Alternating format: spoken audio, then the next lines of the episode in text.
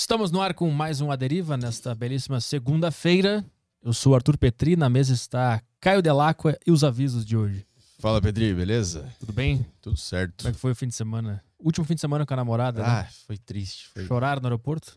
Não, eu nem, nem tive coragem de ir até o aeroporto. É mesmo? Ele pega o Uber e vai sozinha lá, que eu vou ficar É? aqui em casa chorando já. Mas chorou na porta do Uber, aquela despedida? Não, eu só fechei a porta e saí correndo. Fingiu que tava bem, frio e calculista. É, Thomas é, Shelby. Thomas Shelby, sim. O meu, se eu fosse é, atuar como Thomas Shelby, eu acho que eu teria um, um prêmio de, de Oscar ali. É, mas é, é uma enrascada, né? Porque se tu demonstra muito sentimento, ela vai embora pra sempre. É, Então- tem essa? O cara tem que engolir os sentimentos, fechar a porta, voltar pra casa e chorar em posição fetal. É, foi o que eu fiz. Tava frio ainda, chorei pra caralho. Bêbado, alcoolizado. Completamente. Beleza, avisos de hoje, galera, para vocês que quiserem interagir aqui no programa. É, mandem suas perguntas aí através do grupo do Telegram. Para você entrar no grupo do Telegram, você tem que ser um assinante do Saco Cheio TV. Você encontra o link da Saco Cheio TV no link no, da descrição dessa live aqui. E aí, se você assina lá, você tem acesso ao grupo do Telegram para poder mandar mensagens aqui na live. E as mensagens do Telegram sempre são as nossas favoritas, sempre são as primeiras que a gente lê aqui. Ah, e É. manda em áudio, né? É, manda em áudio. Manda em áudio Tem- que é bem legal. Tem essa opção de mandar em áudio, a galera fica mandando mensagem em texto pra eu É. ler aqui, dá maior trabalho ficar lendo aqui. Manda em áudio que aí você fala, você participa do programa de verdade aqui. Boa. É, também tem flowpodcast.com.br pra você comprar lá as Sparks, que são as moedas da plataforma, e mandar mensagens aqui pra gente também, você pode mandar em áudio, lá também você consegue mandar em vídeo. É, o super chat do YouTube, ele tá sendo um pouco, um pouco polêmico. Alvo né? de polêmica. É, tem gente aí querendo reembolso, É. sendo que no início de todas as lives eu deixo claro que nós estamos cagando e andando pro público do YouTube. Exatamente. Então, se você mandou os seus 50 reais e não foi reembolsado, o problema é seu. Agora, se você mandar pelo flowpodcast.com.br, eu posso cancelar a sua, a sua mensagem e você vai ser reembolsado. Mas aí é você, você escolhe onde você quer botar o seu dinheiro, né? Vou deixar claro, o chat do YouTube a gente ignora, mas se a sua pergunta for boa, a gente guarda ela. Não precisa mandar dinheiro, a gente não é mercenário. Não precisa É. mandar superchat. No YouTube não precisa de dinheiro. É. Se a pergunta for boa, a gente vai ler. Se a sua pergunta for ruim e você tiver pago 100 reais, a gente não vai ler. A, É. gente não, a gente não vive na base do dinheiro aqui. É na base da qualidade. Qualidade. pergunta. Isso, qualidade e amor ao trabalho, que é o que nós temos aqui. Então é isso aí? É isso aí, eu só queria perguntar. Ah, não, deixa. É que eu tô. Eu, agora que eu vi que o som do retorno tá meio alto aqui, tá meio alto o som pra você? Tá. Nossa, O deve estar alto pra caralho aí. O meu tá bem baixo. Tá baixo? É. Beleza, eu vou arrumar aqui. Aí. Então, Agora tá tudo certo. O meu tá baixo ainda. Vamos. Tá baixo ainda? É. Beleza. É que, eu, eu- é que eu fui o último a usar aí, né? E eu deixo bem alto o meu retorno. É, então. Então vamos trabalhar? Bora. Vamos lá que o convidado de hoje é o Gustavo Luiz. Ele trabalha há 10 anos com comportamento canino e tem o canal Adestramento Descomplicado, no qual eu aprendi muito a como cuidar do meu shih tzu, meu Poxa. novo shih tzu lá em casa. Obrigado, obrigado pela confiança aí no meu trabalho. Obrigado pelo convite. É uma honra estar aqui. Coração bate até. Tá nervoso? Mas já, já, Quer um calma. álcool? Já, já, calma. Não. Tem Pra um- beber? É. Não, não precisa. Por... Quer maconha? não, aqui tem bastante também. Se quiser qualquer tipo de droga, é só perguntar. é acessível. Vamos mostrar o, o emblema? Tá na tela, emblema na tela. Código. Código do emblema da pata. Da pata. É isso aí. Com acento? Com acento. Tá aparecendo na tela pra galera. Da pata com acento. Tem o, o link tá aparecendo na tela também, flowpodcast.com.br barra resgatar, onde você vai digitar o código e resgatar esse emblema. Maravilhoso de hoje. Eu achei que aquela medalhinha do cachorro era uma baba. Mas é, agora eu percebi que é a medalhinha do cachorro. Cachorro que baba ouro.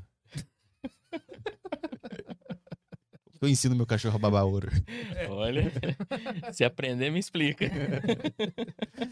Mas então, eu tava. Eu, eu- aquela coisa de namorada, né? Namorada falou pra mim: vamos ver cachorros no canil, né? Só pra ver. E aí a gente foi ver e voltou com o cachorro, né? Aí daqui a pouco eu me vejo em casa com um cachorrinho. E aí eu já, já previ. É que eu sou pessimista, né? O bom de ser pessimista é que o cara se prepara. E aí eu vi o cachorrinho lá e pensei, puta, se eu não fizer nada, ele vai destruir a minha casa inteira. Aí eu fui no Google, no YouTube, pesquisar vídeos pra o que fazer com o filhote, logo que ele chega em casa. Aí encontrei teus vídeos, Legal, aprendi bastante legal. e botei em prática. E tá funcionando. Que bom. A gente tava falando em off que é Descomplicado o nome do canal, porque Isso. complicaram muito o adestramento de cães. Em, em que sentido? Então, na verdade, assim, primeira dica é nunca vá só olhar o cachorro. Quando te chamarem, fala, ah, vamos lá, ver um cachorrinho bonitinho e tal, mas não vamos comprar, não vamos adotar, enfim. Cilada. Você volta com o cachorro embora. É e sempre vai ter um filhotinho que ele vai o quê? Te procurar, né? Vai fazer Sim. aquela cara de piedade, você fala, não, o cachorro tá pedindo, aí você vai, Vai. levar embora. Vai lamber o rosto, É. aí tu vai pensar, me escolheu. Me e- escolheu, e se você for embora, você fica com consciência pesada, fala, pode ser É. alguma coisa de outra vida. A dica é não escute sua namorada. não, Quando é. ela falar, só vamos ver. É. e aí, se você não traz o cachorro, você arruma problema no relacionamento. É. é. Então, assim, traz o cachorro, tenha problema no relacionamento, tenha problema no cachorro, também me chama, entendeu? É isso. Exatamente. Então, na verdade, assim, o adestramento, ele. A palavra adestramento, ela causa vários bloqueios. Porque quando você fala assim, nossa, eu preciso adestrar o meu cão, a pessoa já fala, mas eu não quero um cão policial, eu não quero um cão de trabalho. Porque o adestrar, a gente já lembra daquele cachorro de polícia que ataca, que não sei o quê. Fareja maconha. Exatamente. E na verdade, o adestramento ele vem com esses bloqueios e a pessoa bloqueando, ela já começa a ter dificuldade em se relacionar com o cachorro. E quando eu percebi isso em 2016, 2017, falei, poxa, por que não mostrar o meu dia a dia, né, para as pessoas, como é, entre aspas, fácil adestrar um cachorro, ensinar o cachorro. E aí eu comecei a mostrar, comecei a mostrar, comecei a mostrar. E todo mundo que vinha perguntar pra mim falava assim: "Nossa, mas é muito complicado, né? É complicado você adestrar um cachorro, né?" Eu falei: "Não, vou mostrar pra você que não é complicado". E aí nasceu o adestramento descomplicado. Hum. Ou seja, eu tirei aquele mito que, poxa, é complicado. Não, você tem que entender a cabeça do seu cachorro. A partir do momento que você entende como funciona a mente do cão, tudo flui. Na verdade, né, a gente tava falando em off aqui, né? Eu falei, eu nem gosto muito de falar isso porque causa uma má impressão, mas vamos falar. Eu não adestro cães, eu adestro pessoas, né? O teu trabalho maior é com o dono do É cachorro. o dono. A qualidade do serviço, ela vai dizer se é a mudança na pessoa. A pessoa mudou, o cachorro ele vai embora. Porque o cachorro ele é um ser que ele é totalmente observador. Nós não observamos o cachorro, mas o cachorro nos observa a todo momento. A todo momento. Para uma hora, vocês estão assistindo, o seu filhotinho também, dá uma olhadinha para ver o que, que seu cachorro faz. Ele te observa a todo momento e ele tenta é, aquilo que ele quer a todo momento. Uhum. Então, assim, eu sempre brinco, eu falo assim, o, o dono de cachorro, né, o tutor, o pai, mãe de cachorro, enfim, como a pessoa quer ser chamada, ele é um adestrador. Só que ele adestra de forma involuntária, inconsciente. Mas ele adestra. Mas ele é destra errado porque ele mima demais, ele dá tudo que o cachorro quer. Qual é o principal erro que as pessoas cometem? Isso. O erro é que a pessoa acha que o cachorro pensa igual o ser humano. Sim. Então, assim, é, poxa vida, eu tô comendo um negócio aqui na mesa, o cachorro faz. Aí você. Ai, tadinho, ele vai ficar com vontade. Toma. Pronto, ensinou o cachorro a latir pra ganhar. Entendeu? Então ele adestrou o cachorro, ele ensinou o cachorro. O adestrar é ensinar. Então, ele ensinou. Aí daqui a pouco, passa três, quatro semanas, o cachorro, ah, ele tum, ah, tum. Daqui a pouco ele vai procurar, Gustavo, meu cachorro, eu não posso sentar na cadeira pra comer, o cachorro tá latindo. E foi do nada. Não. nada é do nada. Eu sempre falo isso pros meus clientes. Olha, nada é do nada. Ah, meu cachorro mordeu é, uma visita do nada. Não, não foi do nada. Em algum momento, ele foi condicionado àquilo. Imagina, Gustavo. É. Uhum. É que a gente não percebe, né? Mas o cachorro faz isso. A todo momento ele observa e faz o comportamento. Vai da gente o quê? Capturar aquele comportamento ou reforçar aquele comportamento. Mas o cachorro ele trabalha só na base da recompensa? Ação recompensa, Hum. ação recompensa? Não. É, as duas formas que o cachorro aprende, praticamente assim, falando de uma forma mais simples, descomplicada, Aham. é, é através de captura e indução. Então, por exemplo, é, vou dar um exemplo de indução. É, eu pego um petisco e eu levanto, o cachorrinho vai olhar pro petisco, aí ele vai perder o centro de equilíbrio e vai colocar a bunda no chão. Aí eu puf, dou o petisco. O que, que eu fiz? Eu induzi ele a olhar pro petisco e eu dou. Aí ele vai entender o quê? Toda vez que ele coloca a bunda no chão, eu dou um petisco. Pronto. Induzi, capturei. Uhum. E a captura é o exemplo do cachorro. Toma. Toma. Pronto, Hum. capturei o comportamento dele latir. Então são as duas formas que o cachorro trabalha. E não necessariamente petisco, às vezes uma atenção, Hum. né? O, o- o- às vezes a gente acha assim, ah, eu não tô reforçando o meu cachorro, Gustavo, porque a gente pensa no ato do petisco, da comida. Não.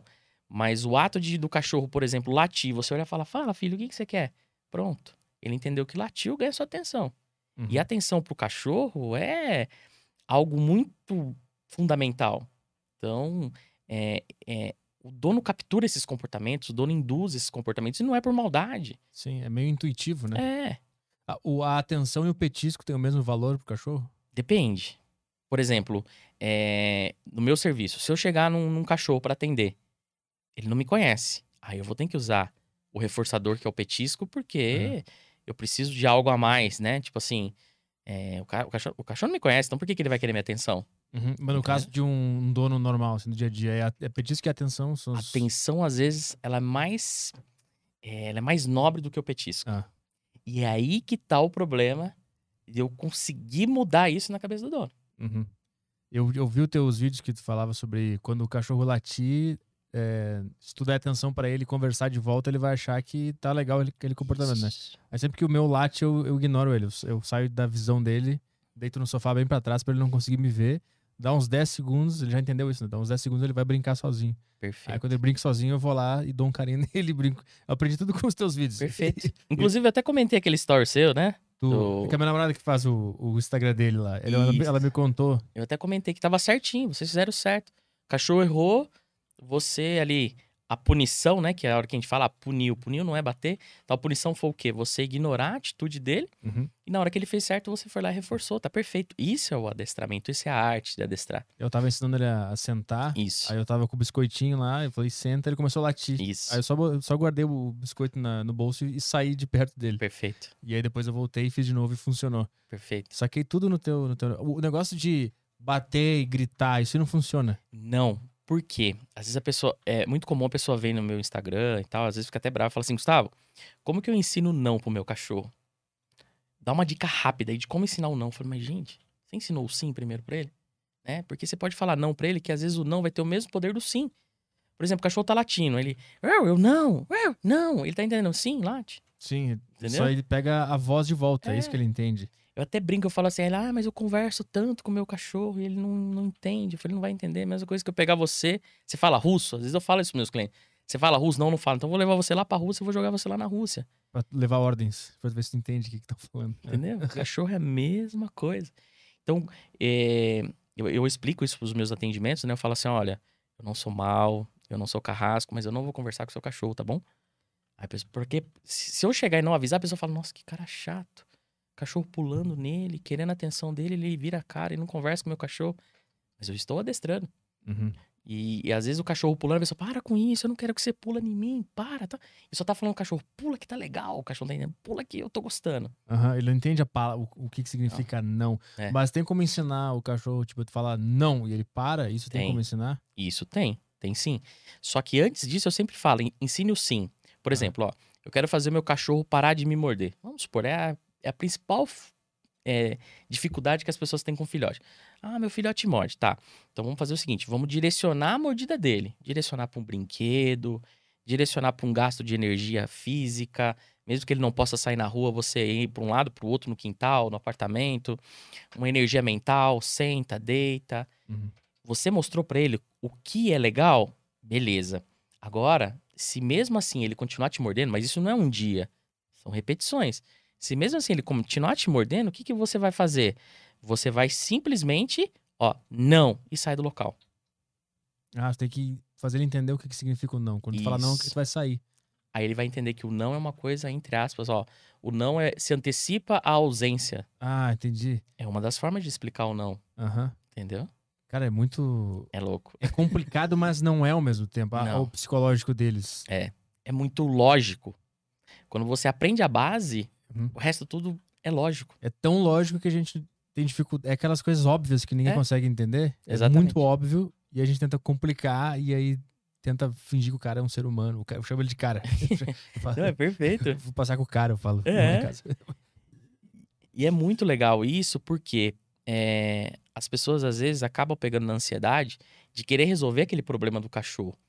E, e ela não quer aprender a mente. Eu falo, olha, se eu explicar pra você como você resolve, por exemplo, evitar o seu cachorro morder, você vai tentar fazer ali, igual a gente tava conversando aqui, e outras coisas não vão dar certo, porque você não entendeu a base. Então, quando você entende a base do que é reforçar, do que é punir, Uhum. Você faz o que você quiser com o cachorro. Aquelas coisas de fazer barulho, quando ele tá fazendo algo errado, bater um jornal do lado ou gritar, isso aí não funciona? Então, eu até utilizo, só que eu utilizo com muita cautela. Por quê? As pessoas é, gostam. Nós vivemos, né, numa sociedade imediatista. Então, tudo é pra ontem, né? Tudo é pra ontem. Quando eu ensino esse tipo de punição, a pessoa não quer saber fazer a base. Igual eu falei de ensinar o cachorro a gastar energia e tal. A pessoa quer ir direto pra punição. Uhum. Ah, o que que resolve? Eu pego uma garrafa e bato no chão, beleza. Então, só que ela pega aquela garrafa e bate no chão, vai chegar uma hora que o cachorro ele vai sair, achar uma saída daquilo.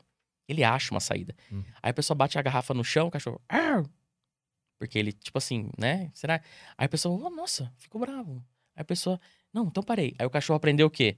Que a hora que ele bater a garrafa no chão, o cachorro late, ele para. Então toda vez que ele pegar a garrafa, o cachorro vai latir pra ele. Uhum. E, se, e se ele bater mais forte? Aí, Aí seria assim. É, mas aí, se você não ensinar a base, você pode traumatizar o cachorro. Aham. Porque aí o cachorro, qualquer um que pegar a garrafa, o cachorro tipo, vaza. Ah, entendi. Eu acho interessante a gente falar sobre como. Eu entendi que o cachorro é um reflexo do ser humano que É. tá ali. Então, se teu, se teu cachorro tá fazendo. Ele tá com a energia X, é porque tu tem a mesma energia. É mais ou menos isso. Ele é um espelho do que tá Isso. acontecendo na, na, na tua casa, principalmente. Não, eu acho que ele pega mais energia do local ou do indivíduo, do dono dele. Ele é observador. Então, às vezes, a gente tenta disfarçar uma ansiedade, um nervosismo. O cachorro já pegou. Hum. O cachorro pegou.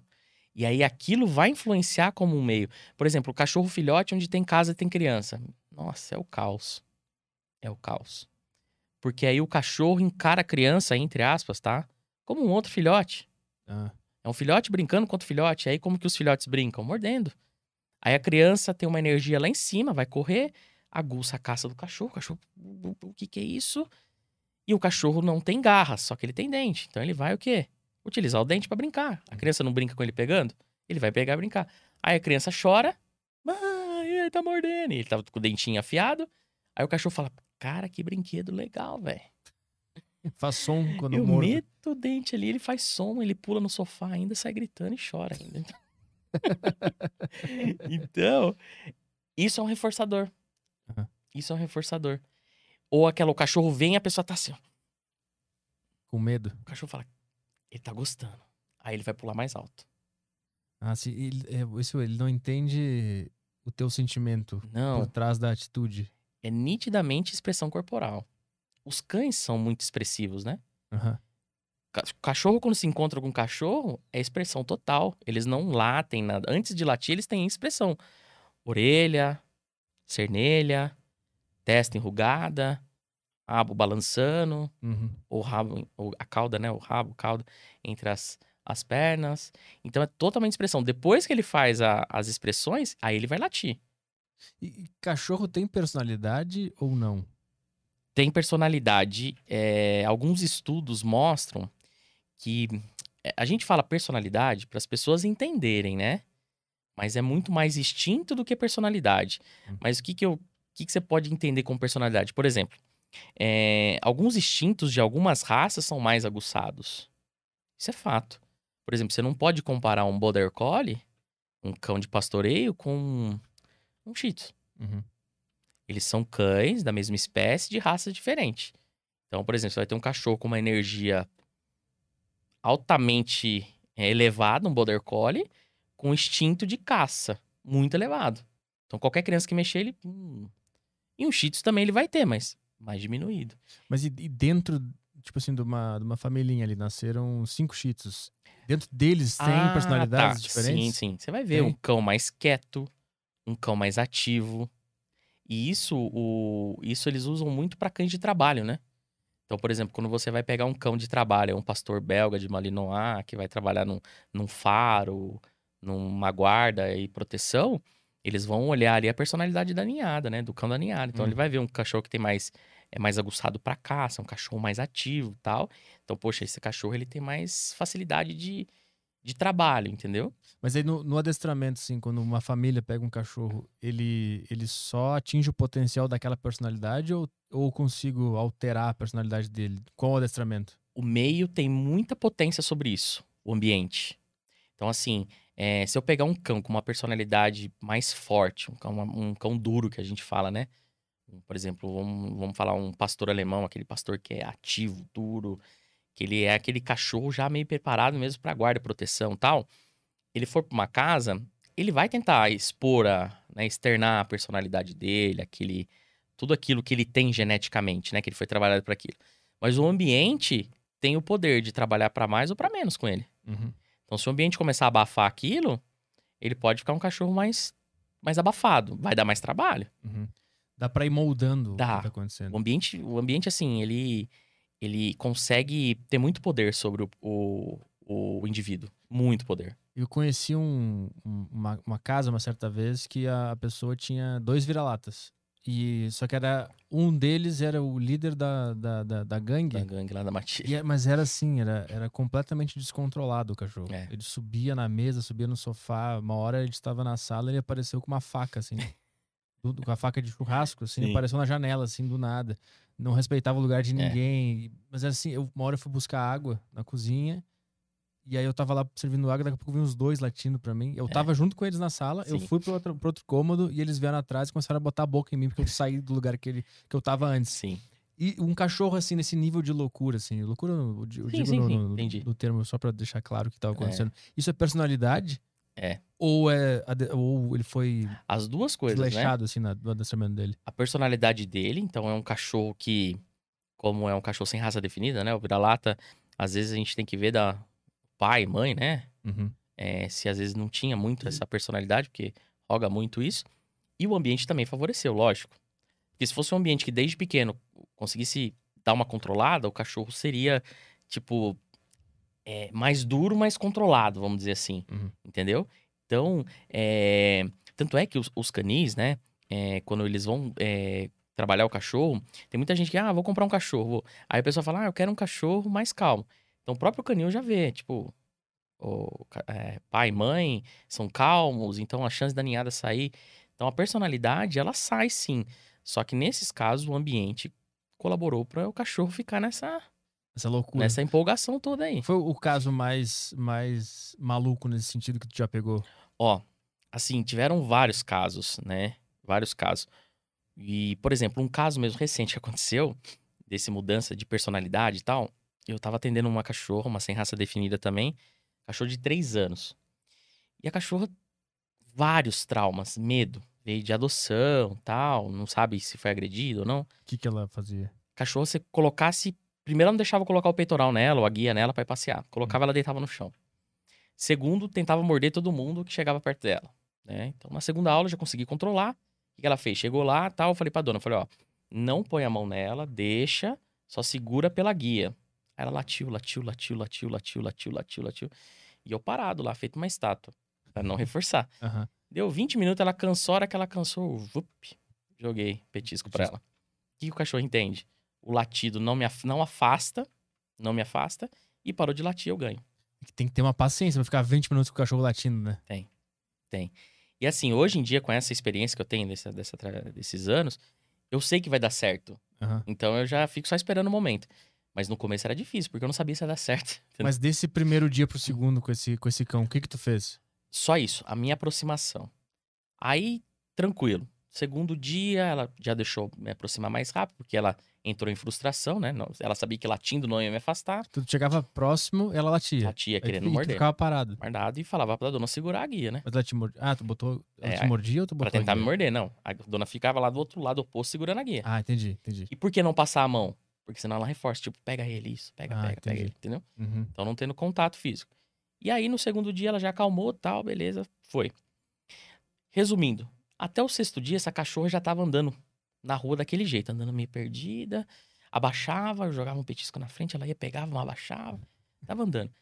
Aí eu fui perguntar pra dona, falei, tá tudo bem e tal, você tá treinando? Porque o problema é assim, eu faço as visitas semanais e nesse meio tempo eu deixo uma lição de casa pra dona, do cachorro. Ah, eu não tô tendo tempo e tal, tudo bem, vamos tocando. Ah, então, mas eu tô meio chateada. Por quê? Ah, porque eu tava vendo seu Instagram e a minha cachorra não faz metade do que a sua cachorra faz. Aí eu olhei e falei, caramba, mas a gente tá na sexta aula, sua cachorra é cheia de trauma. Minha cachorra tem seis anos, eu adesto desde os 45 dias de vida, todo dia eu adesto minha cachorra. Então, assim, esses casos é o que frustra bastante, sabe? Aí eu Não, porque eu acho que eu não vou dar mais continuidade no adestramento, tal, Caralho. tal, tal, tal. Porque já faz seis aulas que a gente tá aqui e a- e ela tá andando desse jeito na rua ainda. Eu falei, mas ela não andava. É, mas eu pensei que ela já ia sair andando, tal, então... Caralho, que É, por isso que eu falo que é imediatismo. Eu Falei, é, então vamos fazer o seguinte, para não atrapalhar ainda mais a mente do seu cão, é melhor a gente parar. Porque senão, o dono já entrou em frustração. Uhum. O dono já não acredita mais. E aí, eu vou ficar trabalhando o cachorro, porque o adestramento ele causa uma bagunça na mente do cão para depois você ir arrumando. Imagina, o cachorro tá tudo organizado lá. Você chega, bagunça a mente do cão e você vai organizando. Tipo, ó, o latir não dá certo, bagunçou. Então o que que dá certo? É não latir. Então, ó, arrumei. E aí imagina se a dona não pratica, né? Uhum. E o segundo caso foi de um. Faz tempo, de um pastor alemão. Ele já tinha mordido dois adestradores. E aí o dono me chamou e tal. E na época que eu tava começando, eu adorava cachorro agressivo. Queria me ver feliz e chamar, ó, o cachorro meio agressivo e tal. Nossa, eu ia. eh, Se a pessoa falasse, ó, nem te pago, eu falo, beleza, eu faço de graça. O que, que chamava atenção nos agressivos? A mudança nítida do comportamento. Porque nem sempre o que é agressividade pro dono é agressividade, às vezes é medo. E a gente só consegue analisando. Por exemplo, o cachorro agressivo é aquele que ele, ele, ele tem um tipo de latido que ele vem lá de dentro mesmo, sabe? Uau. E ele tem alguns comportamentos de, tipo, te fixar no olho, de, tipo, vem que eu te mordo tal. E o cão medroso, que é a maioria que tem, que são os cães reativos, mais medrosos, ele... Ele dá todo indício que ele quer fletrar, fletrar que ele é agressivo, mas ele não é. Ele tá mentindo. E esse pastor era agressivo mesmo. E ele ficava num, num corredor e tal. E na época, hoje em dia eu não atendo mais cão agressivo, porque cão agressivo você tem que ter um espaço, né? Pra você vir, mudar o manejo, tudo, pra ser uma coisa mais rápida. Mas há seis anos, sete anos atrás, é aquele negócio, vai tu, vai tu mesmo. Co- Como assim, espaço? Eu tenho que ter um centro de treinamento, entendeu? Ah, entendi, entendi. Eu não entendi. consigo atender um cão agressivo na casa da pessoa porque eu vou uma, duas vezes por semana na casa da pessoa. Saquei, saquei. E aí, nem os donos mais conseguiam dar comida pro cachorro. O dono catava e empurrava por debaixo do, da, da grade, assim, o pote, assim, e o Caraca. cachorro comia. Era tenso. A água, ele passava a mangueira, assim. Eu falei pra ele, falou, ó, primeira coisa, a comida só eu dou. Então, você não dá mais comida pra ele. Porque o cachorro, ele tem que entender, nesse caso do cão agressivo, né? Tô falando isso aqui, mas não é pra, não é pra ninguém fazer em casa, porque tem toda uma técnica por trás. E, e aí, o que, que eu fiz? Eu ia duas, três vezes no dia na casa da pessoa e tentava dar comida. Chegava no portão, o cachorro mordia a grade. Mordia a grade pra me pegar. E eu mostrava que eu tinha comida, tipo, jogava uma comida pra ele ver. E eu ia embora. E aí, eu chegou o terceiro, quarto dia, e eu falava, dono, não dá comida. Gustavo, meu cachorro, não vai dar, porque eu vou dar comida pra ele na hora que ele abaixar a guarda. Isso, hoje em dia já tem outras técnicas, mas isso é há sete anos atrás. Só existia isso. Uhum. Resumindo, cheguei no sexto dia lá, convicto que eu ia devo- devolver o dinheiro pro cara. Falei, ah, vou devolver, não dá certo. Um é diferente do Não outro. tá evoluindo o cachorro? Tá evoluindo. Toda vez eu chego lá, o cachorro tá querendo me morder por trás da grade e eu não dou comida, o cachorro vai entrar em hipoglicemia e vai morrer, cara. Entendeu? A hora que eu cheguei no sexto dia lá, esse cachorro já, tipo, olhou, balançou o rabo mais devagar. No que ele não latiu, zup, comida. O cachorro tava com fome, né? Aham. Comeu, comeu, comeu. Aí eu vi ele comendo. eu Falei, pô, dono, abre o portão. Ele falou, cara, ele vai te matar, velho. Abre o portão. Aí ele vai te matar. Eu falei, então faz o seguinte, vai lá pra dentro. Porque senão o próprio dono pode dar esse gatilho, entendeu? Ah, sim. O medo do dono pode. O cachorro, lembra? Ele é totalmente é, observador, ele pode observar e me atacar. Ele capta pela vibe ou ele. É ele, energia mesmo. Ele lê. É, a vibe, ele pega é, a vibe ele pega ali o negócio Entendi. como tá, o dono meio com medo e tal. Aham. Aí no que eu abri o portão, esse cachorro saiu e veio, me cheirou e eu, pá, pá, pá. Na época que tinha pra treinar era salsicha. Aí toma salsicha, salsicha, salsicha. Passei a guia nele e fui andar. O que, que eu fiz na mente do cão? Eu dependo dele pra me alimentar, senão eu vou morrer, entre aspas, né? Uma coisa bem, tô falando bem de boa, nada técnico aqui. E fui pra rua migrar. Acabou. Esse cachorro evoluiu, tranquilo. Depois disso, a gente entrou numa rotina de alimentação, o dono também foi participou do treino, o cachorro ficou show de bola. Mas a partir desse dia, ele já mudou completamente. É, mudou assim, gradativamente. Então Ah, tá. chegava lá, tal, o cachorro ainda esboçava mais alguma coisa, mas deixa- de- deixava colocar a guia, entendeu? Aí a gente saía pra caminhar, tinha que dar uma correção ou outra no É, cachorro. Quando eles esboçavam alguma, algum ato de agressividade de novo, o que, que tu fazia? Então, nesses casos, é, não existe outra ferramenta a não ser a coleira no pescoço, o enforcador. Porque é aquilo que vai salvar o adestrador. Aham. Então não tem como eu colocar um peitoral, o cachorro investe em mim pra morder, acabou. E, e tem explicação de por que, que esse cachorro ficou assim? Então, é aí que tá, lembra? Captura de comportamento? Aham. Em algum momento esse cachorro entrou em disputa por alimento ou alguma coisa e ele latiu, o dono Ah, recuou. O dono recuou, ele aprendeu, tipo, ah, então eu latindo que que afasta o incômodo a pessoa, então agora ninguém mais entra aqui. Mas como é que faz pro cara conseguir controlar esse medo aí, desse primeiro embate, que é o que Então. desencadeia tudo, né? Então, é aí que tá o negócio, né? O cachorro nunca ele vai fazer do nada isso. Então, às vezes, sabe aquelas brincadeiras de filhote? Cachorro rosa, é. aquilo às vezes tem consequência futura. Né? De Hum. tipo, ficar provocando o, o, o cachorro a, a expor a caça dele, sabe? O cachorro vem morder, empurra e, ai, e aguça ainda mais aquilo. Às vezes, futuramente, o cachorro é, tem aquela memória, né? Porque o cachorro ele não tem lembrança, mas ele tem memória.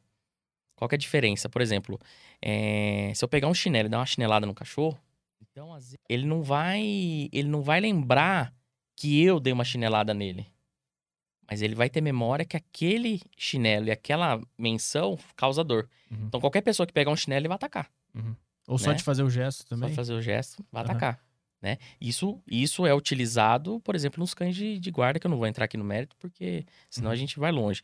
É, então, você fixa na mente do cão alguns gestos, né, para ensinar o cachorro a atacar. Uhum. Então, toda brincadeira, às vezes um cachorro desse, eu não, eu não- na época eu não cheguei a perguntar o histórico nem nada, mas às vezes um cachorro desse, desde pequenininho, foi aguçado esse, esse, essa parte dele de, de desenvolver a, a defesa, depois a agressão Uhum. né? Porque o cachorro abre estágios, né? É defesa, caça, caça, defesa e agressão, entendeu? Então, alguma coisa aconteceu. Existe também alguns casos da agressividade idiopática. O que, que é isso? Não tem causa definida. É, eu te perguntar, existe problema mental em cachorro? Tem idiopática. O cachorro ataca por atacar. E aí tem, mas tem como corrigir com o adestramento ou Aí não. Aí não tem como corrigir. tem que fazer? Vai que tu, tu disse que o cachorro ele desenvolve primeiro a caça. É, o cachorro ele tem vários estágios, né? Ah. Então, por exemplo, você abre a caça do cachorro. O que, que é a caça? Tudo que se mexe. Então, mexe, mexe, mexe, mexe, mexe, mexe. Depois ele abre uma defesa, né? São estágios, né? E é, isso aí usa muito em, em a parte de guarda e proteção. Então, ele vai se defender daquilo. Então, na, na própria defesa, ele pode morder, né? E depois que ele abre a agressão. Então, são estágios para chegar até a agressão. Ah, entendi. E, e tu tem que estar observando que, que estágio ele tá agora. Exatamente, mais ou menos isso. Mas quando eu dou, por exemplo, eu dou um brinquedo lá pro meu, e ele vai atrás e ele pega o brinquedo e faz sozinho, sem eu puxar, sem fazer- ele tá fazendo sozinho. Isso não é um problema. Isso não é um problema, isso é uma brincadeira. Ali ele tá brincando. Tanto é que se você vê é, filhotinhos na ninhada, eles brincam rosnando um pro outro, Uhum, né? Aí cabe a nós o quê? Não incentivarmos essa brincadeira conosco. entendi. Então, por exemplo, ah, o cabo de guerra, né? Gruda no negócio, o cachorro fica puxando. É bom? É, desde que feito de uma forma certa. Como é que faz certo isso? Por exemplo, é, sempre vai estimular a troca com o cão. Então o cachorro tá lá no cabo de guerra. Eu nunca vou levar a mão na, na, na boca do cachorro pra abrir a boca do cachorro pra tirar aquilo lá. Troca. Troca por um outro brinquedo, troca por um petisco e ensina o comando de largar. Né? Então o cachorro tá lá puxando lá uma cordinha. Ah, ah, ah.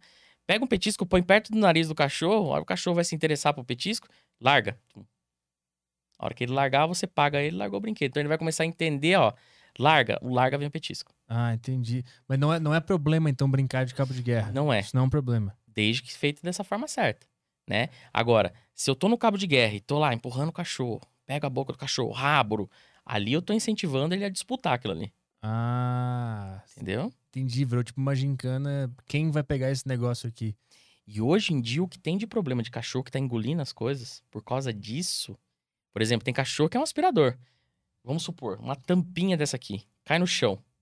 Cachorro é curioso. O cachorro é o bicho mais curioso que existe. Ele vem. O que, que o dono tem que fazer? Ensina o comando de largar. Se caiu a tampinha, pega um bis- biscoitinho, outra coisa. Aqui, aqui, ó. Tira a atenção dele, ó. Larga. Largou. A pessoa também, ai, vai engolir, pelo amor de Deus, vai engolir. Ele Isso acha que entrou na brincadeira. Isso aqui pro Ah. cachorro é uma caça. O que, que o, o predador faz com a caça? Blup. Ah, ele vai tirar de mim? Não, então eu vou engolir. Tipo, é um é um estágio muito elevado de eu quero manter isso aqui comigo. É, E aí ele engole o negócio. O meu lá, ele tem a mania de comer planta da, da que cai na, no quintal. no quintal. E aí a minha namorada fica correndo. "Sa- Não pega isso aí, não sei o É. quê. E vai atrás ele sai correndo. Sai correndo. Eu falei pra ela, tá ensinando ele a brincar de planta. Isso. Tá ensinando ele a brincar de planta. Pegou a planta, chama ele. Aqui, chama ele e tal. Ele. Agora pode ser que ele saia correndo, né? Aí não vai atrás dele, Aham. pra não reforçar esse comportamento. Chama ele até você, chama, dá um senta, senta aqui, ó. Faz ele esquecer aquilo, muda o foco, entendeu? Dá uma raçãozinha. Dá uma raçãozinha, puxa pra um treino e ou se ele tiver com a planta na boca, troca pela ração. Mas sempre com comando, entendeu? A hora o cachorro largar o, o, o- objeto e pegar a ração, você cria o comando, larga ou solta. Aham, entendi. Vai ter como eu ensinar ele a não pegar especificamente uma planta? É difícil. difícil, né? Porque o cachorro é um bicho curioso. Ainda mais nessa época de filhote. Aham. Ele, tudo que se mexe, ele quer saber o que é aquilo. Aí ele é curioso, então ele vai ver Você tem alguma coisa com planta? Porque tudo se mexe lá. Tem um monte É. de brinquedo lá. Ele vai na planta. na planta. É. Porque em algum momento foi reforçado. Ele viu que a Viu? Ela planta. deve estar vendo, viu? Tu reforçou o cara a comer planta. Ixi, Maria. Entendeu? Em algum momento ele percebeu que a planta consegue a atenção do dono. E ela vai lá e tira de dentro da boca. Lá, Tá errado também? Tá errado. Troca. O treino é o quê? Ó, a planta fica na onde? No quintal? É. Vamos treinar ele trocar a planta. Solta ele no quintal. Ah, deixa a hora que ele pegar a planta, já tá com a raçãozinha na mão. Ele pegou a planta, ó. Vem aqui. Ah, Entendeu? interessante. Todo contato com cachorro, filhote, é treino. Isso é foda. Isso eu tô com isso na mente. Pra Tudo. caralho.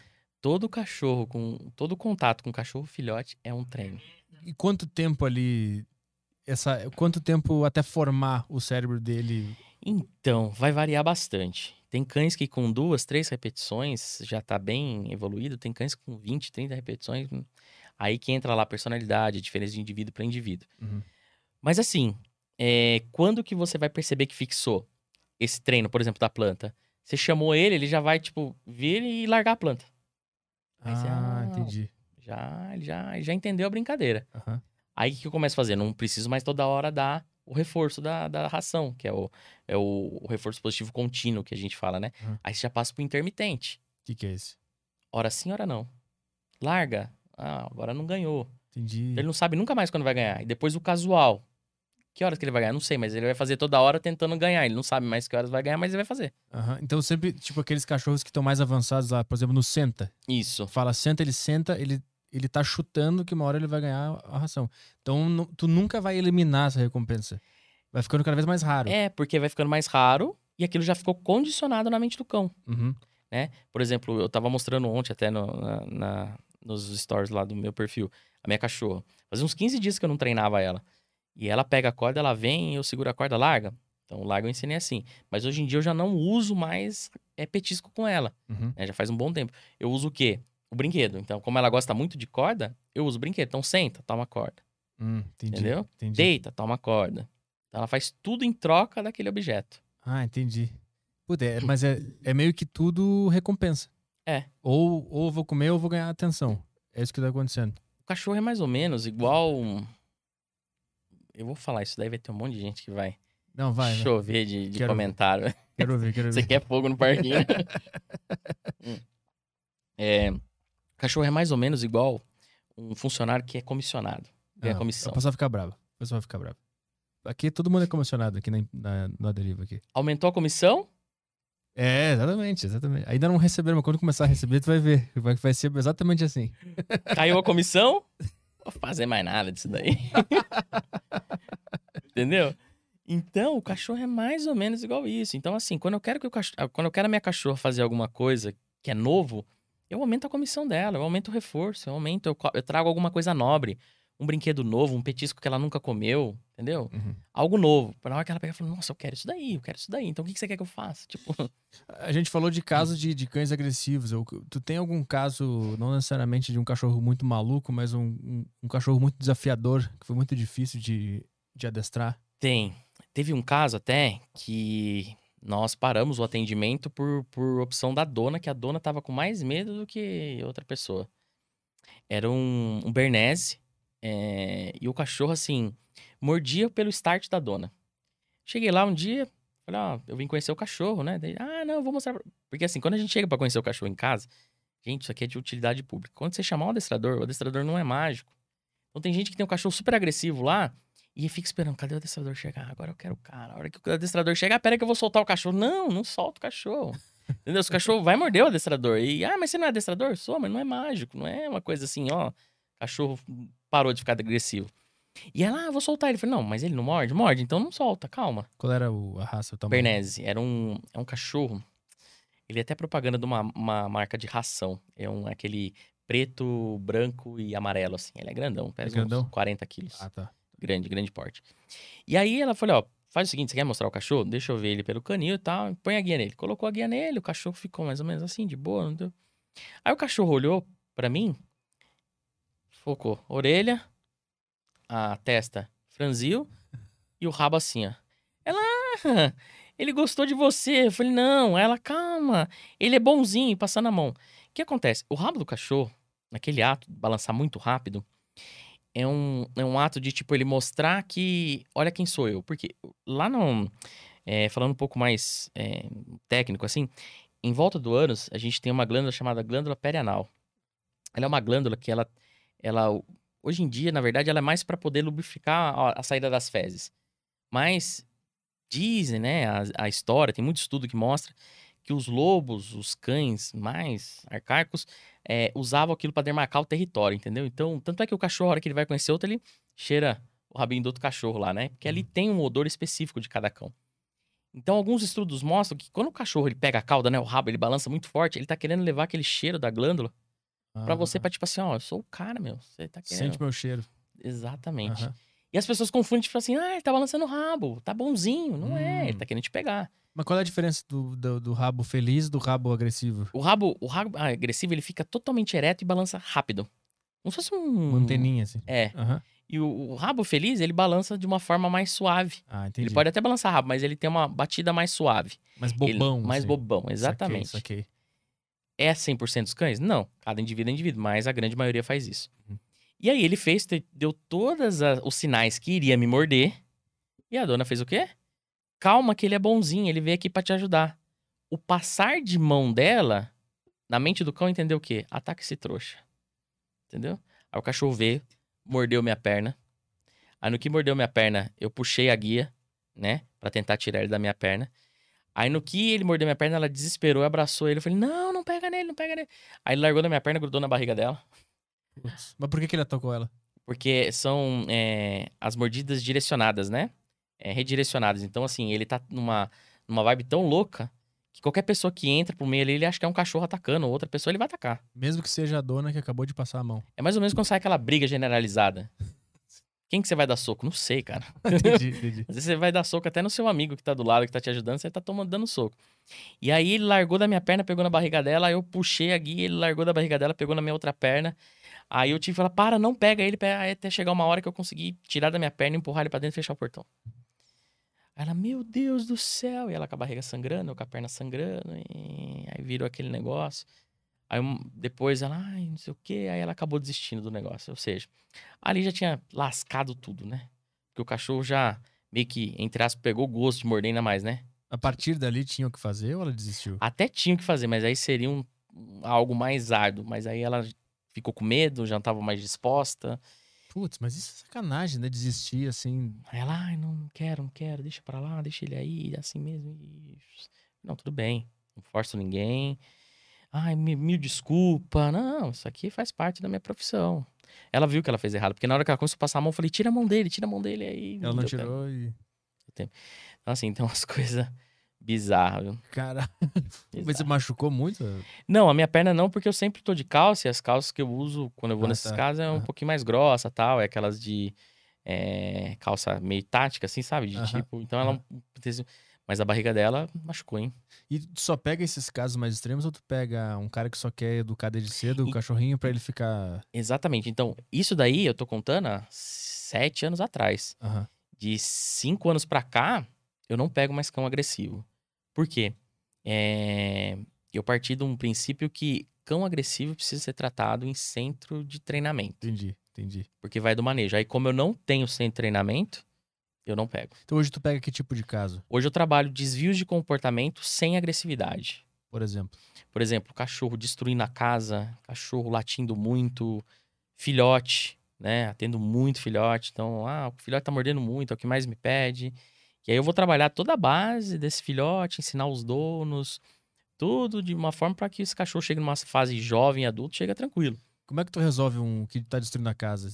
Dá um exemplo também de algum caso. Então, a destruição de casa, ela acontece por um simples motivo, falta de rotina. O cachorro, ele é um bicho que, se não der rotina para ele, ele cria a rotina dele. E às vezes a rotina está em destruição. Porque o cão, como eu falei, ele é um bicho curioso. Então ele tá lá no, no quintal, ele vai, ah, o que, que é isso aqui? Ah, uma mangueira, né? Ele não sabe que é mangueira, mas é uma borracha. Ah, deixa eu morder. Aí ele pegou gosto de morder. Aí ele vai toda vez procurar lá morder a, a mangueira.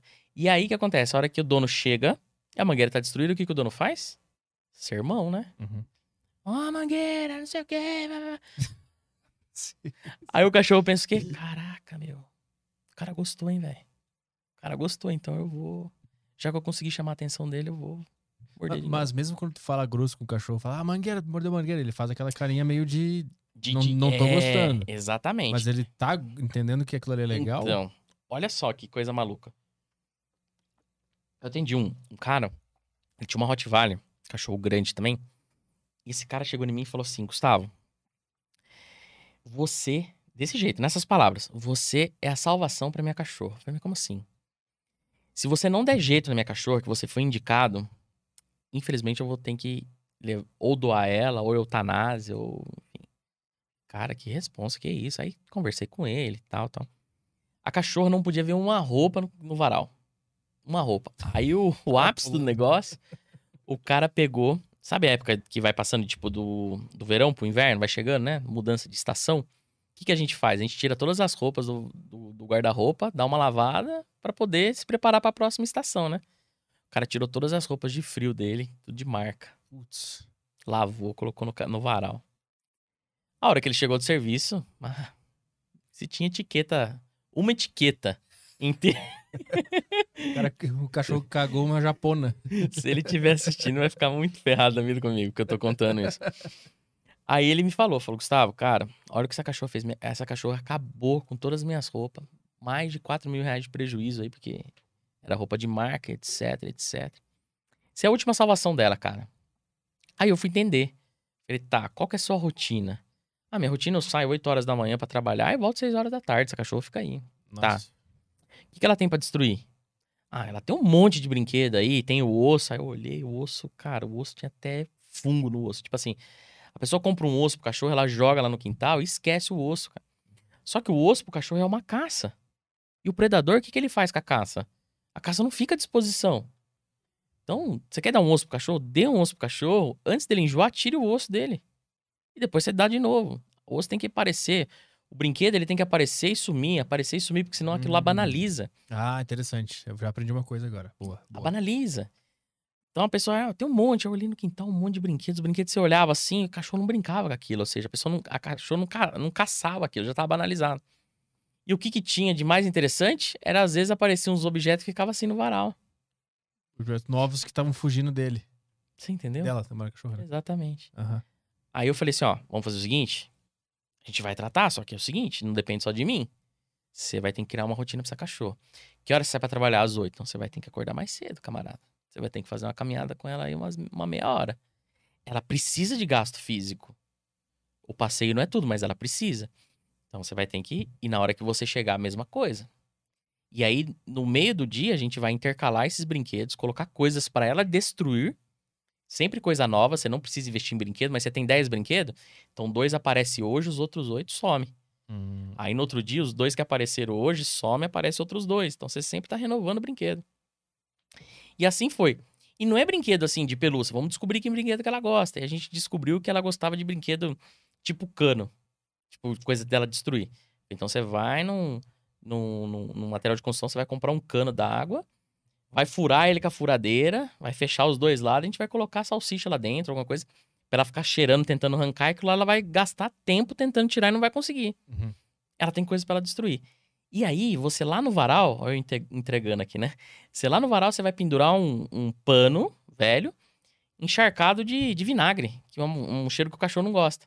Então o que, que a gente tem? A gente tem uma coisa boa, que é o que ela tá destruindo. E a hora que ela bater no varal lá que tá chacoalhando, ela vai sentir aquele cheiro e não vai querer mais. Uhum. Então a gente tem uma coisa ruim e uma coisa boa. Onde que ela vai? Na coisa boa. E a gente foi. Ah, hoje não pegou pano. Ah, então você põe agora uma outra roupa, junto com o pano. E a gente vai indo assim, até chegar uma hora que o varal já não é mais legal. Porque entrou na frustração. Ela vai toda hora lá. Cheiro Tá ruim? Aham, E eu venho aqui, tá bom? Então eu vou aqui. aham. Encaixou a rotina na vida do cachorro, beleza. Mas moral da história, o porquê que ela tava destruindo o varal? Ele chegava do serviço, ele ficava o dia inteiro fora, chegava do serviço e pegava a destruição. O que, que ele fazia? Ele chegou a contar, não sou eu que tô falando, sou totalmente contra. Ele falou, Gustavo, cheguei com a matar esse cachorro, tanto que eu bati nela. Eu falei, não vai dar certo. A cachorra, por mais que ela sentia dor, Não sabe por quê. ela falava assim, na cabeça do cão, né? Interagiu comigo. Ah, tá. Entendeu? Uhum. Então, meu dono ficou o dia inteiro fora, chegou. É lógico que o cachorro não tem esse raciocínio lógico. Eu tô mais ou menos mostrando como que seria a mente do cão. Chegou, ele ainda deu uma coisa que é dolorosa, mas pelo menos interagiu comigo, entendeu? Entendi. Então, que- por que, que ele fez isso? Toda vez que eu vou lá no varal e faço. Então, memória. Mas ele entende, é, ele faz essa relação, porque se ele destruiu o varal, sei lá, duas da tarde, o cara chegou oito da noite, ele sabe que é por causa disso? Então, mas às vezes ela destruiu lá perto do horário, entendeu? Ah, tá. Às vezes. As destruições, por incrível que pareça, é, elas acontecem sempre 20 minutos depois da saída ou 20 minutos antes da chegada do dono. E é um Uhum. negócio muito bizarro, porque o cachorro ele não tem relógio de horário, mas ele tem um relógio dele que ele, através de temperatura, luminosidade, enfim. Tanto é, ó, pra você ter uma noção, minha cachorra, todo domingo de manhã ela sai pra passear comigo. Todo domingo a gente sai pra passear, eu, minha esposa, meu filho e minha cachorra. Cara, é, é bizarro. Domingo de manhã ela tá lá na porta esperando assim. Pode ser, e assim, como que ela sabe? Rotina. Aham, aham. Rotina. Então, a partir do momento que criou uma rotina, a gente criou, a gente fez um contracondicionamento e uma rotina do quê? Ela foi lá no varal, sentiu o cheiro, não gostou. Tinha um outro negócio legal pra ela roer. O dono chegava, ia passear. Então, o que que ela, ela fazia na mente, a rotina condicionou? A hora que o dono chegar, é a hora de passear. Uhum. Então, se criar uma rotina na vida do cão, você muda tudo. Mas normalmente a gente cria a rotina do quê? A rotina do errado, né? Então, por exemplo, o cachorro destruiu, a gente vai lá chama a atenção dele. Rotina. Eu destruo, vem interage comigo. Ah, sim. Entendeu? Entendi. Eu destruo, interage comigo. Mas qual é a relação do cachorro com a, com a dor? Quando tu bate nele, ele só tá entendendo que tu tá interagindo? Ou ele não cria nenhum tipo de medo do dono? É, ele pode. O, o cachorro é assim, ó. O gato, o felino, se eu entendo pouco, tá? Mas o felino, se você fizer qualquer coisa que cause incômodo nele, ele não chega mais perto de você, cara. Se ofende de verdade. Ah, o felino é um bicho meio. O cachorro não, por isso fala, ah, esse cara é um, é um cachorro, né? Porque o cachorro, por mais que você faça, entre aspas, judia dele e tal, mas em algum momento, se você lá fez a base dele, porque todo mundo faz a base, um filhotinho chegou, você vai dar carinho pra ele, vai pegar no colo e tal, então tá feita, tá feita a base de, Afeto. de afeto, né? Aham. De interação. Depois, se você bater nesse cachorro, cara, por mais que ele tenha medo de você, ele vem abaixado, assim, é fazendo esse mijando todo, mas ele vai vir. Entendi. Ele vai vir. Ele não se ofende quando tu trata ele mal. Depois que a base tá, Tá feita, tá completa tá ali. consolidada. E, e quando tu briga com ele e ele sai meio triste, deita É. na, na caminha, o que que tá acontecendo ali? Então, o cachorro ele entende essa mudança de tonalidade de voz, né? Ele Ah. entende isso daí. É... Só que isso é muito perigoso também.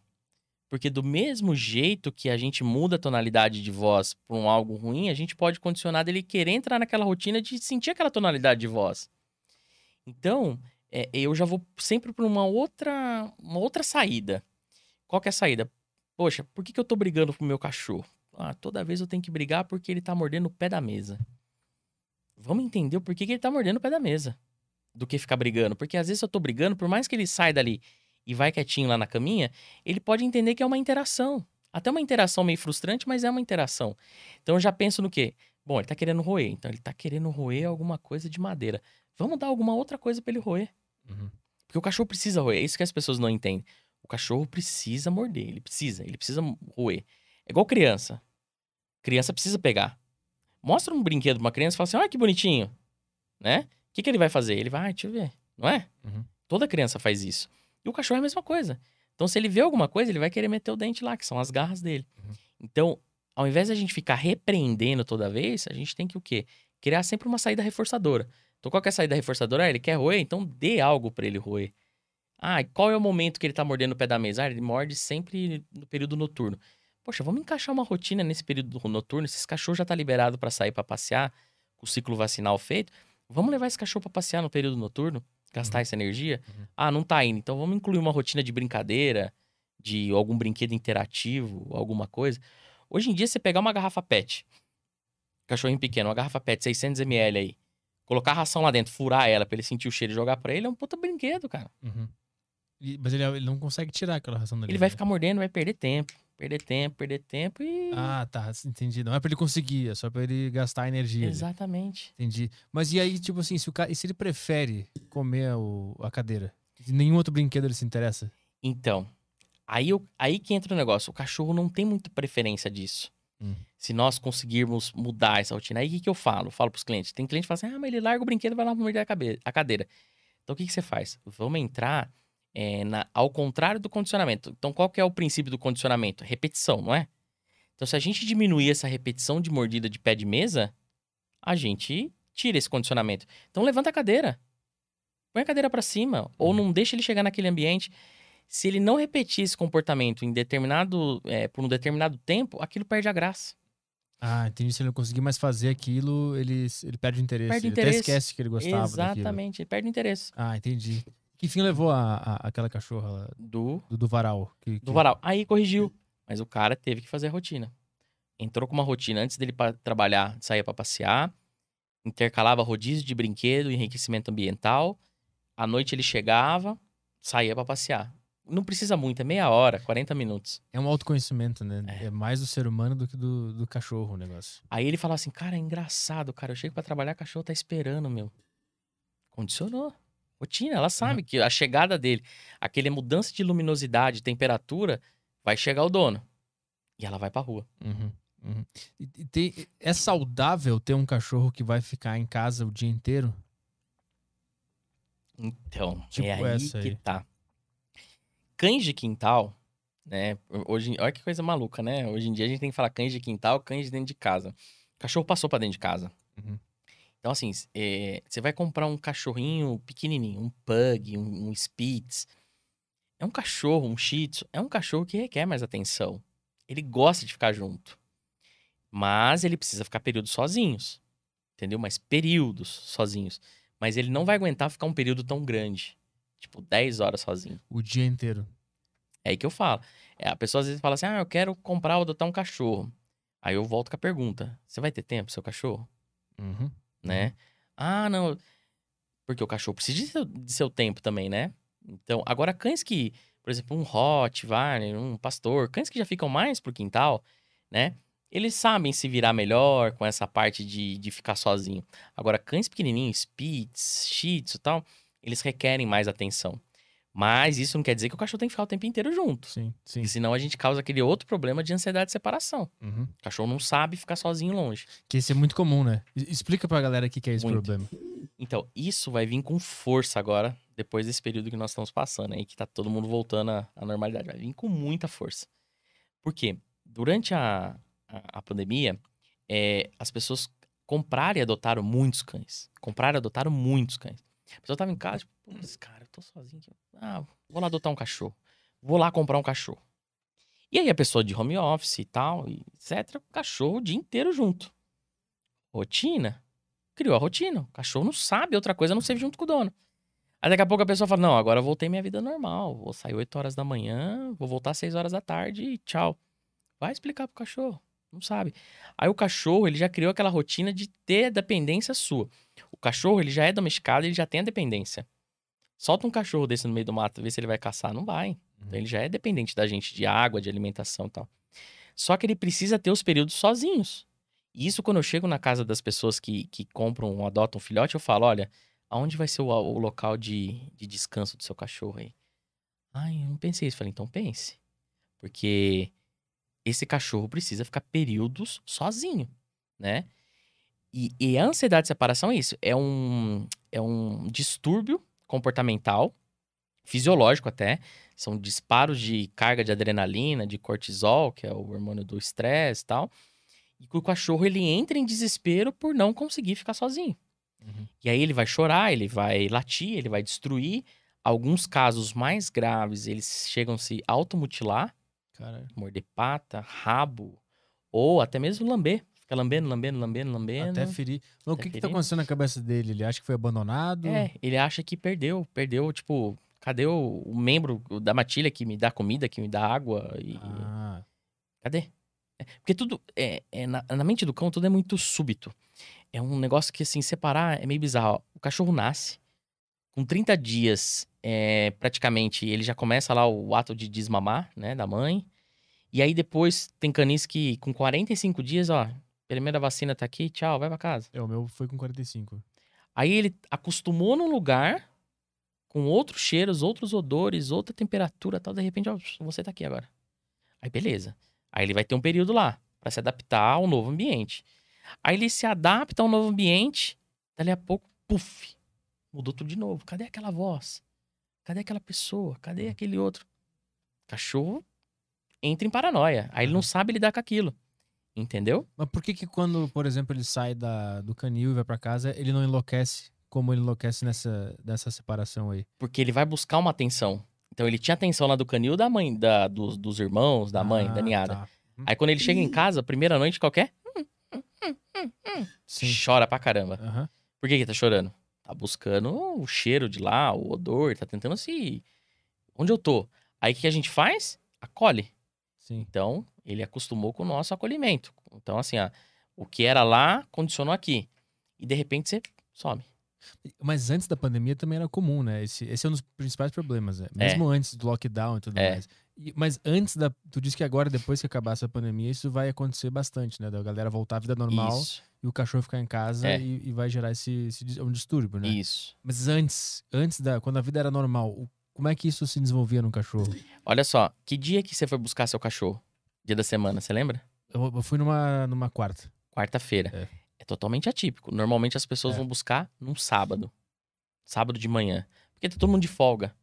Aí o cachorro sai lá do ambiente, fica sábado e domingo o dia inteiro. né, Antes da pandemia.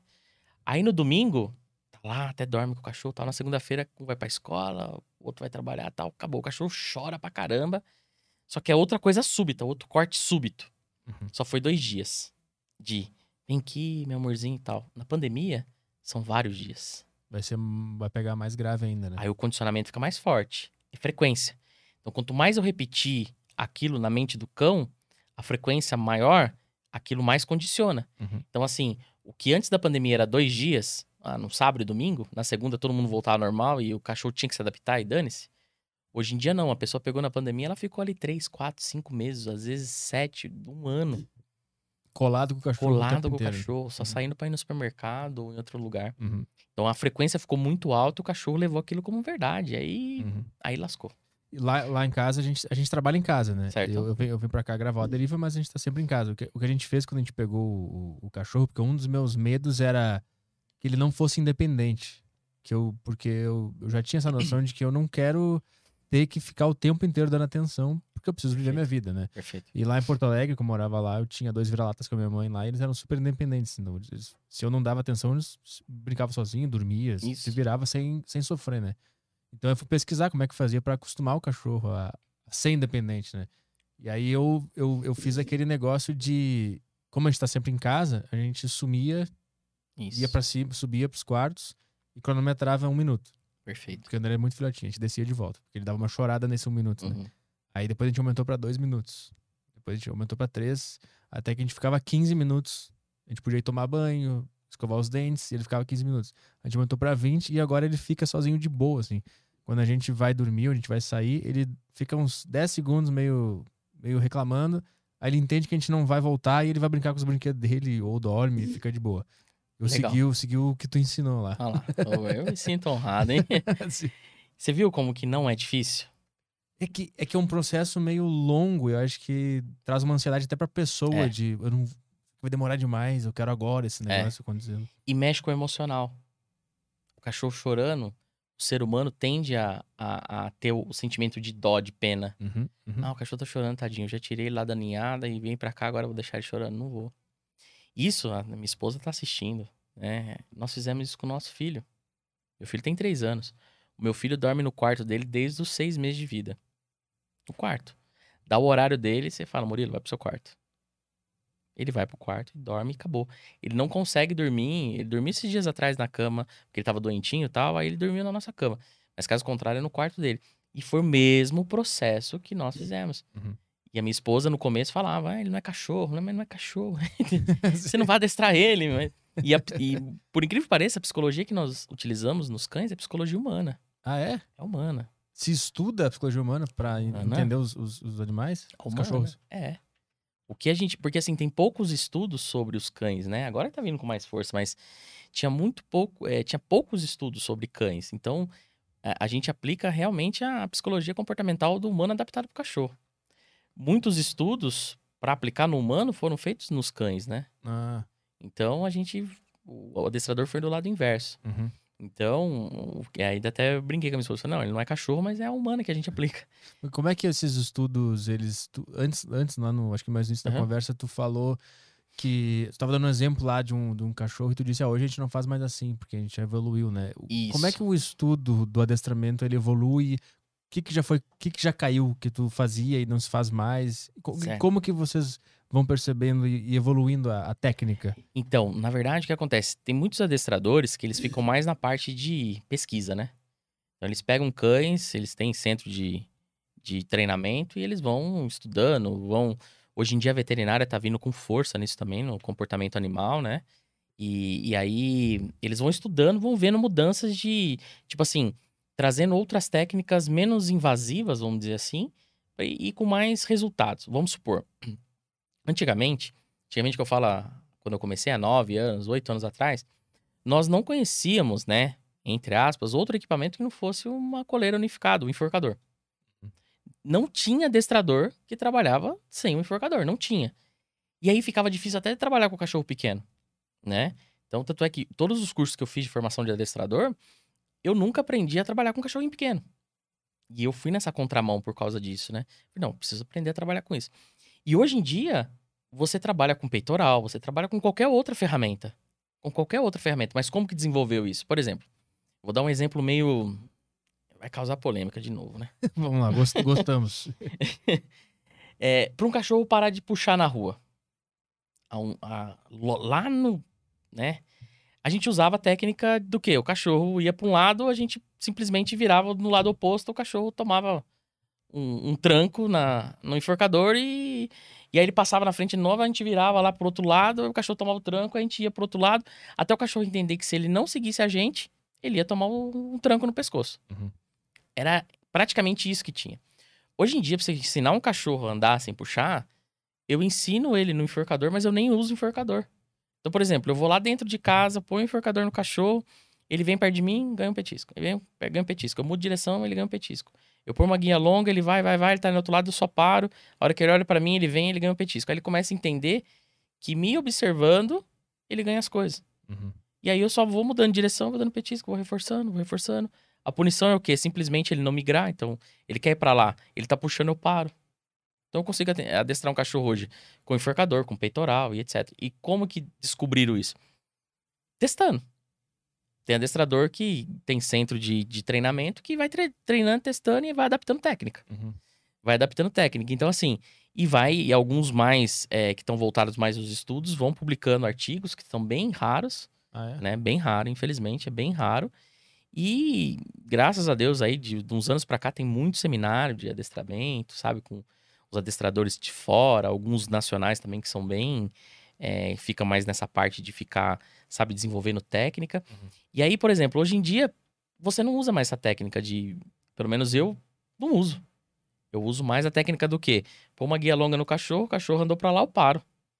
A hora que o cachorro me observou, olhou pra mim, eu pago. Aí ele vai entender que tem que me seguir.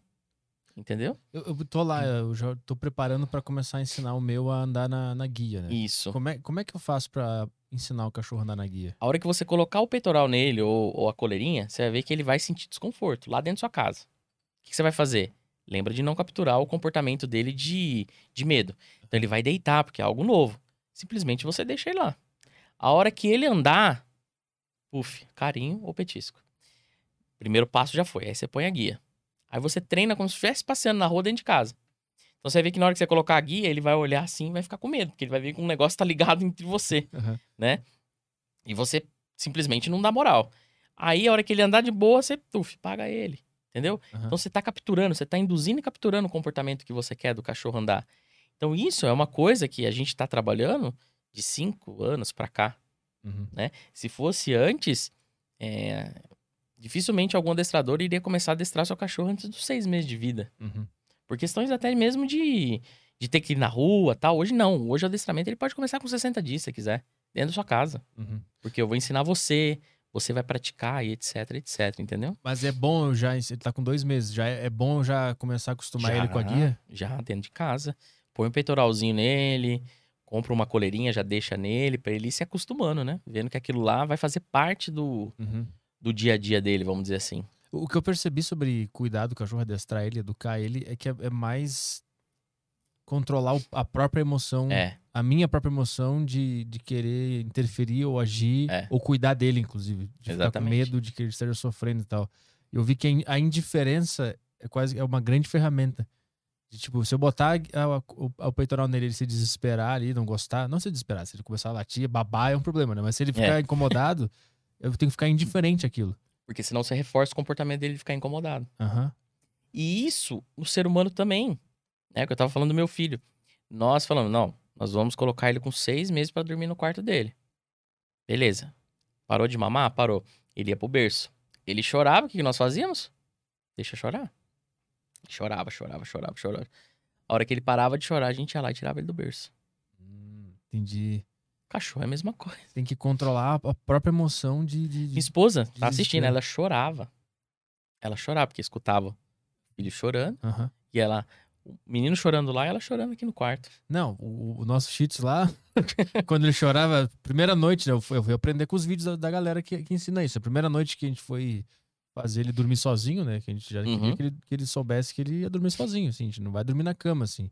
E ela fica, agora é que eu vou botar na cama. Espera, espera mais um Calma. pouco, não, entra- É. não vai pra cama ainda. Aí na primeira noite, começou a chorar. E aí eu também, às vezes, eu dava uma recaída assim, não, puta, Não, vamos, dá. vamos descer, porque ele tá muito mal. Mas a gente segurava e É. eu, eu lembrava de falar, ó, quando ele parar de, de, de gritar, a gente desce. Isso. Aí ele parava, a gente descia. Só que eu, eu, não, eu não chegava fazendo festa pra ele. Eu- Indiferente. Eu, eu passava reto, ia pro lado da cama dele, aí ele vinha até a cama, deitava de novo, aí lá eu dava uma atenção pra ele. Aí eu Perfeito. voltava. Mas o, o- é, a dificuldade é controlar a, A peninha emoção. que dá é a do pena. bicho sofrendo É. ali. Só que eu sempre, eh, eu sempre digo, né? É esse sentimento de dó que pode causar problema depois futuramente no cachorro. Uhum. Eu já tive cliente que ela falou assim: não, eu, eu não quero que o meu cachorro passeie, eu não quero que o meu cachorro saia na rua, eu tenho dó, eu tenho medo que um outro cachorro venha e ataque ele. Aí esse sentimento de dó, eu avisei ela, falei, olha, tudo bem, eu entendo a senhora e tal, mas seu cachorro futuramente vai ter problemas, vai ter des- desvio de comportamento. Como que você tem um bicho que você não coloca ele pra conhecer o mundo externo? Entendeu? Mas era o quê? O sentimento de dó, o sentimento de pena. Uhum. De, Ai, meu cachorro, né? Então, o sentimento de dó ele é muito perigoso. E o animal não, não, ele não tá preparado pra isso. Ele não tá preparado pra isso. E, e aí que a gente começa o quê? A induzir comportamentos errados no cão e depois falar, ah, do nada o cachorro fez isso. Não é do nada. Então eu acho que sempre que a gente sentir dó ou aquela raiva, é, pra, é melhor parar e tentar entender o que, que tá acontecendo ali. É. Porque provavelmente, a partir desses dois, dois sentimentos humanos, tu vai criar algo errado no cachorro. Algo errado no cachorro. Dói e, e aquela, aquela raiva que dá, porque pegou a planta, porque mijou fora do lugar. Exatamente. É meio- tem que se policiar. Tem que é, se policiar. é um puta trabalho interno do ser humano. E, e a gente só consegue fazer esse, polici- esse- esse policiamento na nossa mente, nas nossas atitudes. De novo, voltando, parece até é, repetitivo, né? Redundante, mas é quando a gente conhece a mente do cão. Uhum. Se a gente não conhecer a mente cão- do cão, como que o cão entende, a gente não consegue se policiar. Uhum. Porque a gente vai pro lado humano. Sim. É, é- é automático. Você começa a externar comportamentos achando que o cachorro vai ter comportamento humano. E não, não é, Uhum. né? Como é que faz pra criar um, um cachorro independente? Cachorro independente. De novo, voltando naquela, naquele papo, rotina. Então, por mais que eu esteja de home office, por mais que eu esteja trabalhando em casa, por mais que. Tem gente que fala assim: ah, não, mas eu não ligo. A- o meu serviço é aqui em casa, né? O cachorro precisa aprender a gostar de ficar sozinho. Então, em algum momento, algum momento do dia, ele vai precisar ir para um local e interagir com ele mesmo, né? Nós precisamos disso. Uhum. Não sei se eu eu dou muito valor nisso, mas, por exemplo, tem dia que eu não. que eu gosto do, do- da minha companhia. Sim. Uhum. Tem momentos que eu gosto da minha companhia, né? E o cachorro é a mesma coisa, ele precisa gostar da companhia dele. Só que, como que a gente faz ele gostar da companhia dele? Tornando aquele ambiente onde ele vai ficar favorável para isso. Então, é, tem gente que fala assim, Gustavo, você é a favor do cercadinho? Até algum ponto. Então, por exemplo, tem gente que usa o cercadinho lá, põe um cercadinho pro cachorro, e a hora o cachorro começa a dar trabalho, o cachorro tá com a pilha lá em cima, ele, ah, põe no cercadinho. Aí ferrou, meu amigo. Aí o cachorro vai entender que aquilo lá é algo negativo. O cercadinho, ele é bom pra fazer essa parte de, de o cachorro gostar de ficar sozinho quando o cachorro tá cansado. Tá com a energia drenada, o cachorro tá querendo tirar aquele cochilinho, põe no cercadinho. Aí o que, que ele vai começar a associar? Ah, o meu descanso, o meu ponto de equilíbrio é o cercado. Uhum. Uhum. E aí aquele lá vai ser o momento pra ele ficar sozinho. E aí o que, que você vai fazer? Coloca coisas que ele gosta de morder, de roer e tal lá no cercado. Uhum. E aí a hora que ele acordar, ele vai procurar alguma coisa lá pra ele roer, não vai procurar você. E isso vai criando rotina. Não precisa ser assim, ó, ah, todo dia às duas horas da tarde ele vai pro cercado. Não é militar, né? Uhum. Mas é assim, ó, todo dia no período da tarde, em algum momento ele vai ficar sozinho. Uhum. Ponto final. Então, isso você começa a criar a dependência. É Igual você disse dos cachorros, do- dos cães vira-latas que você tinha lá no, no sul, né? Uhum. É, como que criou a independência dele? Simplesmente, o cachorro ficou lá no guindaal, não é? Então, Ele ficava, ele ficava na, na- na cozinha. na cozinha. É que é engraçado, porque esse, esse vira-lata, ele chegou, ele vem da rua já meio adulto, ele já era Ah, assim, ele entendi. já era meio independente, assim. Aham. Ele já era meio independente. Mas normalmente cachorro de guindaal é assim. Aham. Se o dono aparece, ele brinca. Se não aparece, também ele tem que ficar lá. Uhum. Entendeu? Então, é, acostumar ele a, a ficar sozinho. Ficar sozinho. Em algum momento do dia. Essa técnica de quando ele é filhote, sair um minuto, voltar, Tá sair perfeito. cinco, voltar, sair dez, voltar, é, Tá perfeito. é bom, tá. Perfeito. Isso aí que vocês fizeram, vocês vão colher frutos depois quando ele tiver jovem e adulto. Que é um cachorro que vocês vão fechar a porta, vai embora, o cachorro vai ficar de boa. Ah, boa. Entendeu? O que mais? Então, ensinar a ficar sozinho. Dá é, ficar que sozinho, gostar da, da- dele ficar sozinho. O cachorro precisa gostar de ficar sozinho, né? E o cachorro precisa saber que, tipo, é, to- é, quer dizer, o dono precisa saber que todo contato com o filhote é um treino. Aham. Se encarar isso como um treino, você começa a entender. Por assim, "Pô, o cachorro tá brincando aqui de rosnar e de me morder. Eu tô treinando ele pra quê? Pra futuramente ele gostar de morder. Uhum. Então eu não vou treinar, vou mudar isso aqui. Entendeu? Se começar a encarar isso, o dono, o, o dono, né, o tutor, o pai de cachorro, enfim, começar a encarar, pô, todo contato meu é treino, todo contato meu é treino, o cara começa a se policiar. Quando, o- quando o meu começa a me morder, ou eu finjo que tá me machucando, choro, Isso, perfeito. ou eu, eu saio, eu paro de brincar. Perfeito. A mordida é uma comunicação. A mordida é uma comunicação. Tipo, ó, ele tá, ele tá pegando em você. É uma comunicação. Se nós cortarmos subitamente essa comunicação, o que o cachorro começa a entender? Não é uma forma de comunicação viável. Então, eu não vou comunicar desse jeito. Sabe o que é engraçado? Lá, lá em casa, ah, quando ele começou a me morder, eu fazia isso. Eu ignorava ele. Ou também quando ele mordia o meu pé, eu parava. Eu ficava parado Isso. e deixava ele morder, morder, morder. Daqui a pouco ele entendia que não ia acontecer nada e parava, né? Perfeito. A minha namorada, ela ficava braba. Eu ficava, para de morder! E, e saía. E Uhum. aí, quem que, ele, quem que ele morde hoje? Ela Exatamente. é o brinquedo que faz barulho. Exatamente. o meu, ele, ele nem morde mais meu pé, às vezes a mão só. E aí tem pessoa, a galera tem tendência de ficar assim, né? Fazendo assim com, com a mão pra ele parar de morder. É. Isso reforça ele morder mais. né? Reforça muito. Criança, eu vou atender casa que a criança sobe no- bem no, no encosto do sofá, assim, com medo, e o cachorro. Aí a pessoa fica lá, ah, tá agressivo, não tá agressivo, tá brincando. Uhum. Ele viu e falou: Nossa, o brinquedo correu lá pra cima do sofá lá, vou pegar ele, entendeu? E aí o cachorro vai crescendo, sobe no sofá daqui a pouco, a criança. Tem, tem lugares que eu vou, a criança tá em cima da mesa. A criança sobe em cima da mesa, medo. E tem criança que fala, criança que traumatiza. Que fala assim pra mãe, mãe, eu não queria um cachorro que mordesse. Então. A criança em cima da mesa é um desafio maior pro cachorro. Ele acha que é um É, brinquedo fala, mais "Meu". interessante ainda. Puta caça legal, cara. Mas como é que faz quando a pessoa tem uma criança em casa e o cachorro tá achando que a criança é um brinquedo? Aí que o adulto tem que intervir. Porque são duas crianças brincando. Então, assim, primeiro orientar a criança. Eu sei que se for muito novinha é complicado.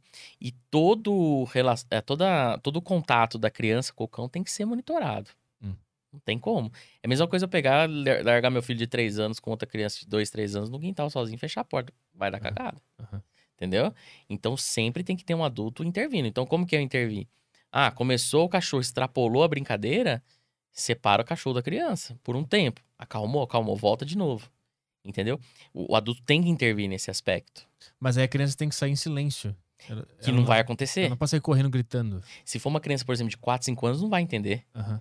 Aí que o adulto tem que fazer o quê? Deixa interagir com a criança, começou a machucar muito, vê que tá extrapolando, o adulto pega e separa. Tipo, coloca o cachorro em outro ambiente que não tem acesso à criança tal. Deixa acalmar um pouquinho. Aí lá no outro lugar tem que ter um enriquecimento ambiental, né? Um brinquedo pro cachorro morder, porque ele tá na pilha. Uhum. Entendeu? Depois, em um dado momento, meia hora, 20 minutos, tal, solta de novo. Porque senão, se eu não deixar o cachorro interagir com a criança, ele depois também pode ficar reativo com criança, Uhum.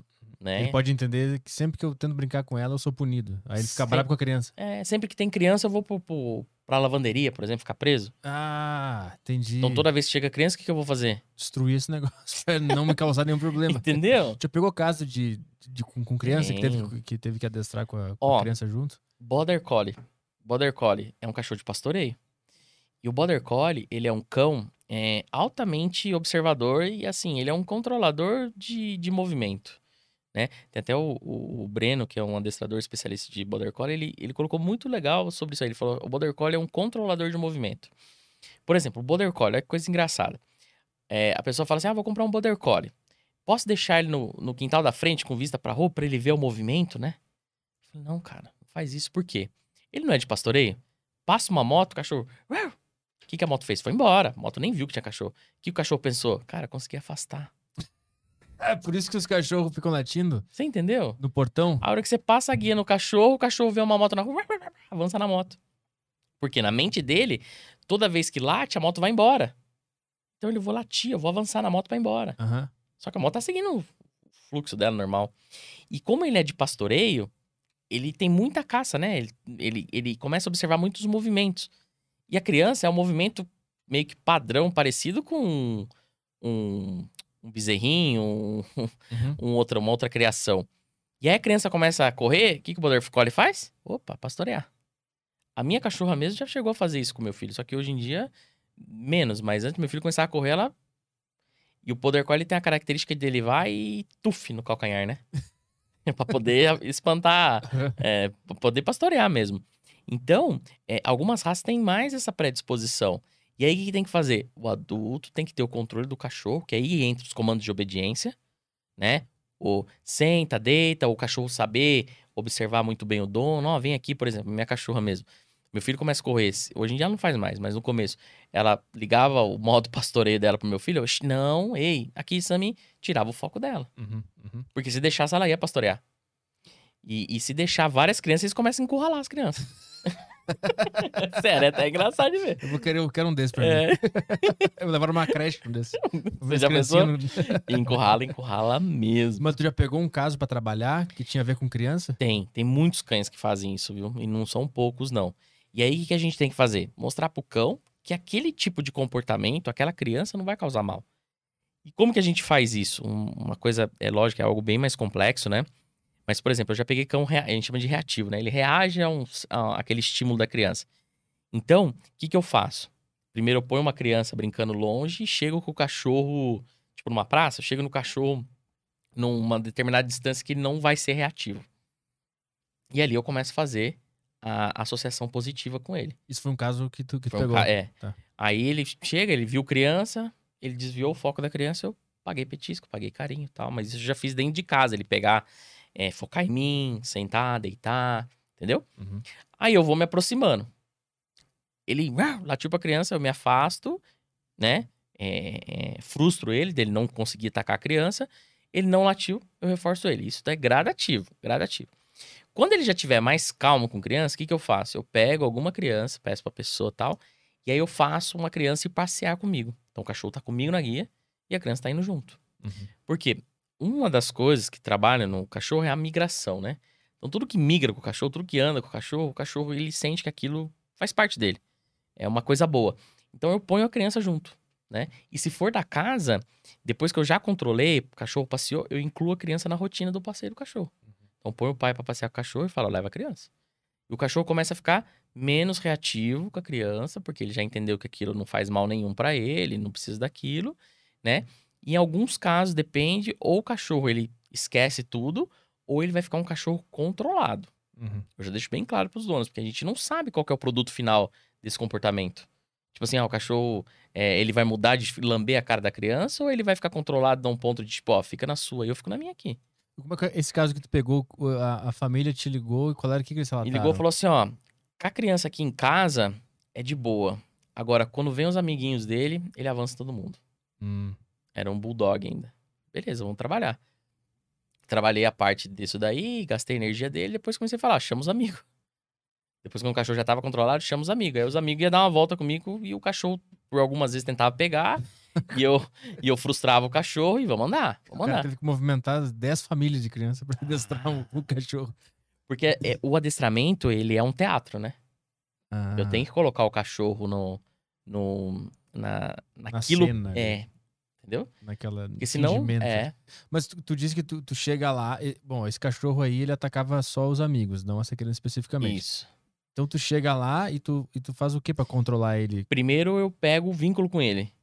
Então, faço os comandos de obediência com ele, vou Ensina pra a sentar, passear, deitar, ensino- exatamente, o cachorro prestar atenção em mim, Aham. né? Porque senão tem que ficar punindo muito o cachorro, né? Punindo o fato de toque no cachorro, não, não, vem aqui, pá, pá. Enfim. Então, primeiro eu faço o cachorro a gostar da minha presença. Mas esse cachorro, ele sabia já sentar e deitar? Não. Ah, tá. Aí eu trabalhei toda essa parte. Entendi. Aí, quando eu trabalhei essa parte, aí eu falei, bom, o cachorro já tá na minha já, né? Vamos dizer assim, o cachorro já tá no passeio legal, já faz os comandos de obediência, já entende o que que é não. Então, só pra entender, antes de tu botar ele no objeto que incomoda ele, que é a Isso. criança, tu faz outro trabalho. O trabalho. Primeiro que a gente chama de trabalho de de base. É. Saquei. Primeiro eu tenho que fazer a base. Porque senão, a gente faz um processo na, na psicologia que é chamado de imersão. Né? Então eu ponho o, o indivíduo de frente com o problema dele. Isso pode dar muito certo, como pode dar muito errado. A mesma coisa que o cara fala, ah, eu tenho medo de aranha. Pega o cara, entra, coloca ele numa sala fechada cheia de aranha. Vai- Fica aí até. Fica até você perder o medo. Aham. O cara pode sair dali e falar, meu, eh, não tenho mais medo, ou o cara sai dali morto. Uhum. Entendeu? Uhum. Uhum. Então eu faço toda uma base com o cachorro, preparo ele. A hora que o cachorro já estiver respondendo bem aquela base, aí eu começo a trazer aquilo que incomoda ele. Porque lembra que a gente conversou, por exemplo, o cachorro, aquilo vai embora? Uhum. Uhum. Então ele aprendeu isso, vai embora. Então, quando eu já fiz a base com ele, o uau não vai mais embora. Ele vai latir, latir, latir, latir, a criança vai ficar ali. Entendi. Quando ele parar de latir, a criança tá com o petisquinho na mão, a criança zup, joga. Aí ele começa. Ah, tu fez as crianças pegar petisquinho? Opa, opa. Cara. Porque ele tem que ver que vem do indivíduo. Então, assim, ah, o indivíduo não é tão ruim assim. Entendeu?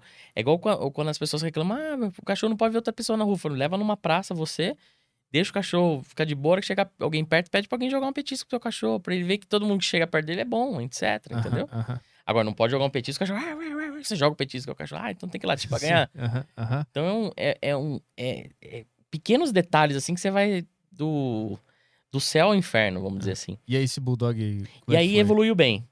Parou de latir pras crianças tal, beleza. Parou de latir em casa, parou. Agora vamos migrar.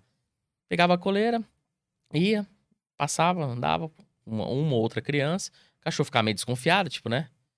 Mas ali ele já relaxava, porque tá drenando a energia dele, tá liberando os hormônios do estresse e tal. Fez duas, três aulas ali, o cachorro passeando com a criança tal. Em algum determinado ponto eu pegava, instalava uma segunda guia nele, né? O cachorro tava puxando um e dava uma outra guia pra criança Hum, pro cachorro começar a prestar atenção que aquela criança tá levando ele. Mas na verdade, quem tá levando era eu. uhum. Eu tava com a guia de segurança. Até chegar um ponto que eu desacoplava a minha guia e a criança levava. Acabou. Cara, ele nem, ele nem percebeu. Só que isso. Quanto Meses, tempo demorou esse? esse foi cinco meses. Cinco meses. Cinco meses. Ah, tá. É um, é um período. Duas vezes por semana a aula. E, du- e, e quando. Duas vezes por semana, mas Duas aí nos semana. outros dias da semana deixa instruções dono- pra família também. Isso, né? deixa uma lição de casa pro dono. E aí que deve ser o problema, né? Muita gente deve não fazer a lição de casa. Deixa pra. Aí eu sempre condiciono isso. Falo, ó, o resultado do processo aqui vai ser é, o seu comprometimento. Se você não se comprometer, você vai rasgar dinheiro. Uhum. Você vai pagar meu serviço, o cachorro vai ficar bom comigo, com você não. Teve algum caso que o, o, o dono não fazia nada e meio que a culpa era do dono e teve que sentar e ter um papo de psicólogo? Eu já cheguei caso de ter, de, de deixar o cachorro no canil, falar, deixa o cachorro lá, hoje a gente vai trabalhar. De resolver briga de casal, cara. Pode dar detalhes? Vocês estão foda. essa história é maravilhosa. Essa história é maravilhosa. Nome- nomes fictícios. Nome fictício. Sérgio e Roberta. O que O acontece? cara acertou um número. Imagina, o cara acertou o casal. O que acontece? Sempre quando decide ter um cachorro em casa, nunca é uma decisão unânime. nunca é. 100% às vezes é do marido, da mulher, e 90%, 80% é do marido. Só quando o cachorro começa a externar o comportamento natural da espécie, de roer, de destruir, de latir, etc., aquele que já tava, tipo, Sem querer ter, já. de 80 caiu pra 10. Aham. Aí ele já acha alguém pra culpar. Tá vendo? Você que quis esse cachorro, não sei o quê, papapá, papapá. Aí eu comecei a perceber que o quê? Quando eu ia, é, quando eu ia treinar, sempre era um ou outro que ia acompanhar. E quando a mulher acompanhava, ela elogiava. Ela, não, o cachorro melhorou muito, tal, tal. Ah, beleza. Eu vou de acordo com o que o cliente me passa. Eu não, eu não faço assim um, é, um trabalho igual antes eu fazia. Eu chegava lá, eu olhava aquele cachorro, não, esse cachorro tem que sentar, deitar, ficar. Tá, pá, pá, pá. Por quê? Eu, às vezes eu ia lá construir um prédio pra pessoa, e a pessoa fala, eu queria uma edícula, cara. Entendeu? Tipo assim, ah, seu cachorro faz tudo. Ela falou, mas eu só queria que subisse no sofá, velho. Então, Ah, assim, aham. eu vou de acordo com o que a pessoa me pede. A demanda. Exatamente. E aí ela falou: Ó, tá ótimo, cachorro. Aí ela me passando, eu falava, vamos ajustar, tal, tal, tal. Quando era a vez do cara ir acompanhar a aula, o cara. Fala, esse cachorro é um desgraçado. Eu não sei, é culpa da fulana, papapá, papapá, papapá. Eu falei, mano, isso aqui tá tendo uma crise de cabine, né? e fui tocando barco, fui tocando barco. Aí chegou um dia, ele pegou, ele foi acompanhar, ele falou assim, viu, é, a fulana já te pagou? Ele já pagou. Ah, então vamos encerrar o adestramento por aqui, já tá certo, tá te devendo alguma. Não, não tá devendo nada, mas o cachorro ainda precisa de alguns ajustes. Não, não quero saber disso aí, não mais, não. E ó, se souber de alguém pra, pra, doar esse, pra adotar esse cachorro aí, já me avisa, tal, tal, tal, tal, tal. Eu, não, beleza. Acaba hoje a aula, mas amanhã eu tô aqui pra gente conversar. Que dia vocês estão, vocês dois? Ah, tá, não sei o que amanhã. Tá amanhã. Não, mas o que você quer? Falei, Não, vou conversar com vocês dois pra gente fazer o fechamento do serviço e tal. Chegou lá, ah, você vai ver o cachorro? Não, deixa o cachorro guardado lá. Meu, começou um quebra-pau na mesa dos dois. Porque eu vou doar esse cachorro, não quero mais saber, não sei o que, ó, o tanto de dinheiro que a gente gastou com adestramento, com veterinário, com não sei o que, papapá. E eu olhando aqui, um xingando dali, outro xingando daqui. Tudo no meio da sala, E- olhando isso. É, eu aqui sentado na mesa e pá, pá. E deixei, falei, ó, vamos deixar liberar o cortisol, né? Aí você já começa a encarar como adestramento, né? Não, um tá reativo com o outro, né? Daqui a pouco descansa. É, daqui a pouco eles Eu dou o petisco. dou petisco, eu vou jogar um petisco aqui, já passar a um, deixa eu ver qual que tá mais agressivo, eu já passo a um. Enfim, aí começaram tal, a discutir a hora que acabou. Eu falei, gente, é o seguinte, vocês estão com um cachorro aqui que o próprio comportamento seus tá refletindo no cachorro. Tá refletindo no cachorro. Aí falei pra ela, você tá totalmente é, comprometido em querer mudar o cachorro. E o cara era grande, cara. Eu falei, agora eu vou ter que dar no meio desse cara, vai, né? Eu falei, agora você tá totalmente frustrado. E a sua frustração tá refletindo no cachorro. Aí tive como se fosse a conversa nossa aqui. Eu expliquei toda a base pra ele. Falei, cara, o cachorro, ele tá te observando a todo momento. E essa frustração que você tá com ele, ele tá fazendo por causa da sua frustração. Então, assim, senta vocês, conversa. Eu já percebi que vocês aqui estão numa disputa. Se não quiser o cachorro, eu vou arrumar um cachorro. Eu vou alugar- arrumar uma família pra ficar com esse cachorro. Porque, cara, o único prejudicado que tá saindo aqui é o cachorro. Porque vocês estão brigando e o cachorro não tá entendendo o que ele, o que ele precisa fazer, né? E o culpado tá sendo ele. Ele tá ficando com desvio de comportamento por causa da objeção de vocês. O, o cachorro, ele tenta fazer que aquela família ser unida. Não, ele tenta, ele tenta corresponder àquilo que a pessoa tá tentando induzir ele. Então, por exemplo, é, o cara saía pra passear, o cara já meteu a guia no cachorro, a coleira no cachorro, já sai revoltado. Tipo Vem, assim, puxa, vai, vamos, vamos. E Aí o aqui, cachorro- como é que ele responde a isso? Aí o cachorro respondia puxando. E era incrível, tipo, o cachorro puxava com ele com a, com a mulher não, com a mulher do lado. E Ah, comigo é do lado. Aí o cara ficava louco da vida. Só que aquela loucura do cara bravo e o cara dava tranco e o calma. Não, esse cachorro é idiota. Porque eu já tive cachorro. Não sei. Aí volta aquele, aquelas crenças, né? Eu já tive cachorro. Da época que eu era moleque, tinha cachorro, era no, no pedaço de pau que tinha que doar, não era. ah, Educar, não era assim. E o cara era grande, meu. Então eu tinha que ir com jeito, que senão ia apanhar, né, meu? Aí assim, resolvi, falei, né? Expliquei. Falei, ó, se vocês quiserem, se vocês tiverem decidido, pode mandar mensagem pra mim, depois eu vou arrumar uma família pra esse cachorro. Mas esse cachorro não pode ficar aqui com vocês desse jeito. Aí o cara já parou assim, não sei o que. Aí pegou, mandou mensagem, não, não, beleza, vamos continuar mais um pouco o adestramento. Aí, aí mudou, o cara mudou. Então, assim, às vezes tem que falar, entendeu? E aí resolveu? Re-? Não, resolveu. Aí o cara ficou mais de boa, tal, começou a entender. Mas assim, a menina, a mulher, um dia que acompanhou ela, falou: Gustavo, meu casamento abalou depois desse cachorro, cara. E chegou a cogitar separação, velho. Caralho. Porque vira uma briga. Uhum. Vira uma briga. É igual crianças. O pai tenta educar de um jeito, a mãe tenta educar do outro. Se os dois não, não chegarem a um denominador comum, Uhum. pau fecha. Uhum. E o cach... imagina uma criança e um cachorro que não tá entendendo nada. Sim. E aí os dois estão brigando lá, sei que, que os cachorros, sei que não quis o cachorro, você olha lá, o cachorro tá mordendo o fio. O cachorro chegou a comer, nesse caso aí, o cara ficou bravo, o cachorro chegou a comer um controle daqueles home teacher, né? Ah, o do, aham, aham, do sistema. Então, assim, o cara, o cachorro comia tudo, cara. O cachorro comia tudo. Então, assim, é, Mas ele, eu entendi o lado do cara, só que Aham. também o cara não tava entendendo o lado do cachorro. mas entendeu? ele comia tudo porque o ambiente estava muito estressante. E Tava ele... estressante. Era, eles, eles dividiam dias de rotina de passeio. Quando era do cara, o cara dava um rolezinho só com ele, o cachorro puxava, latia, fazia o caramba, o cara já voltava embora ferrado da vida. Aham. Aí aquele passeio ansioso, o cachorro voltava mais ansioso e, e aquela ansiedade, o cachorro saía destruindo tudo. Uhum. E aí ele ficou, mas como é que ficou isso? Ficou Não, bem? aí o, cach- o cara entendeu. A gente fez mais, acho que um mês de aula. Zerou. O cachorro ficou legal. Ficou educadinho. Ficou legal. Mas já tive casos também da pessoa chegar e não, não quero mais, dou e acabou. Aí Como é, como é que é que tu, tu lida com isso emocionalmente falando quando tu pega um cachorro pra adestrar e aí o dono isso do cachorro? Deve ser muito triste Então, isso. É triste. É triste. Eu falo assim que é, eu tenho duas cachorras, né? E eu não tenho mais espaço. Mas se eu morasse num sítio, numa área grande, eu tava lascado, porque eu ia levar tudo embora. Tem proprietário que chega em mim e fala: Ó, você não quer pra você não? Isso é muito comum do cara Muito. contratar o adestrador, fazer um mês e Por- desistir. É, porque aí o cara vê que o cachorro responde a mim. E aí ele tem aquele sentimento de tipo: Ah, cara, a mim o cachorro não responde nada. E aí ele: Não, ah, então top pra você. Ah, E não responde porque o cara não pratica. sim, o cara, o cara nem- ele nem faz a ligação, né? Que Não. eu não tô praticando. E aí você ouve o quê em alguns casos? Eu tô pagando você pra você ensinar ele. Tudo bem, eu tô ensinando, mas se você não praticar, não vai dar certo. Caralho, a gente tá perdido como humanidade, hein? E quando eu percebo isso no começo, eu abro mão do serviço. Quando tu vê que o, que o cara não tá É, hoje, mesmo. é, hoje quando eu vou fechar um serviço, eu já vou e deixo bem claro. Ó, é assim que funciona, assim, assim, assim, assim, ah, tá, tá, tá, tá. Você vai ter tempo? Ah, não tem. Então não é minha metodologia. Pode procurar outro profissional, porque não vai dar certo, é meu nome, etc. Uhum. Uhum. Tô abrindo o jogo com você porque depois dá dor de cabeça, certo? E já pegou o caso de, de maus tratos? Ah, já. Mas a pessoa maltratava e te chamou pra que- Maltrata e vem e fala assim: ah, esse cachorro é medroso. É um filhotinho medroso, cara. Você fala, Ah, é medroso, é. Mas como assim? Já vem medrojado? O canil vem medroso.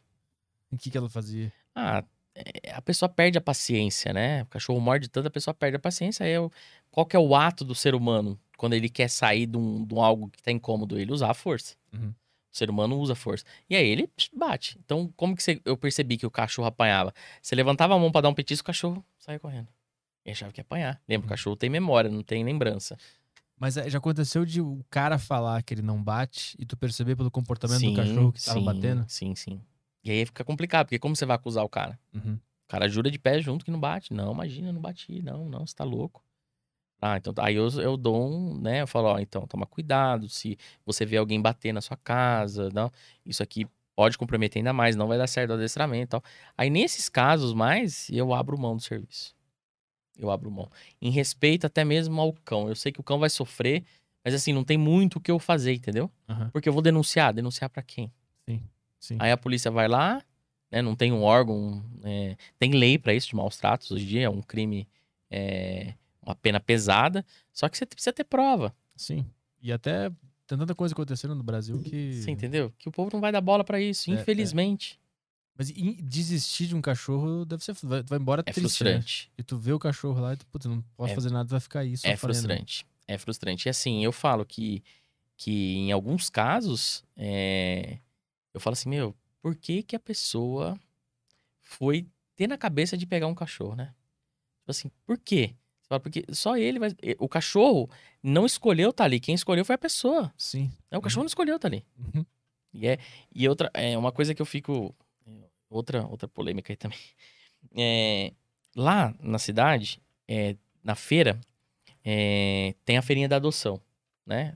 O pessoal da ONG, da- eles pegam os, os cães abandonados e põem lá pra, pra adotar. O pessoal é fantástico, cara. É fantástico. O pessoal faz uma entrevista pra ver se a pessoa realmente tem renda, pra poder manter o cachorro, etc, etc. Só que, infelizmente, tem pessoas que beiram a psicopatia, né? Vamos dizer assim, que acabam até mentindo, tá naquela ânsia, ah, eu quero ter um cachorro, eu quero ter um cachorro, e leva o cachorro embora e. E não tem nada daquilo, entendeu? Mente na entrevista, etc. E Uhum. por mais que o pessoal da ONG depois vai lá é, fazer as visitas pra ver se o cachorro tá sendo bem cuidado, às vezes o cachorro já foi abandonado e tchau e benção Uhum, uhum. entendeu? E aconteceu um fato comigo do que é, na chácara da minha sogra na área rural lá, é, apareceu uma cachorra e essa cachorra deu nove filhotes. A gente acolheu, tal, vermifugou a cachorra, os cachorrinhos, tal, tal, tal, castrei a cachorra, paguei pra castrar a cachorra e levamos na feirinha pra adotar. Cara, quando eu postei a foto do, do- do cachorrinho, uma mulher ligou assim, ó, incansavelmente pra mim. Ai, traz o cachorro agora, agora, não sei o quê. blá, blá. Falei, calma, o cachorrinho nem desmamou direito. Não, porque eu quero esse cachorro, me encheu o saco. Meio. Já dá pra perceber que. Tá ansiosa. É. Resumindo, seis meses depois, essa cachorra foi abandonada amarrada num poste. E a gente só descobriu porque a hora que a gente foi bater na casa dessa mulher, é, a cachorra já não tava mais lá e dava as características, sabe? Então ela adotou o cachorrinho. Adotou, o cachorro começou a dar trabalho. Como fui eu que meio que fiz essa doação, Uhum. ela me ligou várias vezes. Ah, o cachorro tá dando trabalho, mas o que, que eu tenho a ver com isso? Ah, O que tu esperava Tipo, que é. É, o adestrador, você- me doou, você vai ter que corrigir. Eu dei várias dicas, fui no local, orientei, mas não teve paciência e abandonou o cachorro. E aí você vai fazer o quê? Mas um dia tu foi visitar só por visitar? Não, aí abandonaram uma cachorra amarrada num, num poste. Ah, tá. Aí a mulher da ONG entrou em contato comigo e falou: Gustavo, lembra aquela cachorra que você doou tal? Não tem a... Você tem a foto dela? Tem. Você sabe onde que a mulher mora? Como é cidade pequena? Ah, lembra, vou passar por lá. Passou, cadê a cachorra? Não tá lá. Eu bati as mesmas características. Mandar a mensagem, bloqueou no celular, etc. Cara, e aí, Então, assim, acontece muito. Aí você se sente frustrado, né, cara? Você fala, meu, a, que ponto que as pessoas chegam, né? De, de- é, é, dessa ansiedade de tipo assim, tô andando na feira, olha, nossa, um cachorrinho, que bonitinho, bonitinho, um é. ursinho. Aí leva. Faz a entrevista, passou a entrevista, a ONG autoriza e tal, leva. Aí fez cocô, nossa, mas ele faz cocô. Sim. Entendeu? Aham. Nossa, mas ele fez xixi. Nossa, mas, puta, você tá fazendo cocô aqui na, meu, na, minha, na minha cozinha. Mordeu Ah. o meu controle. Mordeu meu controle, tá mordendo o pé do meu filho, ah, não quero mais. Aham. E a que fim levou essa a que foi presa na. Aí essa cachorra, o pessoal da ONG é, resgatou ela e conseguiu uma nova adoção. Caralho, é. A gente vê que no fim das contas é autoconhecimento da própria humanidade, né? Né? Que, que o cara não tem É. desconta no cachorro. Tem. é. E os cachorros sofrem a falta de autoconhecimento da É. humanidade. E, e o cachorro é exatamente isso mesmo, né? São as faltas que as pessoas depositam no cão, né? E aí, meio que naturalmente, né? A pessoa nem. É. Acho que nem a pessoa percebe o que É. ela tá fazendo ali. A falta, por exemplo, é, esse negócio de ansiedade e separação que nós estávamos comentando, por que, que vai ficar mais forte no, na- na- na- no caso da pandemia? Além de ficar muito junto, as pessoas começaram a vir à flora muita falta, né? As faltas anteriores, ah, falta de afeto, é, falta de carinho tal. Então tem o quê? Ele tem um cachorro. Então, o que eu tenho essa falta, eu vou depositar no cachorro. Só que o animal, por mais que ele é um cachorro bonitinho e tal, ele é um animal, ele tem os instintos dele e tal. Uhum. Ele não sabe lidar com essas faltas. E aí começa o desvio de comportamento Uhum. Uhum. né? Então é um negócio muito doido. Quais são os desvios mais comuns além da, da, da ansiedade de separação? Ó, os desvios mais comuns de comportamento é medo, as causas também. Lista eles e diz as causas. É. Perfeito. medo, e aí o medo pode ser a mordida. O cachorro morde por medo. O cachorro medroso ele é mais perigoso que o agressivo. Uhum. Porque o cachorro medroso ele se acoa de baixo, e a hora que você for pegar ele te morde. Ele não dá nenhum sinal que ele vai te morder. Uhum. Entendeu? Ele, tá, ele morde por questão de defesa, né? Mas ele tá se defendendo por quê? Foi o erro da É medo. família ali? é de, por exemplo, não socializar ele, não mostrar outras pessoas pra ele, é, Por exemplo, o cachorro tem que ver tudo. Tudo que ele puder ver na, na fase de filhote é melhor. Uhum. Então, às vezes, a pessoa priva o cachorro de, de tudo aquilo. Aí chega uma pessoa estranha em casa, o cachorro, nossa, eu não conheço a pessoa. Aí vai se esconder. A pessoa, não, vem aqui, que bonitinho. Então, eu, puf, mordeu. Inclusive, acho que eu- foi no teu vídeo que eu vi que não é pra deixar o cachorro o filhote em casa antes de tomar vacina, né? Que é pra levar, sair com ele no colo, né? Perfeito, Eu tô perfeito. fazendo isso. Às vezes, às vezes eu vou no mercado, levo ele no colo. É. Eu aprendi isso contigo, porque a minha ideia era, ah, vou deixar ele aqui, porque não- É. não, tem vacina, deixa ele em casa. Perfeito. E quando ele tiver a vacinação completa, aí eu saio com ele. É. Aí eu tô levando no Isso- colo pra todos os lugares. É, e isso, Arthur, é uma coisa assim, até voltando, a- é, indo pra veterinária agora, né? Eu terminei agora recentemente a graduação de veterinária e é um sonho antigo, enfim, aí consegui, graças a Deus, é, cursar. E só tô cumprindo os plantões, os estágios agora pra poder é, Exercer. exercer a, a vir o CRM, o CRMV e etc. E na faculdade de veterinária, nós temos um único semestre de comportamento animal. Hum. Um único. Porque ela é voltada mais para a parte patológica mesmo, né? Ensinar doença, o que que é doença e o tratamento. Uhum. Medicina veterinária. E a parte de comportamento animal, ela pouco fala sobre isso, tudo que a gente conversou aqui. Pouco fala, porque é um semestre muito corrido. E o médico veterinário, o que, que ele está focado? Em prevenir doença. É, ele é treinado para isso, prevenir doença.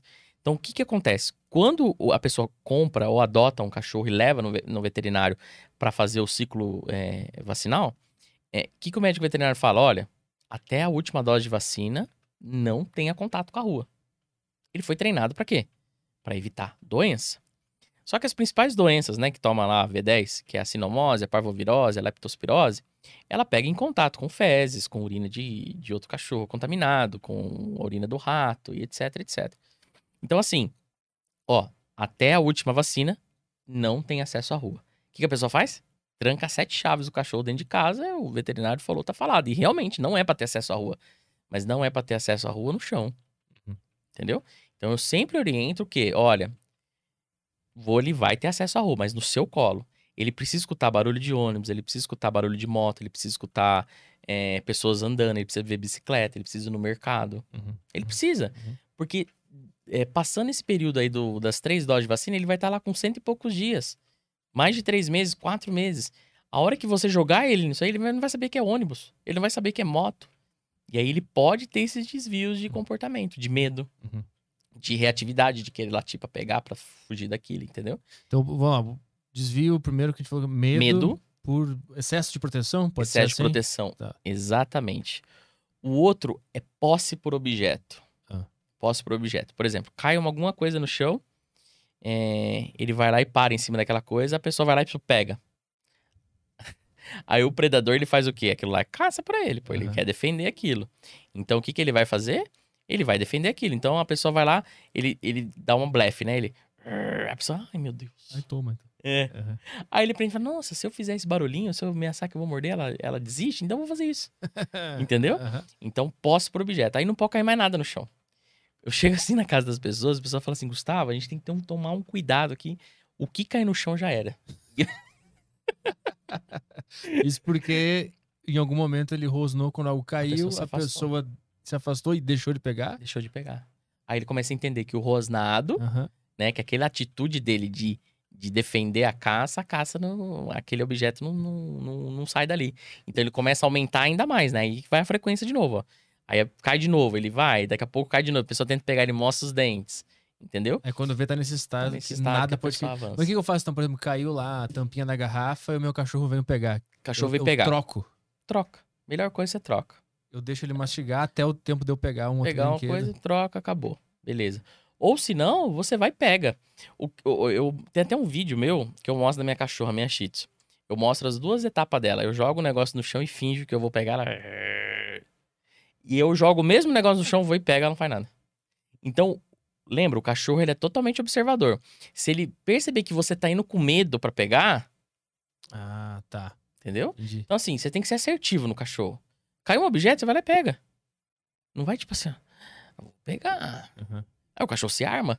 E, e, vamos lá, caiu a tampinha, e aí ele vem pra pegar, aí ele tá com o negócio na boca, e se, e se ele não quiser o outro brinquedo que eu oferecer? Então, aí você. Por isso que é, a- o treino, antes de chegar nesse, nesse extremo de cair as coisas, o treino de desvio tem que ser muito bom. Que é aquele. Vem aqui, chama ele.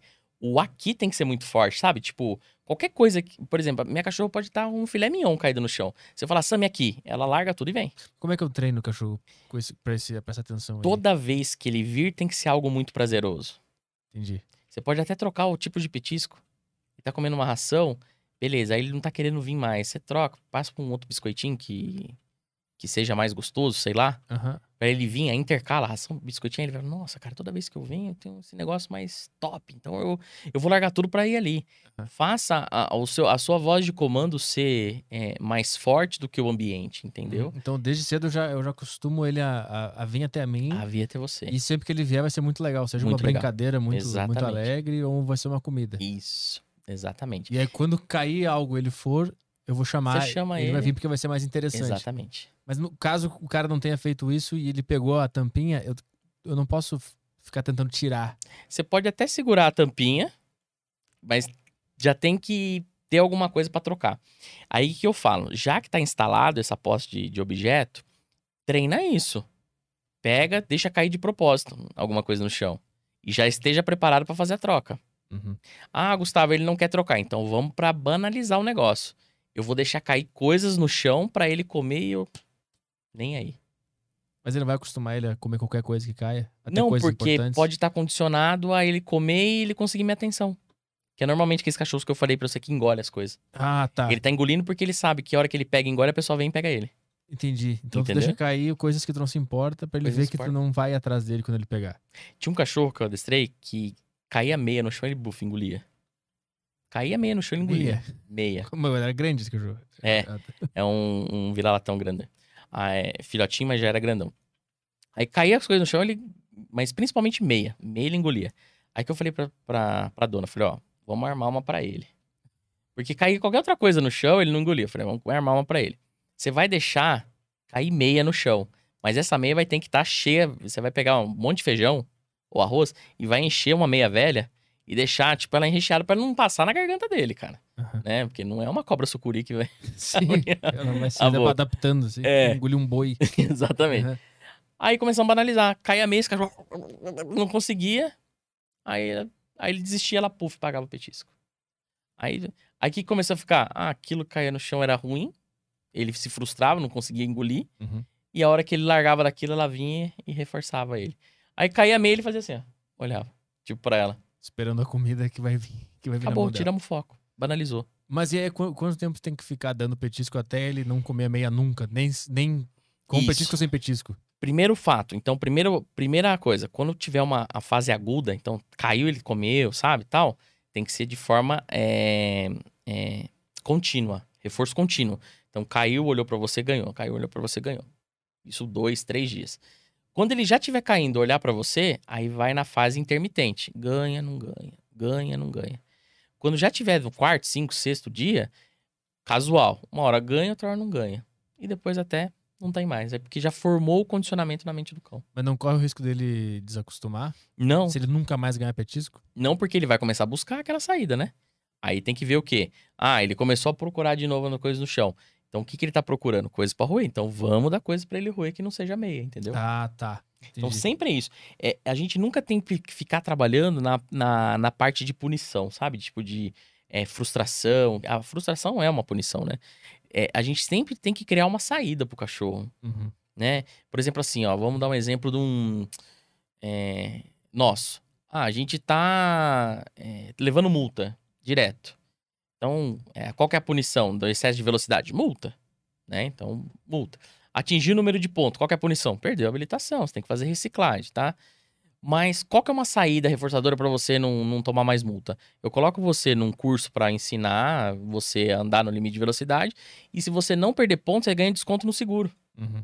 né? Tem muita seguradora que se você não tiver ponto na, na habilitação, ela te dá desconto no, no seguro do carro. Uhum. Uma saída aí, reforçadora.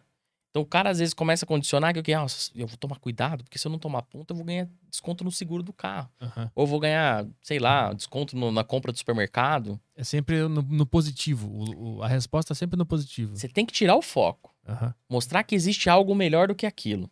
Porque se a gente ficar só punindo, punindo a frustração, chega uma hora que a própria frustração não tem mais resultado. Uhum. O cachorro ele sai da frustração, ele entra na frustração de novo, chega uma hora pra ele aquilo ali é a mesma coisa que nada. Aí ele fica mal educado. Aí ele vai engolir, mesmo que se frustrar, e acabou. Entendi. Então a gente tem que parar aquilo, né? Como se fosse um remédio para febre. Você tira a febre, mas qual que é a causa da febre? Uhum. É infecção. Então, o que, que a gente vai fazer para tratar a infecção? É antibiótico, né? Então, qual que é o antibiótico? É o, o, o desvio, o, o enriquecimento ambiental, algo que ele vai morder. Entendi. Porque se ele tá mordendo aquilo ali, ele quer morder. Então, você dá algo para ele morder. Então, é- medo é essa posse por objetos. Posse por objetos O que mais? e principalmente latido excessivo. Tá tendo muito aí. O latido excessivo por quê? Falta de rotina, as pessoas não estão gastando energia do cão. E desde pequenininho o cachorro latiu, achou bonitinho. Então o cachorro acha que ganha tudo no latido. Aham. Ai, para de latir, top, petisco. Aí o cachorro para de latir, porque tá ganhando petisco. Mas ele acha que latindo ganha petisco, então ele vai ficar latindo. E conversar de volta quando o cachorro late também acostuma ele a latir Acostuma bastante. latir né? bastante, porque ele tá escutando sua voz, né? Uhum. Esses são os três principais, Três que, principais. Que, tu, que tu atende. Três principais. Do latido, então, a, a principal, o principal a- erro dos, dos donos é dar petisco quando ele late e conversar com ele quando ele Isso. late. São esses dois. Petisco é atenção. E pra destreinar ele a latir tanto. Aí a gente tem que fazer o efeito inverso. Aí tem técnica. Fala, ó, quando o cachorro latir, faz um barulho. Dá certo? Dá certo. Pega uma garrafa, faz um barulho. Dá certo. Porque o cachorro vai latir, você vai dar uma punição nele de, de um barulho. Ele vai ter um efeito inverso. Só que até quando dá certo isso? Se você não ensinou que não é bom latir. Uhum. Então eu gosto de, primeiro, que a gente chama de punição negativa. Ou seja, eu tirar alguma coisa do cão. Então, qual que, aonde tá o reforçador? O cachorro não tá latindo, eu não tô dando reforço de atenção. Então, a hora que ele latir, não dá petisco, não dá atenção. Ele vai ficar lá, pá, pá, pá, pá, pá, pá, latindo, latindo, latindo, latindo. Ignora. Quando ele parar de latir, a gente dá atenção pra ele, ó, dá o petisco que for. Uhum. eu já tô ensinando pra ele, ó, latir é ruim, não latir é bom. Aí depois que você ensinou que é bom, aí sim, se você quiser entrar com uma punição de barulho, aí tudo bem. Entendi. Mas precisa entender também aonde é a causa do latido. A causa do latido é porque ele quer sua atenção ou a causa de latido porque ele tá no tédio? Que, tipo, você não vai passear com o cachorro, você não dá um, um brinquedo pra ele roer, você não dá uma atividade. Uhum. Porque aí também não adianta, né? O cachorro tá latindo, não é atenção. Na verdade, ele tá com energia acumulada. Você Sim. pode punir ele, você pode esperar ele parar de latir, que você não, não trabalhou a causa do latido, entendeu? Aham, Ele tem que estar. tipo assim, se tu estiver dando atenção pra ele, é, brincando com ele, mesmo assim, ele estiver latindo, Latindo? às vezes, só ignora Só ignora. e vai dar tudo certo. Exatamente. Ah, eu, eu tô vendo que eu tô fazendo certo com o Isso. meu aqui. Eu tô, eu tô seguindo. tô seguindo um caminho interessante. Legal.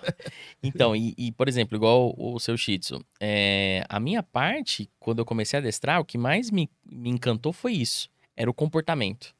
Porque quando eu comecei a fazer lá em 2011 curso, é, só falava-se falava muito só em obedi- obediência e guarda e proteção. Todos os cursos que ia fazer de formação do adestrador, ó, senta, deita, fica, tal, e guarda e proteção. Uhum. Era o que tinha. E aí, cara, tipo assim, pouco se falava de cães pequenos. Ninguém falava de um Shih Tzu, de um Spitz, até naquela época não tinha tanto, né? Mas ninguém falava daquele cão que, tipo, meu, a dona não quer que o cachorro senta, deita, fica. A dona quer que o cachorro para de latir, por exemplo. Uhum. Entendeu? E aí que eu fui pra essa parte. Tipo, aí quebrei a cabeça, certo? Aí, tipo assim, porque não tinha informação. Como é que tu fez pra encontrar? Adestrei muito cachorro de graça. Chegava na pessoa assim, ver que esse cachorro latidor tal, na época, né? Ah, eu vi que a pessoa não tinha condição de pagar. Falei, ó, posso treinar com o seu cachorro? Tô começando agora aqui, eu fiz um curso de adestrador e tal. Posso treinar com o seu cachorro? Você só libera o seu cachorro pra eu vir aqui na sua casa duas vezes por semana? Ah, pode fazer. E eu ia te- te- é, testando. Mas como é que tu chegava nessas pessoas? É, por exemplo, a- quando eu comecei a adestrar, é, alguns veterinários me indicavam, porque não tinha adestrador lá na minha região, tal, tal. E aí, às vezes, quando indicava, eu chegava lá, passava o preço, a pessoa, putz, não tinha condições. Uhum. Você já viu que a pessoa não tinha condições de pagar. Não é algo barato, né? É, e aí, eu pegava e eu queria muito aquilo lá, porque tinha um comportamento que eu não tinha aprendido no curso e, e eu precisava aprender aquilo. Aí eu falava pra pessoa, falava, ó, você não precisa me pagar não. Só que se me empresta o cachorro, eu vou tentar corrigir. Só que assim, eu vou tentar, porque eu tô começando a adestrar agora tal. Precisa falar, ah, tenta aí. E aí eu ia trabalhando no cachorro. Tipo assim, ah, tá latindo muito. Tá, vamos tentar. Na época o que tinha era, ah, faz barulho. É, então estoura uma bombinha. É, a hora o cachorro latia, era o que tinha na época. Sempre bateria de foguete. É, entendeu? Estoura uma bomba dentro da casa, entendeu? E aí eu comecei a fazer isso. Ah, tipo, não, peraí, mas nem todo mundo vai querer que eu estoure uma bomba dentro da casa da pessoa, entendeu? aham. Tem que achar outra saída. Não, vamos pegar, vamos colocar esse cachorro, vamos cansar ele, vamos ver. Se cansar, será que ele late muito? Aí eu ia lá, catava o cachorro, pá, cansava, eu mandava. eu- na época era SMS, né? Que você mandava. Aí você, Ó, e o cachorro? Não, parou de latir, mas depois voltou. Não, então, beleza, deu meio certo. E ia na internet, não achava nada e pensava, bom, peraí, o cachorro tá latindo e tal. E aí eu fui, mas fiz muito cachorro de graça. Foi na intuição?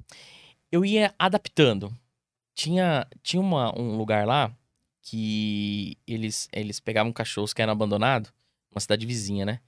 E eu, eu frequentava muito lá pra ajudar nessa parte de adoção. E assim, é, eu gostava de ir lá pra ficar observando o cachorro. Eu falo que, na verdade, quem me ensinou muito do adestramento é o próprio cachorro.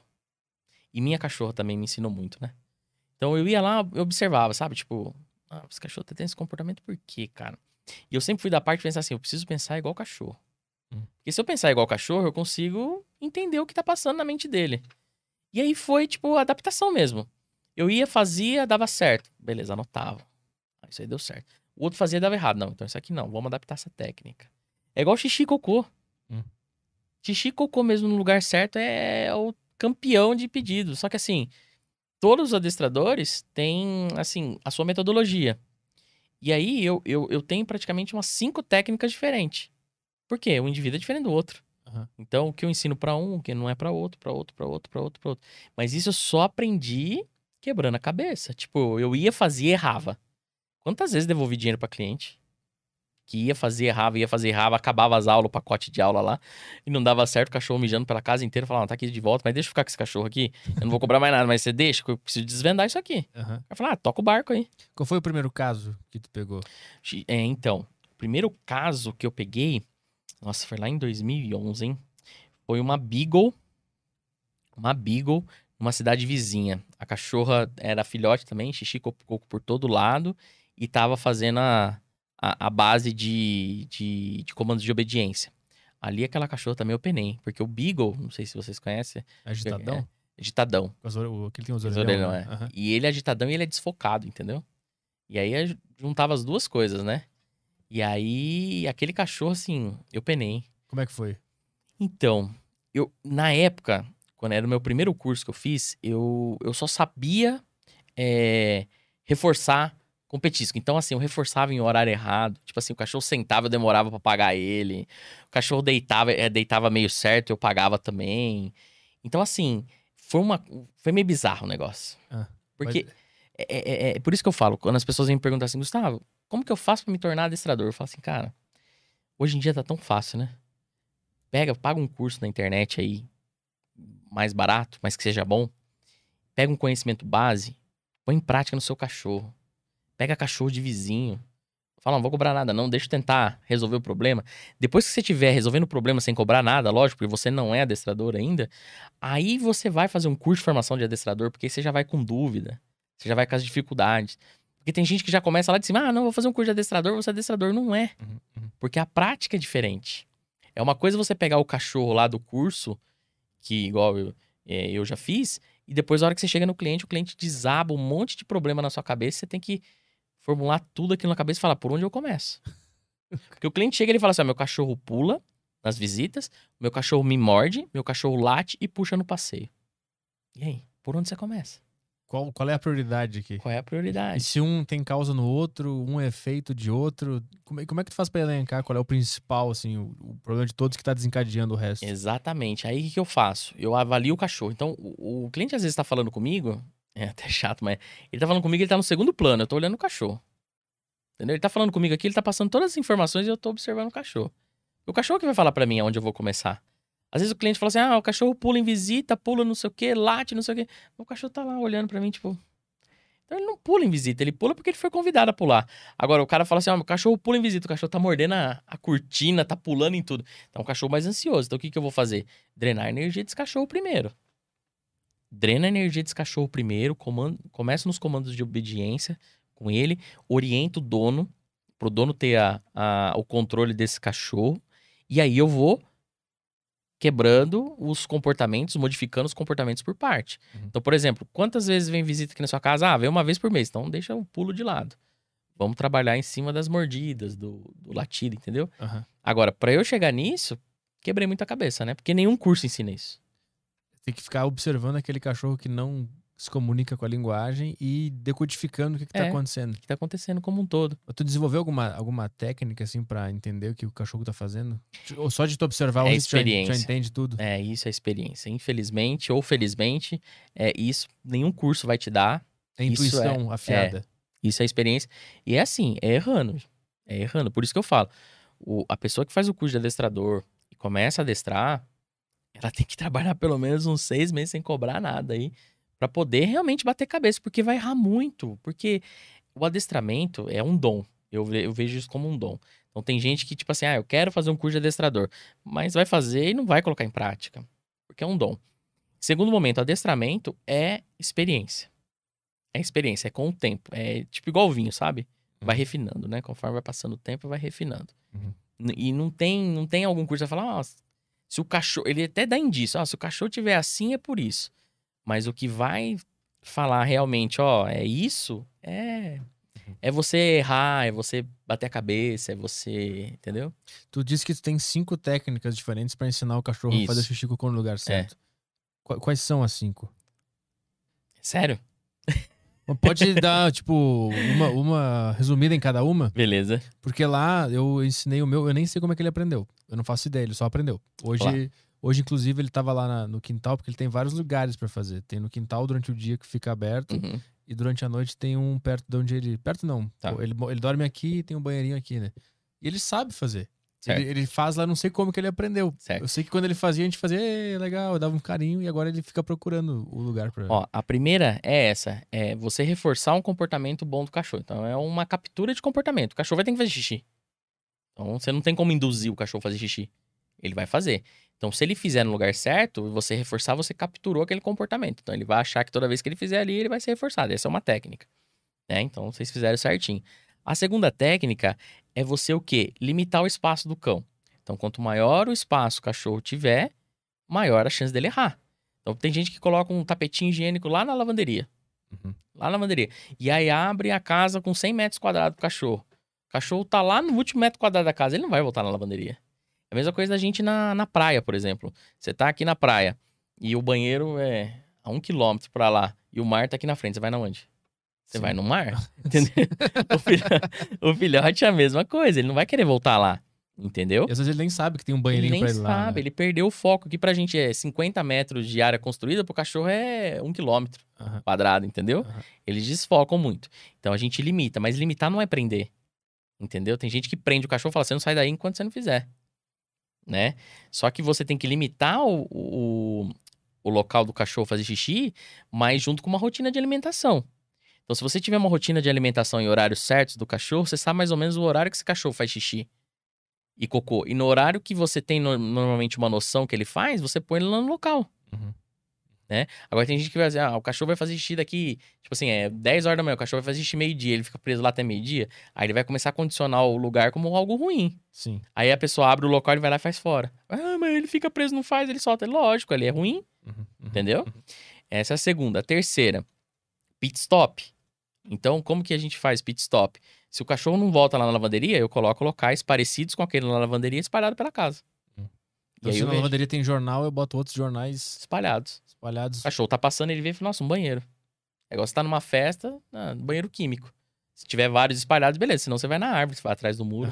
entendeu? Entendi. Aham. É a mesma coisa do cachorro. É, essa é a terceira. Quarta técnica, você observar onde o cachorro tá fazendo. Porque o cachorro nunca faz errado. Errado é pra gente. Aham. Ele faz certo. Ele vai buscar um local mais parecido daquilo que ele aprendeu lá no canil, ou de onde ele veio. Uhum. Né? Então, se a gente observar na onde ele tá fazendo, a gente consegue começar a colocar os tapetes ali onde ele tá fazendo. Uhum. E aí, conforme ele, os tapetes vão ficando espalhados, ele vai sempre é, frequentando um tapete a mais. Aquele que ele frequenta mais, você tira os outros, ponto, fica um tapete, Uhum. certo? E a quinta técnica é a, é a técnica que eu mais gosto. Aí é uma rotina realmente de alimentação com um horário marcado numa folha. Durante dois dias a pessoa marca horário de alimentação, horário de xixi e cocô. E aí, naqueles horários, eu tenho o relógio fisiológico do cachorro. Mas necessariamente ele. A alimentação tá atrelada à hora que ele vai mijar? Tá? Porque se eu deixar a ração à vontade, a ração tem sódio, um dos é, ingredientes. O cachorro faz o quê? Um, um floquinho de ração, água. Um floquinho de ração, água. Urina. Uhum, uhum. Mais quantidade de urina. Agora, se eu falar assim, ó, o cachorro come 7 horas da manhã, e eu anoto aqui, eu dei a, a ração pra ele 7 horas da manhã, e aí ele fez cocô, ele fez xixi 7 e meia e fez cocô 8 horas, se eu observar isso durante dois dias, Hum. e ele tiver mais ou menos próximo àquele horário, eu já sei o relógio fisiológico dele. Ah, entendi. Aí perto daqueles horários eu levo na onde? No banheiro. Entendi. Mas pra chegar naquele nível que o banheiro fica meio distante da onde as pessoas ficam e o cachorro já sabe, quando ele tem vontade, ele vai lá, Isso. lá longe. Aí é a frequência. Quanto mais frequência eu fizer ele acertar, mais ele vai procurar aquele banheiro. Só que a gente tem que levar em conta o quê? A maturidade do aparelho geniturinário do cachorro. Então, por exemplo, uma criança consegue segurar por quanto tempo a urina? Menos do que nós. Uhum. Por quê? Eles não têm uma maturidade geniturinária totalmente desenvolvida igual a nós. Uhum. Entendeu? Então não adianta eu querer cobrar do cachorro, por exemplo, ah, cachorro de quatro meses, eu quero que ele vá lá no canto da casa, ele segura. Não. Ele vai segurar depois uns seis meses, sete meses, entendeu? Uhum. Então, pra eu ah, ensinar ele a, a, a mijar e cagar num canto meio distante, eu tenho que fazer o pit stop. É o melhor? Stop. É o melhor. Se você vai deixar a casa liberada, pit stop. Entendi. O, meu- o meu é. Ele, é engraçado porque o xixi ele faz sempre certo agora no, no, no tapete higiênico. Mas o cocô, de vez em quando, ele faz num, no lugar errado errado. nós, né? Aham. Especificamente sempre no mesmo lugar. Porque eu acho que ele, durante a noite, né? Eu acho que ele mija Entendi. no lugar certo e depois o cocô tá num outro canto, assim, Entendi. separado de onde ele devia Entendi. fazer. Então, aí nesse caso, você pode aumentar o número de tapete. Então, às vezes, ele não tá querendo fazer o cocô porque já tem xixi lá no tapete. Uhum. Mas eu não vou um tapete a mais. ele a, a- a fazer cocô sempre nesse lugar, Não, porque o tapete tá lá. Não, porque depois, a hora que ele fizer em cima desse tapete onde ele fez o cocô, você começa de. É, ele acertou hoje, você puxa um metro e um metro tá em direção onde você quer. Ah, tá. Porque ele começa a seguir o tapete depois. Ah, então ele não registra o local da casa, ele registra o tapete. O, ele vai registrar a superfície, na verdade, né? Ah, Ele entendi. começa a buscar a superfície e o ambiente também. Só que se ele começar a registrar a superfície, a gente começar de um metro em metro pra onde a gente quer, ele vai começar. Ele não, ele não sabe perceber que você tá mudando o ambiente. Ele tá buscando a superfície. Entendi, entendi. Então a gente E vai a migrando. superfície conta muito, viu? Às vezes mudou marca de tapete higiênico, o cachorro não faz mais. Ah, é? Então eu tô fudido. Vou gastar dinheiro pra sempre com esse. Você, que usa é, um bem tapete. caro, né? É. é. O único que tinha no dia que a gente pegou ele. A gente pegou meio de surpresa, né? A gente foi lá no canil, Sim, vamos lá pegou. ver, pegamos, aí de noite tivemos É. que ir na, na pet shop lá. Entendi. Aí comprei esse tapete higiênico aí, então eu tô fudido. Pra É. sempre vai ser esse. Tem como ensinar ele a, a dar uma migrada pro jornal? Tem. Aí você põe o jornal em cima do tapete. Pra ver se ele vai fazer. Aí é teste. Ou Porque aí- em volta também? ou em volta também, ver se ele começa a frequentar o jornal. Ah, então vou dar pra migrar pro jornal ainda. É. Migrar. Foda é achar jornal hoje em É, dia, né? então. Não E o jornal né? tá mais caro que o tapete. Tem gente vendendo jornal no Mercado Livre. Ah, é tem. Procura pra você ver. Pra jornal cachorro? pra cachorro. Tem, pô. Caralho. Tem. E o povo vende já não sei quanto jornal velho aí. pá, Tá caro. E qual é o principal erro que as pessoas cometem na hora de ensinar o, o lugar? O xixi, ó. O principal erro é tentar punir o cachorro. É o que vai lá, esfrega o focinho do cachorro no chão. Vai lá, o cachorro fez errado, dá uns tapinhas no cachorro. Aí o cachorro começa a pegar medo de fazer o xixi. De fazer o cocô. Aí ele começa a fazer o quê? Escondido. Uhum. Aí ele começa a fazer escondido, debaixo da mesa, em locais totalmente aleatórios. Aí ferrou. Então, não, não- tipo assim, tu, tu tá ali jantando e o cachorro fez o xixi no lugar errado. Tu não, Perdeu. Tu não fica. Sai daí, não quê." Não, perdeu. Não faz isso, esquece, ignora. Finge que não, não aconteceu nada, ele errou. Numa próxima oportunidade, você põe um tapete ali perto, que ele vai fazer ele de novo. Quando, aí quando ele acertar, tu. Quando acertar, você reforça. Exatamente. Pra mim é um mistério ainda como é que o meu aprendeu. Porque hoje. Ele... Mas é canil, viu? Ah, então pode ser, pode ser. Canil. Porque hoje a gente tá brincando ali, daqui a pouco ele sai correndo, É, faz o xixi no tapete e volta pra brincar de novo. mas é canil. É canil. Ah, no canil eles já dão É uma canil, orientada. ah, é, o canil ele, ele já começa a acostumar com o tapete. Eu tava me achando aqui, o adestrador. Não, mas tá certo. mas vocês promoveram isso aí. Tem canil que ensina no, no estrado, né? Tem aqueles estrados, aqueles engradados, eu gosto de academia assim. E aí chega em casa, põe tapete, o cachorro não faz. Aí a gente, aí eu falo, ó, liga no canil, pergunta onde que esse filhotinho eh, foi acostumado. Ah, foi acostumado naqueles EVA, então vai ter que comprar EVA, cara. Levar na Smart Fit o cachorro. Pra mim já. É mais ou menos igual isso. Mas eu tava vendo que antes de, de, de trabalhar com cachorro, tu já foi socorrista da SAMU. Já. Olha, eu já trabalhei, na verdade, trabalho desde 16 anos de idade, né? Então, assim, já fiz várias coisas, na verdade. E sempre focado em cachorro, sabe? Mas, assim, eu venho de uma família que, na verdade, minha família não era pobre, pobre, mas também não era rica. Uhum. É, então, eu morava aqui na capital. E aí, com oito anos, minha mãe aposentou. Minha mãe aposentou, trabalhava na Varig aqui. Ah, Varg. É, ela era moça. Aí minha mãe aposentou, aí queria ir pro interior. Aí fui pro interior, a primeira coisa, a exigência era o quê? Ah, vamos pro interior, casa, eu quero cachorro. Entendeu? Porque a gente morava em apartamento aqui. E aí, desde os oito anos, cachorro, e a gente foi, morou no interior. Aí, com 16 anos, eu tive meu primeiro emprego, trabalhei como um empacotador de mercado, né? Porque eu queria fazer faculdade, sempre sonhei em medicina veterinária, etc. Mas minha mãe nunca, minha mãe e meu pai nunca teve condições de, de pagar, né? Sempre foi muito caro. E aí, com 16 anos, falei, bom, não posso ficar dependendo da minha mãe e do meu pai, não tem nem como, tá? Minha mãe é aposentada tal, eu vou procurar. Eu trabalhei como empacotador de mercado, saí do mercado, trabalhei em videolocadora na época do VHS. Uhum. Muito fui em locadora. É, Tu era- 100% vídeo na época. Lá, lá, em- lá em Porto Alegre tinha o Espaço Vídeo. Espaço. Vídeo, Espaço legal. Vídeo. Mas tu era aqueles cara que multava o cara quando ele não rebobinava a fita? Nossa, verdade, hein? No rebobinar não não escapava, não. Tu tinha que rebobinar? Tinha que rebobinar, se colocar no rebobinador assim embaixo do balcão. E cobrava a multa do cara. E tu, mas tu era o cara que entendia de filme?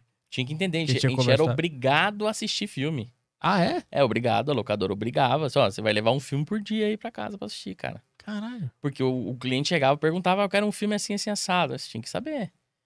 Na época não tinha o Google, né, pra você pesquisar e tal. Mas, né? mas era legal ter que Era assistir filme? Ah, era parte sim, parte não. Tem hora que a gente olhava a sinopse lá e. Ah, Dava aquele é migué. Miguel. Aí, aí a locadora migrou pro DVD, né? Aham. Aí deu uma queda e tal. Aí eu fui trabalhar na época do bingo, que era legalizado, lembra? Bingo. Aham. E trabalhei em bingo. Mas no que que era? Trabalhei vendendo cartela. Aí vendendo cartela, terminou vendendo cartela, trabalhei na locução da 63, 63. E lo- Ah, fazia tá. locução Fazia do, do, do- do- do é, vencedor, do número e tal. Isso, é. aí, aí... ter muita história de bingo de briga, de gente bêbada. Não, Não até que tem? lá não, era sossegado. Era mais velho, velho. né? É, Então não é. tipo fumaça mesmo, né? Fumaça. O pessoal. Velho fumando. Nossa senhora. Deve. Puta, esse é bom. Velho fumando no bingo. É, Essa cena é maravilhosa. É, aquela nuvem preta de cigarro. né?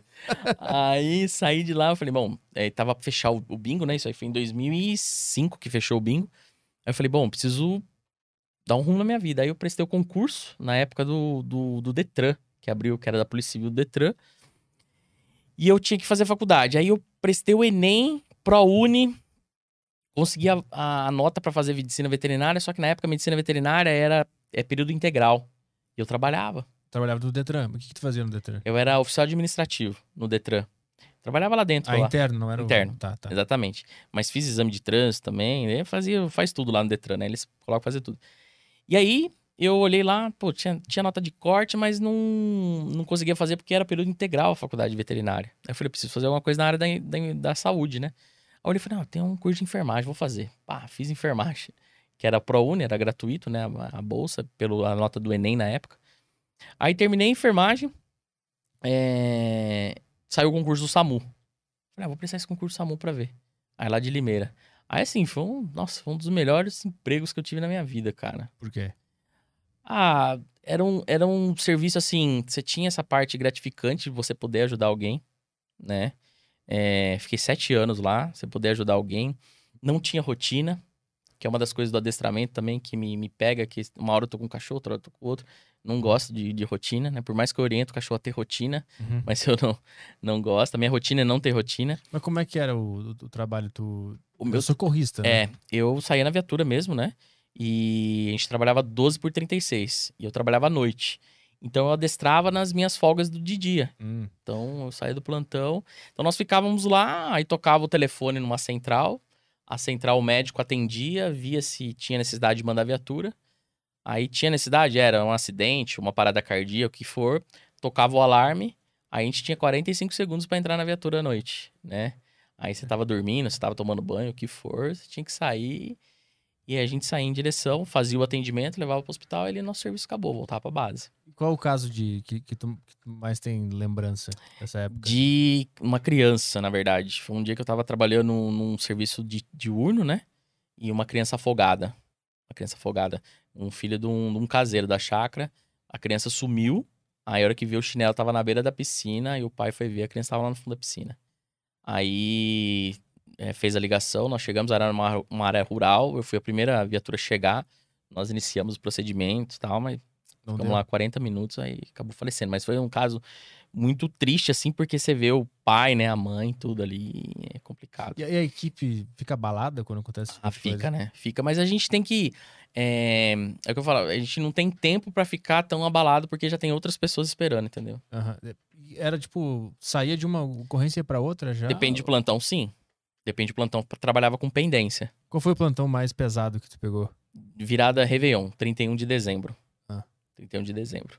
A gente ficou até 11h30 da noite na base. Depois nós voltamos, era 6 horas da manhã. Só os acidentes de trânsito? Acidente de trânsito, parada cardiorrespiratória, tiro, facada. O pessoal tira o ano novo pra. Tipo aquele filme. Ano novo, é. Que tem um dia que todo mundo pode matar todo É. mundo. Ano novo era mais isso daí mesmo. Como é que é o nome desse filme? Lembra, Caio? Qual que é? Tem um filme que é. Tipo, tem uma noite específica que, que todo mundo pode sair matando todo mundo. The- é Purge, The Purge? The Purge, isso Ó. aí. The Purge, exatamente. Todo mundo. Legal, é mais ou menos isso daí. 31 de 31 de dezembro, The dezembro. Purge que a gente faz. É os plantões mais pesados. Facada, o pessoal né? briga, Tiro, facada, bebe, de sai no trânsito, morre, caralho. O, o do trânsito deve ser foda, porque deve ser longe, né? É, Tem que sair. É, na verdade, assim, a gente atendia ali adentro de Limeira, né? E as adjacentes, as rodovias, aí Anguera e Bandeirantes. E Washington Luiz também um pedacinho. E dava apoio ali, né? Porque tem as concessionárias, mas a gente dava apoio. Uhum. Mas assim, é, desde o acidente, uma queda de moto com ralado, como preso em ferragem, né? A gente trabalhava também. Caralho. né? O que, que, você faz quando a pessoa tá presa na ferragem? Então, aí vai o caso, o bombeiro, né? É o bombeiro que tira das ferragens, né? Ele que tem os equipamentos pra tirar Entendi. e depois aí é, a gente fica no apoio pra parte do hora que retirou, aí a gente faz o atendimento da vítima, né? Ah, tá, entendi, É. entendi. Ele tem que tirar da Ele tira aí da depois ele é. bota na maca, Exatamente. bota na ambulância. Ambulância, aí a gente faz o atendimento. E- e- e- durante o, esse período da ambulância, vocês estão cuidando do cara, né? Aí você chega no hospital, aí é com, com a equipe, Aí é do, com a equipe do hospital, hospital, E vocês voltam a. A base. Ah, entendi. E aí no meio de tudo isso, tu adestrava, Adestrava. cães de graça. No, no comecinho de graça e depois aí 2012 pra frente, aí eu já tinha uma certa experiência, fiz outro curso de adestrador, formação de adestrador, outros seminários e tal, aí eu já Aí começou a ganhar cobrar. uma grana e É. pôde sair da, da SAMU. Aí eu fiquei no SAMU tal. Aí depois, agora em 2018, eu falei, não. Aí, eu- aí em 2017 eu consegui fazer veterinária, né? Comecei a consegui entrar na, na faculdade. Aí eu já tinha uma, uma renda legal, tal, vindo do adestramento. Aí eu falei, não, vou abrir mão. Aí eu saí do SAMU, fiquei único, exclusivamente trabalhando com cães, fiz veterinária e estamos aqui. E agora tem um curso. Tem um curso online e, Curso online. e é o aten- atendimento presencial, né? Mas não é, São Isso. Pa- é, é ali na, na tua No região, interior. né? É, próximo de Campinas. E aí o curso foi o quê? Eu via, é, na verdade eu adestrei um cachorro de uma, de uma mulher, e aí ela pegou e falou assim, nossa, você fala um monte de coisa que eu não, não- minha filha faz um curso e não viu nada disso. Eu falei, como assim curso? Ah, ela tem um curso online. Eu falei, mas como assim? Aí que eu fui conhecer. Eu falei, nossa, então tem como. Mas a minha intenção era atender pessoas, por exemplo, São Paulo, Campinas, né, que não, eu não pudesse me deslocar, e aí a pessoa comprasse meu material e, e aprendesse. Só que eu, quando eu vi o curso do. Eu não lembro nem o nome do rapaz. Era mais assim, teórico, sabe? De mostrar só na lousa tal. Eu falei, não, mas eu posso fazer diferente. Eu posso filmar os meus atendimentos e mostrar na prática como é que faz. Uhum. Não ficar só na lousa. Uhum. E eu fiz isso. Gravei meus atendimentos com a liberação dos donos e tal. Uhum. Peguei vários tipos de caso. Começamos com 16 videoaulas. Hoje o, vídeo tá, hoje o curso está com 75 videoaulas. Uhum. E, e hoje vai para 7 mil alunos Caralho. pelo mundo. Tem gente da Noruega, tem gente da Alemanha, Estados Unidos, Mas é, Chile. mas é em português ou tem legenda? Não, são brasileiros que moram Ah, lá, entendi, né? Entendi, entendi. Saquei, Brasileiros que moram lá. Tu, tu disse que em off que a, a- comunidade, digamos assim, os profissionais da área, os que estavam estabelecidos, ficaram um pouco irritados com o teu É. método. Na- no começo, o que acontece? Quando eu comecei a mostrar isso nos stories, no Instagram, o pessoal fala, pô, meu, você é louco, cara, não sei o quê. Foi meio que como se fosse o papel do Mr. M, né? Contando as mágicas, né? Aham. Mas isso aguçou o fato do quê? De mostrar para as pessoas que não, cara, que você é capaz de treinar o seu próprio cachorro, que na verdade quem vai treinar o seu próprio cachorro é você. O, o- o pessoal criava muito mito em volta do, do adestramento. Não é que criava mito, a pessoa às vezes focava muito no cachorro e esquecia de orientar o dono, né? Mas existia, existia uma complicação da, da- de como o cachorro funciona. É, então, porque aí a pessoa ia lá, por exemplo, resolveu o problema e esquecia de explicar a mente do cão pro, pro dono, entendeu? E aí o dono não colocava em prática, o cachorro não evoluía. Aí eu comecei a fazer isso. Aí as pessoas viram que realmente é mais prático, né? Começou a, a explorar mais a, a mentalidade do cachorro e explicar. E aí a galera Exatamente. ficou um pouco. Não, não conta pra eles. Foi Exatamente. um negócio meio assim, não fala É. pra eles sobre isso que vai nos foder aqui. É, exatamente. E hoje em dia tem vários adestradores aí, inclusive que me criticaram na época, que hoje em dia fazem também, colocam na. O cara evoluiu a, a- É. a, profissão. e falando de tapetinho higiênico, acho que eu tomei muita água. Quer ir no tapetinho higiênico ali? Eu quero. Tem Pode ir. tapetinho? Aham. Pode? Pode ali, ó. aqui, Pode? nessa porta aqui. Tá. A gente dá uma pausinha aqui. Como é que tá? Te pergunta aí, Caio. Galera mandando mensagem aqui no Telegram, tá, tá legal. O pessoal tá querendo coisa. serviço de graça, né? É, tem bastante. Sempre, sempre tem, né? O do, o do Paulo Musi foi assim. Paulo Musi, os caras mandaram assim: ah, eu tenho tanto de altura, tenho tanto de peso, o que, que eu tenho que fazer? É. Rola bastante isso aí. Tem que saber driblar essa galera aí. Mas tem bastante questão de casos reais de cachorros da galera. Ah, sim.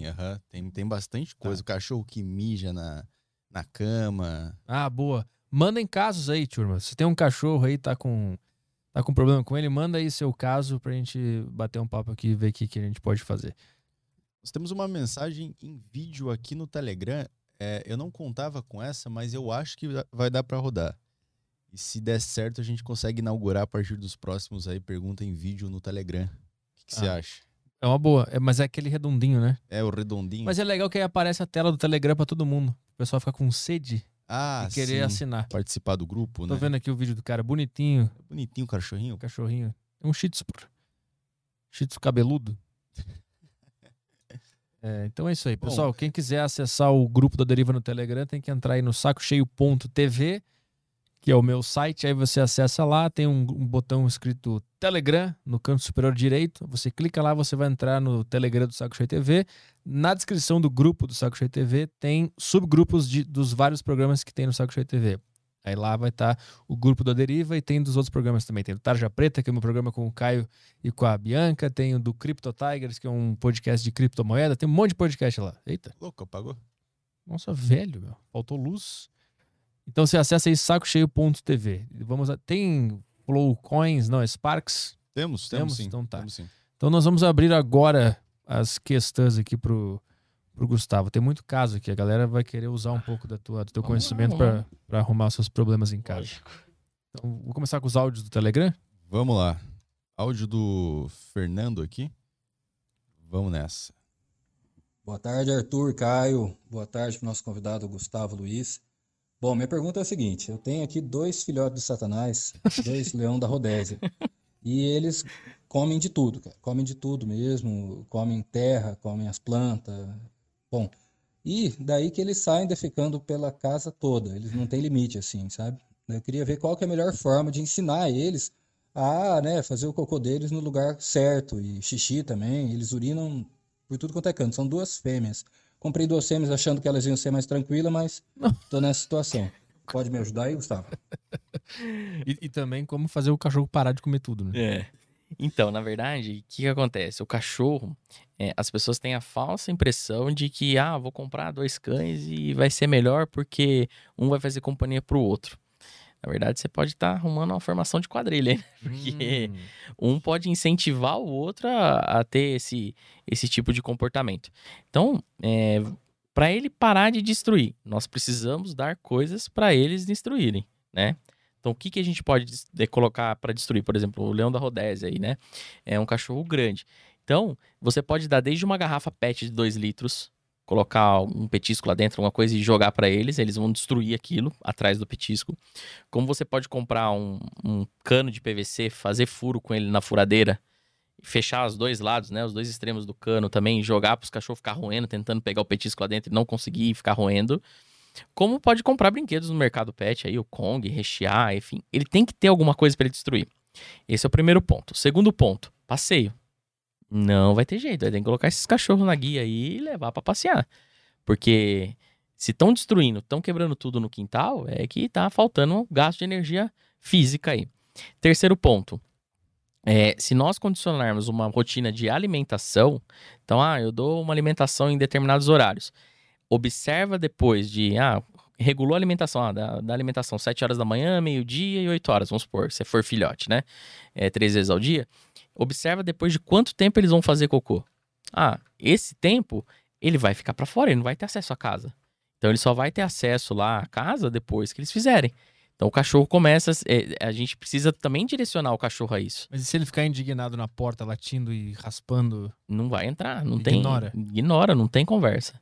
Entendeu? Não tem negociação nesse aspecto. Uhum. Né? Simplesmente raspou a porta, quis, não vai, não vai entrar. E aí o cachorro, ah, fez o cocô, fez lá o xixi lá no gramado, lá pra fora, aí depois entra, porque aí ele já vai estar com a caixa d'água aliviada, né? E, e quando ele fizer lá fora, dá pra ir lá recompensar ele? Fazer Não. uma festa? A recompensa vai ser a abertura da porta, Entendi. entendeu? Entendi. A recompensa vai ser a abertura da porta. Então tem que ficar de olho, assim, cagou, abre a É. porta. É, Pra ele, pra ele conseguir ligar o, a lógica, assim. exatamente. Tá. Exatamente. Qual era a... Ah, tá, então é destruição e mijar fora. Tá, era isso, aí, Isso. tá, foi respondido. Vamos lá, o próximo áudio Toca. aqui é Vou do, desligar esse troço aqui pra não ficar piscando, tá? é do Guilherme. Ok. A tomada tá do seu lado esquerdo aqui. Fala aí pessoal, tudo bom? Eu tenho uma dúvida aí pro Gustavo. A minha avó ela tem uma- um, um cachorro, filhote, deve ter uns três meses. e Ele é muito elétrico. Ele não para de, de brincar, de pular em você e tudo mais. Só que é até perigoso porque ele até derrubou minha avó há umas duas semanas, passando no meio das pernas dela, né? E aí o pessoal tava pensando em contratar um adestrador para ver se dava uma acalmada nele, né? É, mas eu particularmente não sei se vai adiantar, né? Porque acho que é da personalidade dele, ser muito elétrico, doidão, filhote ainda, né? Queria saber, você acha que dá jeito, não dá? É gastar dinheiro à toa? Como é que é? Então, na verdade é assim, ó. É, filhote com idoso, filhote com criança é sinal de atenção, né? Mesma coisa eu pegar meu filho de 3 anos e deixar com uma senhora de 80 anos, 70 anos. Vai derrubar ela. Ele não tem noção. E o filhote é a mesma coisa. O filhote, ele não vai saber que, por exemplo, a pele de um idoso, ela é desidratada, então qualquer unha que ele passar, o dente que ele passar vai, vai cortar. Pra ele, ele quer brincar, entendeu? Então, nesse caso aí, o que que acontece? O adestrador, ele vai ajudar muito, vai ajudar muito, porque o próprio adestrador vai drenar essa energia do cachorro, né? Vai fazer a parte da obediência. Só que esse período de filhote, não tem muito o que ser feito. Tem que ficar em supervisão de alguém que consiga é, controlá-lo, assim, essa interação entre filhote e, e o idoso, Uhum. né? Isso passa depois, se for treinado agora. Vamos supor, se eu treino lá a parte do drena, drena a energia do cachorro. Então, assim, se o cachorro tá correndo, ele tá pedindo energia. Então, é, drena de alguma forma, né? De novo, dá alguma coisa pra esse cachorro brincar, dá alguma coisa pra esse cachorro roer, pra ele ficar mais calmo. Só que isso, a, a, a, a, energia dele vai ser drenada com o tempo. Né? Com o tempo que ele vai ficar com os movimentos mais tranquilos, etc, etc. Só que se isso não for feito, um cachorro de um ano, um ano e pouco, tem às vezes um comportamento infantilizado, Hum, entendi. entendeu? Tem que aproveitar essa janela agora pra. Induzir o comportamento que você quer, um comportamento bom. Como é que eles podem fazer isso agora? Então, agora tem que ficar de supervisão. O filhote com o idoso, sozinho os dois. O, tipo assim, o filhote começou a se agitar, tem que brincar com ele. Filhote começou a se agitar, dá alguma coisa pra ele roer. Um osso ou um brinquedo que ele roer. Ah, não, não tem como. Então, lembra? O idoso vai ter que sair do ambiente. Hum, entendi. Então, ah, o cachorro tá. Põe o cachorro pra fora lá, deixa o cachorro se acalmar. Abre. Começou a ficar muito agitado, fecha a porta lá, põe ele lá fora lá. Mas, Ele é, vai- mas é isolar ele num canto? Se ele ficar agitado, é a comunicação. A gente tira a comunicação dele. É uma coisa da mordida. O cachorro começou a morder, a gente sai do ambiente. Entendi. Isola ele. Tipo assim, mostra pra ele que aquele tipo de interação, aquele tipo de agitação Uhum. não vai não vai dar certo, entendeu? Eu pergunto isso porque o meu lá, quando ele, eu vejo que ele tá começando a se animar, ele tem um horário que ele fica Aham. bem doidão, quer brincar, a gente vai lá e fica correndo com ele, joga Perfeito. brinquedo e tal. Perfeito. Entendi. Mas o Pode- idoso não vai conseguir fazer isso. Alguém da casa tem que brincar Alguém da cachorro. casa vai ter que dar essa atenção. Entendi. É igual é, filhote com criança, a mesma coisa. Alguém da casa vai ter que dar essa atenção. Saquei. Senão, lascou. Mas tem jeito, né? O cara tá meio Tem, pessimista. O cara tá não, não, é, é. isso aí pra sempre. jogar fora, não. Isso aí, o- o filhote tá com três meses, né? É um- uma criança, pô. É um filhotão. O pessoal é muito fatalista, né? É, Vai ser assim pra sempre. é. Não, Calma. ferrou. Vai lá. Tem uma pergunta aqui do Moraes. é, uma pergunta que minha namorada precisa ouvir. Todo o passeio com os cachorros dela, os cachorros dos, os cachorros dos vizinhos não param de latir. Isso deixa ela completamente maluca. Isso deixa os dela completamente malucos e por isso ela só consegue passar com um por vez. Como fazer os cachorros dos vizinhos calarem a boca? Devo dar salsicha para eles?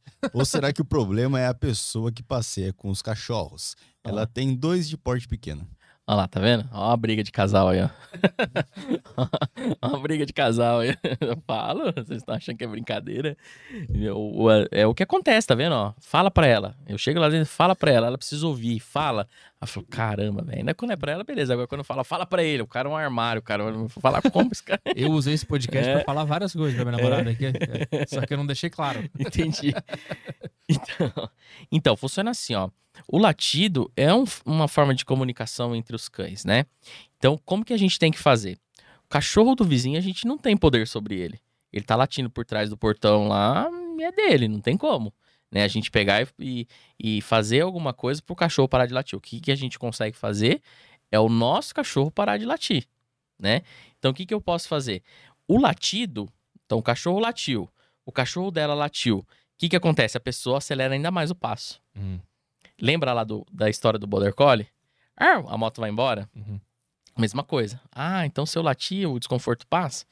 Então pega um horário que não seja à noite, que senão o cara sai dando tiro, né?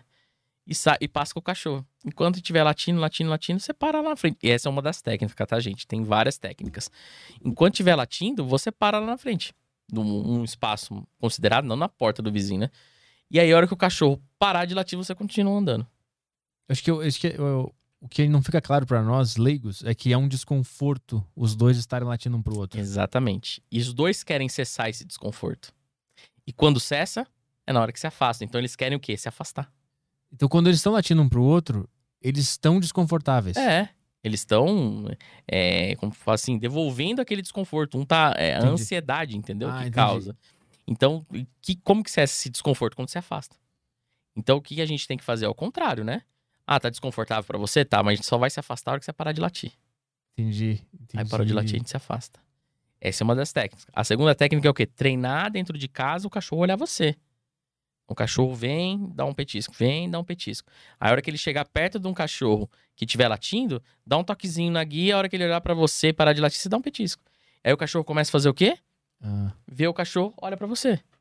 Isso é treino. entendi. Então assim, tem várias técnicas. Tô falando duas aqui de forma bem, bem rápida. Lá Assim, na pra... minha rua, lá, quando eu, eu- quando eu caminho no, no fim de semana, Uhum. todos os cachorros de todas as casas latem pra quem Aham. tá passando na rua. Então É. eu vou começar a ficar parado na frente deles. Se ele não, se o seu cachorro não latir, Não, eu, vou- eu sozinho. Ah, Meu cachorro não, não passei não, ainda. não, é. Eu, eu sozinho. entendi. Eu sozinho. Para pra você ver. Só pra adestrar o cachorro dos outros. Isso, para. Isso que eu vou fazer. Isso, para, mas não fala nada, só fica parado. Até ele parar. Chega uma hora que os caras falam, que rapaz idiota. e vai sair, entendeu? Entendi. Eu vou ficar parado até ele parar de É. latir. Eu vou adestrar toda a minha rua assim agora. Aí você começa a cobrar. Eu vou ficar parado na casa dos caras. Tem um que, quando eu volto da academia, ele é, ele é bonitão, com os olhos azul, É. assim. E ele vem, bota o focinho entre as grades aqui e fica latindo pra mim. É, E eu, eu, eu acelero o passo, né, pra sair. Tipo, eu treinei ele a latir mais. late mais. Eu tô cagando com o cachorro da galera. Caralho, eu tô ensinando mal o cachorro da galera. Mas como é que o cachorro chega nesse ponto? Porque eu não quero que o meu fique na, na, no portão latindo pras pessoas. Então, é aí que tá o problema. Isso a gente não tem controle sobre isso. Hum. Não tem controle sobre isso. Porque o, o cachorro, é, igual eu falei, ele é, um, ele é um controlador de movimento, né? E aquela parte de movimento pra fora do portão aguça, né? O cachorro tá no visual. Então, uma forma dele ele externar aquele, é, aquele, aquela ansiedade dele é latindo. Então, isso não, não Não tem tem muito o que fazer, não. É meio que culpa, entre aspas, de Meio quem passa É. e treina ele a continuar latindo. Exatamente. Culpa Então, entre assim, é, aspas. Então, por isso que eu falo, o cachorro mesmo, ele, te- ele tem que ter acesso à rua? Tem, pra passeio, não pra olhar. Hum. O cachorro não tem que olhar a rua. É que a gente volta lá de novo, né? Com aquele sentimento humano. Ai, coitado, esse cachorro precisa olhar a rua, ele olha pelo menos o movimento. Não, Ah, entendi. Então é um erro deixar o cachorro É erro. no portão olhando. com acesso à rua. É, ele não tem. Ele não consegue interagir com aquilo. O que, que ele faz? Deixa ansioso. Ansiedade late. Entendi. Entendeu? Então eu não vou deixar o meu ficar muito na, Melhor na- coisa. no portão. é muito melhor o cachorro ter um enriquecimento ambiental dentro de casa, legal, uns brinquedos legais tal, e um- uma rotina de passeio, do que um cachorro ficar simplesmente só olhando a rua. Tem um que me dá dó, cara. Não vou dizer onde é que é, mas sempre Sim. que eu passo pela casa, tal, tem dois cachorros presos na, no- na grade da, da casa. E, tipo assim, a manhã inteira. Entendeu? A manhã inteira. E aí as pessoas acham que colocando o cachorro olhando pra rua, Ele tá Poxa. distraído. tá distraído. Deixa ele olhar o movimento que é bom. Mas ele- esses aí estão tão tristes que eles nem latem. Então. Eu vejo que eles estão meio. Então- A vida inteira ali trancados ali. Nossa senhora, é foda. Dá, um, dá uma pena, dá uma É. tristeza. Não prenda seu cachorro, pelo amor É. de Deus. Vai lá. Tem aqui a pergunta do. Tem sempre a pergunta do ouvinte famoso aqui, né? O Gustavo Lima mandou a pergunta. Castrar o cachorro deixa ele menos agressivo? Nossa, essa é famosa, hein? Então, a castração é assim, ó. A castração, ela não influencia em nada no comportamento se ele não for trabalhado em conjunto com a mudança do comportamento. Então, por exemplo, o cachorro é agressivo, eu vou lá e castro ele, ele não vai ficar calmo. Você só tá tirando lá a testosterona do cachorro, né? Mas nada. Ele vai ficar calmo os dois, três primeiros dias lá, porque ele tá com, entre aspas, desconforto da, da cirurgia, mas ele volta ao normal. Então, assim, a castração, ela trabalhando sozinha, ela não tem efeito nenhum. Nenhum, nenhum, nenhum, nenhum. É mito, totalmente mito isso daí. As pessoas ainda falam, Hum. ah, os cachorros estão brigando, castra. Beleza, vai ajudar? Vai, desde que seja trabalhado em conjunto com o adestramento. Ele potencializa o adestramento? É, Entendi. ele, ele, ele assim, ele auxilia no- na mudança do comportamento.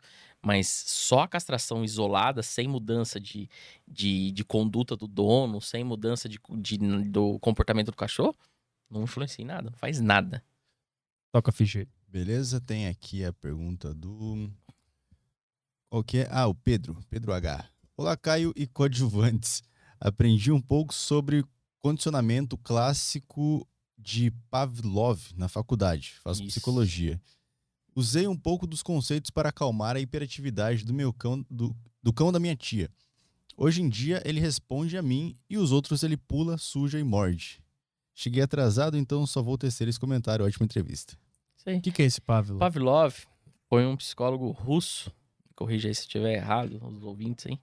É, que ele desenvolveu a, a- a comportamento clássico, né? O condicionamento clássico. O que que seria o condicionamento clássico? Ele fez um teste assim, ó. Ele colocou um cachorro é, aqui e uma tábua aqui, uma, uma portinha na frente do cachorro. E ele ficou desse lado. Então o que, que ele fazia? Ele tocava um sininho, apertava uma campainha, abria a portinha, entregava a ração pro cachorro. Aí ele tocava o sininho, apertava a campainha, abria a portinha e entregava pro cachorro. E ele ia fazendo isso. Aí ele fez o quê? Um teste do seguinte: uma hora ele tocou a campainha, abriu a portinha e não apareceu a comida pro cachorro. O que o cachorro fez? Salivou. Então o que, que ele, ele entendeu desse estudo? Que ele colocando um, um, um estímulo, né? no caso ali, a campainha, ele consegue aguçar o, o- o comportamento do cachorro né? Que seria a repetição. Então ele tocava a campainha, abria a portinha e dava comida. Então o cachorro já estava esperando vir a comida. Uhum. Né? E hoje em dia a gente usa muito esse condicionamento clássico é, na parte de ensinar o cachorro a sentar, na parte de do clicker. O que, que é o clicker? É um marcador de comportamento. A gente usa um barulhinho, faz clac e dá o petisco, clac e dá um petisco. Então toda vez que ele escuta aquele barulhinho, ele condiciona aquilo como algo bom, Hum. entendeu? Mas pra quê? Pra usar onde esse clique? a gente usa para capturar o, o ou para é, como fala? É, eu, falei, ah, eu acabei de falar a palavra é, é o marcar o comportamento. Ele é um marcador de comportamento. Por exemplo ó eu quero que o cachorro não olhe pro não late pro outro cachorro. Então ele tá lá "Ar, ar, ar, ar, ar", e o cachorro já sabe que o clicker eu fiz isso lá na casa que o clicker é, é um algo bom ele tá relacionado com a comida ele tá carregado. Então ele tá lá "Ar, ar, ar", latindo a hora que ele para de latir olha pra mim eu paf clico e pago então, o que, que ele vai esperar através do condicionamento? Não, eu latindo pro cachorro, só tô, não tá acontecendo nada. A hora que eu olho pra ele, eu marco exatamente o comportamento que eu quero. Mas esse clicker, ele, ele vai ser usado em outro contexto, em algum momento? Quem Ou- usa muito isso daí, no- usa nós adestradores, né? Pra gente pontuar exatamente o comportamento que a gente quer. Por exemplo, vocês donos de cães, é, vocês marcam o comportamento. Mas em que sentido? Ah, muito bem, muito bem. Então o cachorro condiciona aquele tom de voz, Entendi. aquilo lá. Agora eu cheguei lá pra adestrar um cachorro, o cachorro não me conhece. Então se eu falar ah, muito bem, ele, o que, é isso? Então eu padronizo o meu marcador. Entendi. Então, pro cachorro entender que toda vez que ele escuta aquele clac, eu gostei do que ele fez. Ah, tá. Entendi. Entendeu? Aham. É, é pra usar no treino. Não usar no treino, Não exatamente. no dia a dia, assim. É. E isso veio do Pavlov, né? Que ele mostrou lá, campainha, comida, campainha, comida. Chegou uma hora que ele só tocou a campainha e o cachorro, ah, salivou. Entendi, isso aqui. Tinha mais alguma pergunta dele aí ou era isso aí? Acho que era isso mesmo. Tá, então vamos lá para mais. Vamos lá para a próxima aqui, que é do, do Jeff. Fala, Caio, Petri Gustavo. Tenho duas cachorras e a maior é extremamente ciumenta e não deixa a menor chegar perto da gente. Já tentou atacá-la diversas vezes. Tem algo que eu possa fazer para que as duas virem amigas? Pelo que já tentei, as duas sempre provocam uma briga uma com a outra. É. Entre os cães existe hierarquia, né? Entre os cães existe, isso é fato. Por exemplo, eu tenho lá, e para eles não, não, não, não, não vai muito em jogo o tamanho. Por exemplo, eu tenho uma Border Collie que pesa quase seus 30 quilos, eu tenho uma Shih Tzu que pesa 6. Quem manda lá é a Shih Tzu. Então ela tá deitada num canto aqui assim, do lado do pote d'água. A Border Collie, ela sai da casinha, ela dá a volta no carro, bebe água, dá a volta no carro e vai pra casinha. Ela não passa pela Shih Tzu dormindo, de jeito nenhum, porque sabe que o bagulho é louco, que ela vai avançar. E é deles, isso não tem como a gente interferir. O que o ser humano conhece por ciúmes, no mundo do cão, a gente fala que é a dominância. Então, ele, na verdade, ali, o que acontece? Ele, ele tem uma hierarquia entre as duas cachorras. Em algum momento, eles devem ter aguçado isso. Em que sentido? A outra mais velha vem e eles, tipo, ai, não, ah, reforçou. Isso tem como corrigir como? É, eu gosto bastante de corrigir isso através de passeio, porque a gente tira no território ali. Por exemplo, isso acontece muito em casa, que tem um território delas. Quando a gente leva para um passeio, a gente tem um território neutro. Então eu gosto de pegar esses cachorros, que tem essa. É, que se conhece como ciúmes aí, leva as duas cachorras, cansa. Ele leva para cansar. E aí eu chego numa praça, território neutro, aí eu vou fazer o quê? Passar a mão na menor. Passo a mão na menor, ela deixando, eu vou lá e reforço a, a grande. Ah, se a grande não se meter, Não se meter, dá o petisco pra reforça. ela. Exatamente. Aí a, a maior vai começar a entender que é, tem que esperar dar o carinho pra outra, atenção, que ela também ganha. Ah, Mas eu levo em território neutro e com a energia drenada, porque aí é mais fácil. Com a energia drenada, ah, esses, esses instintos, eles ficam mais... O cachorro se rende mais fácil. É igual a gente quando tá cansado. A gente, tipo, ah, deixa pra lá isso aí. Por isso que quando a gente chega de noite cansado, a gente pede um hambúrguer, ao invés de pedir uma Exatamente. coisa saudável. Porque A gente se Exatamente. rende fácil ao- Se rende fácil. à propaganda que nos dão ali. Entendi. É mais ou menos isso. Boa analogia aí. mais questões aí? Vamos lá pro, pro vídeo aqui. Pergunta em vídeo no, no Telegram. O pessoal vai ter os grupos tudo aí. ó. É, eu cortei essa parte. Ah, cortou? Boa. Tá aí nosso grupo do Telegram, ó, por quem fica no YouTube curioso pra saber como é que é. Tá aí nosso grupo, grupinho. Aí, vamos lá. E, e aí, Gustavo? Oi. Então, tem essa chibaquinha aqui. E a minha pergunta para o convidado Gustavo é o seguinte: é, o que, que ele me diz com relação a castramento? Porque eu não tenho interesse de castrar essa dona moça aqui. Mas dizem que é, melhora o- o- a questão de comportamento. E ela tem um problema sério, que acho que é o problema do Shih Tzu, né? Ela, quando ela fica né, revo- revoltada, nervosinha, ela, ela destroça o cocô. Ela não chega nem a comer, ela só destroça. O que, que o Gustavo me diz com relação a castramento e comportamento? Ó, castração e comportamento, eles, é, eles não têm nada relacionado se não for trabalhado realmente o comportamento. Então, assim, não adianta eu castrar o cachorro achando que, ah, castrando o cachorro, o cachorro vai ficar de boa. Não. Eu sempre falo assim, quando a pessoa me pergunta sobre castração, fala assim, você tem interesse em colocar seu cachorro para cruzar? Não, não tem interesse, tá? Seu cachorro tem, já entrou no primeiro cio? Já, já entrou no primeiro cio.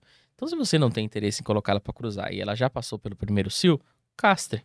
A gente evita câncer de mama é, e etc, etc. Mas esquece comportamento, né?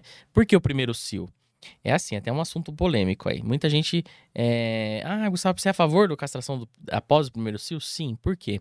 O cachorro ele tem contato com os principais hormônios do, do ciclo estral, né? Da, da, da fase do, da, da- do cio do cachorro, que é o estrógeno, progesterona, que é os hormônios da, da fêmea, né? E quando você castra antes do primeiro cio, tem, existem estudos que o cachorro é, sofre alguns problemas comportamentais aí sim por questões de não ter tido contato com esses picos hormonais. Uhum. Inclusive até mesmo questão óssea, de desenvolvimento, etc. Então, se passou o primeiro cio, cachorro não pretende colocar para cruzar, a castração ela é questão de saúde. né? Evitar uma, uma, uma câncer de mama, etc. E, e- pro- Agora, e, de comportamento, não. e pro macho existe também o momento certo? Próstata também. É tipo assim, tem que esperar descer lá ó, é, no escroto, né? É, o cachorro, assim, depois de 7, 8 meses. Tá. O cachorro já tem os picos lá de testosterona, etc. Aí pode castrar. E a questão do, do cocô do, da shih dele? Do cocô, o que acontece? Você viu que ele falou, ah, quando ela fica revoltada, ela vai lá Aham. capturar esse comportamento. Em algum momento ela foi lá, porque o Shih ele já tem uma predisposição para coprofagia, né? Que é de mexer nas fezes, ele tem, isso aí é da raça. É, E aí, em algum momento ela foi mexer, ele, após ser repreendida, eles, eles acabaram reforçando esse comportamento. Então, o que, que pode ser feito na parte da coprofagia? A parte da coprofagia, nesses casos que é comportamental, eu gosto de colocar bloqueadores no cocô. Então, o que, que seria isso? Colocar alguma coisa que o cachorro incomode com o cheiro. Hum. Um vinagre, um álcool. Tem que ver o que o cachorro se incomoda com o cheiro. O tempero Então- de salada é pior que merda pro shih. No vinagre tem cachorro que come. e aí tem cachorro que come, viu? Tem cachorro que na lama e fala, faltou sal. Põe sal aqui, ó. Ô, ô, mano, escroto. Eu acho que o importante é, tipo, quando eu tenho tzu lá, provavelmente um dia Aham. ele vai fazer isso, de mexer no cocô dele. Eu não Isso. faço, não, sai daí. Não, não. Não faço isso. Não faz isso. Eu posso pegar o petisco e atrair a atenção dele? Tira ele o foco dele e atrai. Aí o que, que Tá. você vai começar a fazer? Ver os horários que ele faz cocô, ele fez cocô, você vai lá e some com o cocô. Lembra? Frequência. Diminui a frequência dele querer ir lá e mexer no cocô. Ah, entendi. Entendeu? Entendi. Seria isso. De jeito nenhum fico, sai daí, cara. Não, não, porque você pode chamar atenção. Ele deve ter, deve ter acontecido isso daí em algum momento da vida dessa Shih Tzu. Do vídeo aqui, tá. Então, o entendi. certo seria o quê? É, se antecipar, né? É, Eu sempre falo assim, nós, seres humanos, nós temos essa inteligência de nos anteciparmos aos comportamentos. Então, vamos nos antecipar. Viu que o cachorro tá indo lá mexer? Tipo assim, o cachorro fez o cocô lá. Vai lá e põe um bloqueador. Vê o que, que, é, é, causa incômodo no cheiro do cachorro. Joga o cheiro em cima do cocô e deixa o cachorro ir lá. A hora que o cachorro chegar lá, meter o- nariz e cheirar, ele vai levar aquilo como algo ruim e não vai querer mexer mais. Acho que eu vou botar um frico, sabe aquele frico? Aquele sprayzinho que tu bota no banheiro antes de cagar. Ah, O cachorro não deve gostar disso aí. Deve- O cheiro tá cheio de limão, é. sabe? O cachorro tem muito incômodo com coisa mentolada, tipo Vic, Vaporub, sabe? Essas coisas. Vou meter um frico nos, nos, É. nos cocô do Brownie. Depois você conta. A gente podia conseguir o patrocínio do Frico, né? Esse patrocínio, o de Lopes, também quero aqui pra botar nos cocô do meu cachorro. Vamos lá, o que mais tem aí? Vamos lá, tem. O que mais tem aqui? Acho que tem mais uma questão do Pedro. Do Pedro aqui. Ah, não, tô, tô lendo de novo mais uma. É, Tem uma em áudio aqui, vamos ouvir? É do Michel ou Michael. Puta baixo. Aí, fica difícil também, né? O cara falou de um... O cara tá dentro do porta-mala. velho. O cara foi sequestrado. o cara tá com uma mordaça. Mas tá no máximo aí? tá no máximo. Quem é, o, qual é o nome desse cara aí? É o Michel. Michel, manda, de, assim. manda de novo aí. Fala um pouco mais alto. Sai do porta-malas. Pede É. pros caras tirar do Pede, cativeiro re- rapidinho. pede resgate. E aí... A gente, tocou do Fernando Gabriel aqui? Fernando Com Gabriel. a toquinha do, do, do, do Papai Noel? Sim, foi o primeiro de todos. Ah, tá. É, tem mais aqui, o Rodrigo. Olá, pessoal da Deriva. Queria saber do Gustavo como fazer dois cães que aparentemente não se gostam muito namorarem para terem filhotinhos. Ué, que, que O love. Tinder dos cães. Ó, não se gostam muito, é isso? É, Nossa então, é complicado, né? Quem faz sexo por prazer é só o ser humano, cara. O animal, ele só faz com ato de reprodução. Ah. Tanto é, em- em- é legal tocar nesse assunto, igual o cachorro quando ele gruda lá na perna da pessoa e pá, pá, pá, fica. Ai, ele tá. Não, não é atitude sexual. Aquela atitude, na verdade, tá tentando deixar o odor em Hum. você, na sua perna, né? Mas tem o que fazer pro cachorro parar de fazer. Porque eu fico no- muito num dilema, assim. O meu não faz Uhum. com o ser humano, mas ele faz com Sim. o brinquedo. Eu Deixa deixo. com brinquedo. Deixa com E brinquedo. quando ele faz em ser humano? Fazendo ser humano é a mesma coisa. Você empurra ele, né? Com cuidado, empurra ele e sai do ambiente. Tá. Lembra? Corte de, co- de comunicação. Porque ele tá fazendo aquilo com excitação, mas excitação não é de é, excitação de prazer, mas é excitação de tá com a energia, né? Não, ficar excitado muito. E também com a parte dele que tá querendo deixar o odor dele em você, entendeu? Entendi. E aí, nesse caso do- da pergunta, é, quando os cães não se gostam, precisa ver o porquê que não se gosta. Às vezes as pessoas põem cachorro pra cruzar em época errada. Por exemplo, o cachorro entrou no cio, cio molhado, cachorro, que é o que tá vazando lá, tá pingando sangue. E aí o cachorro, ah, tá, tá no cio, é pum, põe a cacho- o cachorro lá pra cruzar com a cachorro. O cachorro não vai aceitar a monta. Não vai, ela não tá no, no período de aceitar a monta. Ela vai aceitar a monta lá depois do nono, décimo dia lá, quando já começa a ficar o cio seco lá, né? Que já. Hum. Entendeu? Então aí se coloca o cachorro é, no território da, da, da fêmea e ainda nessa época que ela não tá aceitando monta, pronto, condicionou o comportamento dela não querer mais. Entendi. entendi. Entendeu? Uhum. Então não se gosta por causa disso. Então tem que ver se é o período certo que eles colocaram. Tem uma pergunta do, do Pedro H. Viu ali? Ah, sim. Foi uma que eu pulei agora que eu vi que, Isso é que boa. é uma diferente. Ele mandou aqui uma questão. Meu cachorro odeia quando a gente espirra. Ele fica bem agitado, latindo de volta. Se fizer perto dele, ele dá uma voadora na nossa cara. Mas ele não morde. Mas fica muito irritado. Ele veio da rua, então não sei se foi algo que aprendeu em outro lugar. Ah, tem algum nível de normalidade disso em cachorros? Só de olhar pra luz, ele sabe que eu vou espirrar e fica babando. Brabo. Nenhum outro Fica bravo. som. Ah, fi- é, fica bravo, é. Nenhum outro som alto ou espirro do outro cachorro deixa ele irritado. Cara, parece minha irmã. Por quê? Eu tenho rinite, aí eu fico espirrando ela. Para, para de, para de espirrar. Então, esse é um comportamento bem atípico, né? O que, o que eu consigo falar é o seguinte: é, esse comportamento, esse barulho, normalmente é, é- ele é incômodo pro cão mesmo, né? Tanto é que quando você vê um, qualquer adestrador, qualquer pessoa que vai tentar, entre aspas, fazer um comando de negação, o cachorro faz, "Shh, Ney, não. Hum. Pode ver. Então pode ser, em algum momento lá na vida lá, ele encarou isso aí como algo aversivo, né? Então como que a gente faz pra mudar isso daí? Quando espirrar, fica, espirra e fica parado, não fala nada pro cachorro. Deixa o cachorro vir da voadora, fazer. Parou, é, o cachorro parou de, de ter aquele comportamento, aí sim você não precisa nem dar petisco, dá o carinho. Reforça o comportamento. Espirrou, fica parado, deixa o cachorro externar, porque às vezes a hora que. Pode ser que também ele aguçou isso, né? O cachorro já veio com esse tipo de comportamento, e a hora que ele espirrou, o cachorro veio e fala, ai, para com isso, não sei o quê. Aí empurra, ele vem de volta, É, empurra, ele vem de volta. exatamente, exatamente. Então fazer o inverso. Ele espirrou, o cachorro ficou louco, você fica uma estátua. Parou daquele comportamento dele de ficar louco, aí você reforça o comportamento. O lance Ou não é- espirra mais também, né? não fica mais gripado. O, tem um- mais um vídeo aqui, ó, do É. Lisandro Franca, ou França. Ele mandou um vídeo do cachorro dele e pediu pra tu explicar se é normal isso. Eu vou tocar mais uma aqui que eu tenho que botar em- direitinho na TV pro pessoal ver. Ah, tá. Aí eu mando uma que eu já deixo pronto o vídeo dele. Tá. É, o Brandon mandou aqui. Fala, turma, Gustavo. Tenho uma cachorra Cocker Spaniel. Spaniel, é isso? Cocker Spaniel. Orelhuda. Cocker. Que está sempre esfomeada. Damos ração a ela de dia e de noite. Mesmo, mas mesmo assim, ela continua latindo na cozinha ou nos encarando enquanto comemos. Outro problema é que ela tem um hábito de comer Merlin. Como resolvo? Um abraço. Ó, primeiro lugar aí, ó. Se ela tá com coprofagia, tá comendo merda, tá com coprofagia, ela tá dando e tá com um sinal de fome, ela tá dando indícios que às vezes a ração não tá é, satisfazendo ela em termos de proteína aí, né? E tem muito disso, viu? Às vezes a gente paga uma ração, pô, não, vou comprar ração, porque não sei o quê, papapá. E aí a ração lá não tem um índice proteico lá adequado. Então, a primeira coisa, pega a ração que tá comprando. Se for ração. eu gerando de novo. O pessoal xingar aí você me avisa, viu? Se for ração, aquelas a granel que fica solta, tem que tomar cuidado, porque ela fica aberta lá, ela vai perdendo também proteína. Ah, tá. Então dá preferência para comprar ração de pacote fechado. E lê a tabela ali pra ver se tem proteína. Isso, exatamente. Olha lá no verso, vê qual que é a quantidade diária recomendada pro cachorro.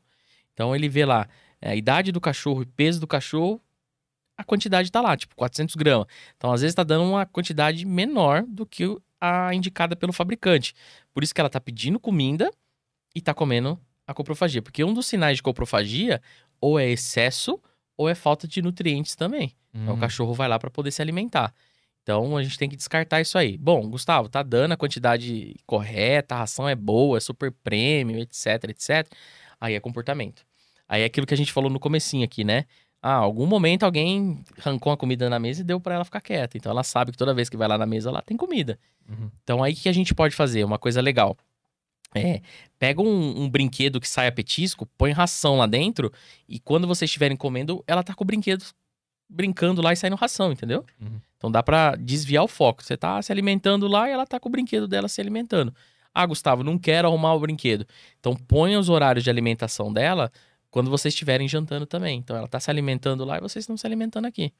Pode ser que eles estão dando muita comida também. Pode ser que tá dando muita comida e aí também. quis reduzir e aí ele tá cachorro pedindo pedindo mais e, tá, com, e tá dando falta agora e aí tá comendo Merlin. Merlin. Aquela cheiro de bosque. Vai, vamos lá, o vídeo do Lisandro. Tá, Ele, ele perguntou, ó, ele perguntou aqui, ó. Será que ele explica? Nunca vi outro cachorro cagar assim. Ele sempre pula assim antes de cagar. Vamos lá.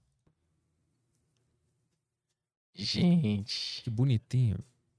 Tentando acender, apagar a luz. É.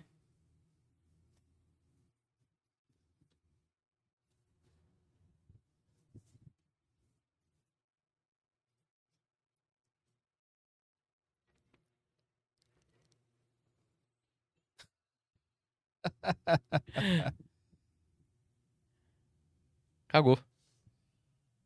Ai, gente. Bom, alguma coisa aconteceu. Quais são as possibilidades ali? Pode ser que um dia esse cachorro pode ter tido algum desconforto na hora de fazer o cocô. Então, o ato dele pular na parede é um ato de tipo. Ou desconforto de tipo ressecado, sabe? É, o cachorro pulou para poder se aliviar da dor. E aquilo virou um comportamento. Ah, entendi. Uhum. Pode ser que seja isso, né? Eu pensei nessa possibilidade. Não consigo imaginar uma outra, não.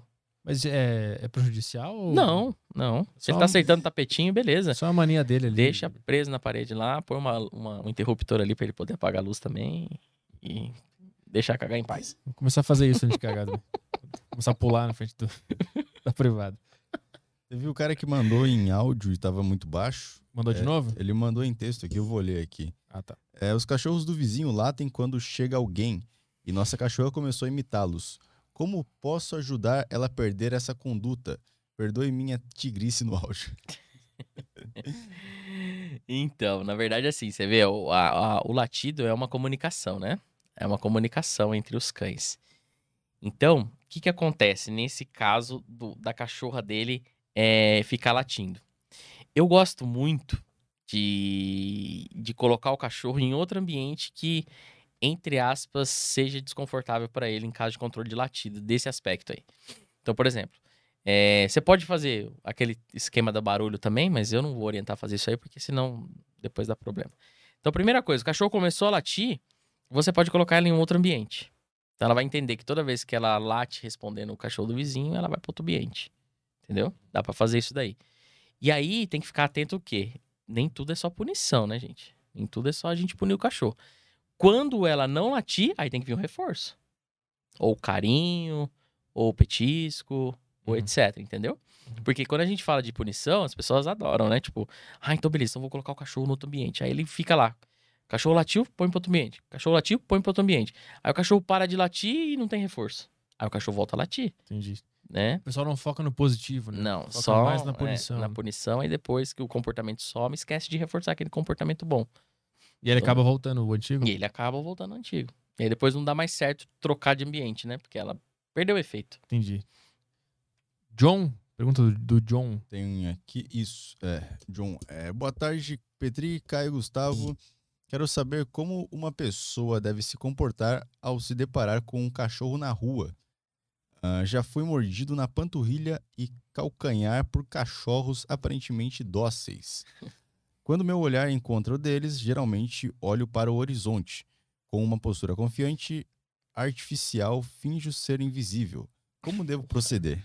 O cara, o cara leu como lidar com ursos. E repetiu. Então, na verdade, é muito relativo. É assim, ó. Quando a gente se depara com cães de rua, cães que em situação de rua, dificilmente eles são agressivos. Dificilmente. Porque são cães que já foram extremamente odiados, né? Tipo assim, você pode ver que cachorro que vive em situação de rua não pula em você. Uhum. Porque o cachorro já pulou, já tomou muita bicuda, né? É, infelizmente, é a realidade. Então, o cachorro, ele, ele não, não vai fazer isso daí. Então, cães que vivem em situação de rua, eu falo que são cães tranquilos que eu uso ainda no meu, nos meus atendimentos para levar cães reativos para poder interagir com eles, porque eles são tranquilos, eles sabem como se aproximar de um, de um, de um ser humano, de outro cachorro, porque eles já foram muito judiados, eles são diariamente judiados, né? Agora, o maior problema são cães que, que saem para dar os pequenos passeios. Então tem gente que abre o portão e fala, ah, vai, vai, vai, vai fazer xixi e cocô na rua. Hum. Aí esses cães são complicados, porque eles não são cães em situações de rua. Eles são cães que dão um pequeno passeio. Então, como que a gente faz para isso daí? É, você vê, é, tem casa, principalmente lá no interior, que a pessoa abre o portão, o cachorro vai, faz xixi, cocô na rua, depois ele volta, deita na porta, ele deita no portão esperando a pessoa abrir o portão. Ali é perigo, porque ali é território dele. Uhum. Então, você viu que um cachorro tá deitado no, no, no- perto de um portão, etc. Meu, atravessa a rua, cara. Não, não passa ali, porque ali é território dele, ele pode vir atacar por questão de, de, de defesa, né? Então seria basicamente isso. É, Agora, cão em situação de rua não vai fazer nada.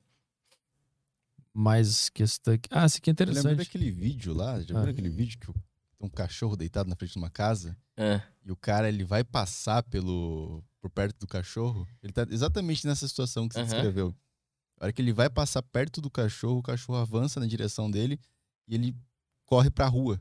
E aí passa um, um caminhão do lixo, ele bate a cabeça no caminhão e tipo, morre. Nossa. O cara, O cara, e tipo, cai uns pedacinhos de cabeça assim na calçada, uma câmera de segurança assim. maravilhoso. O cara cai de Cena assim, deliciosa.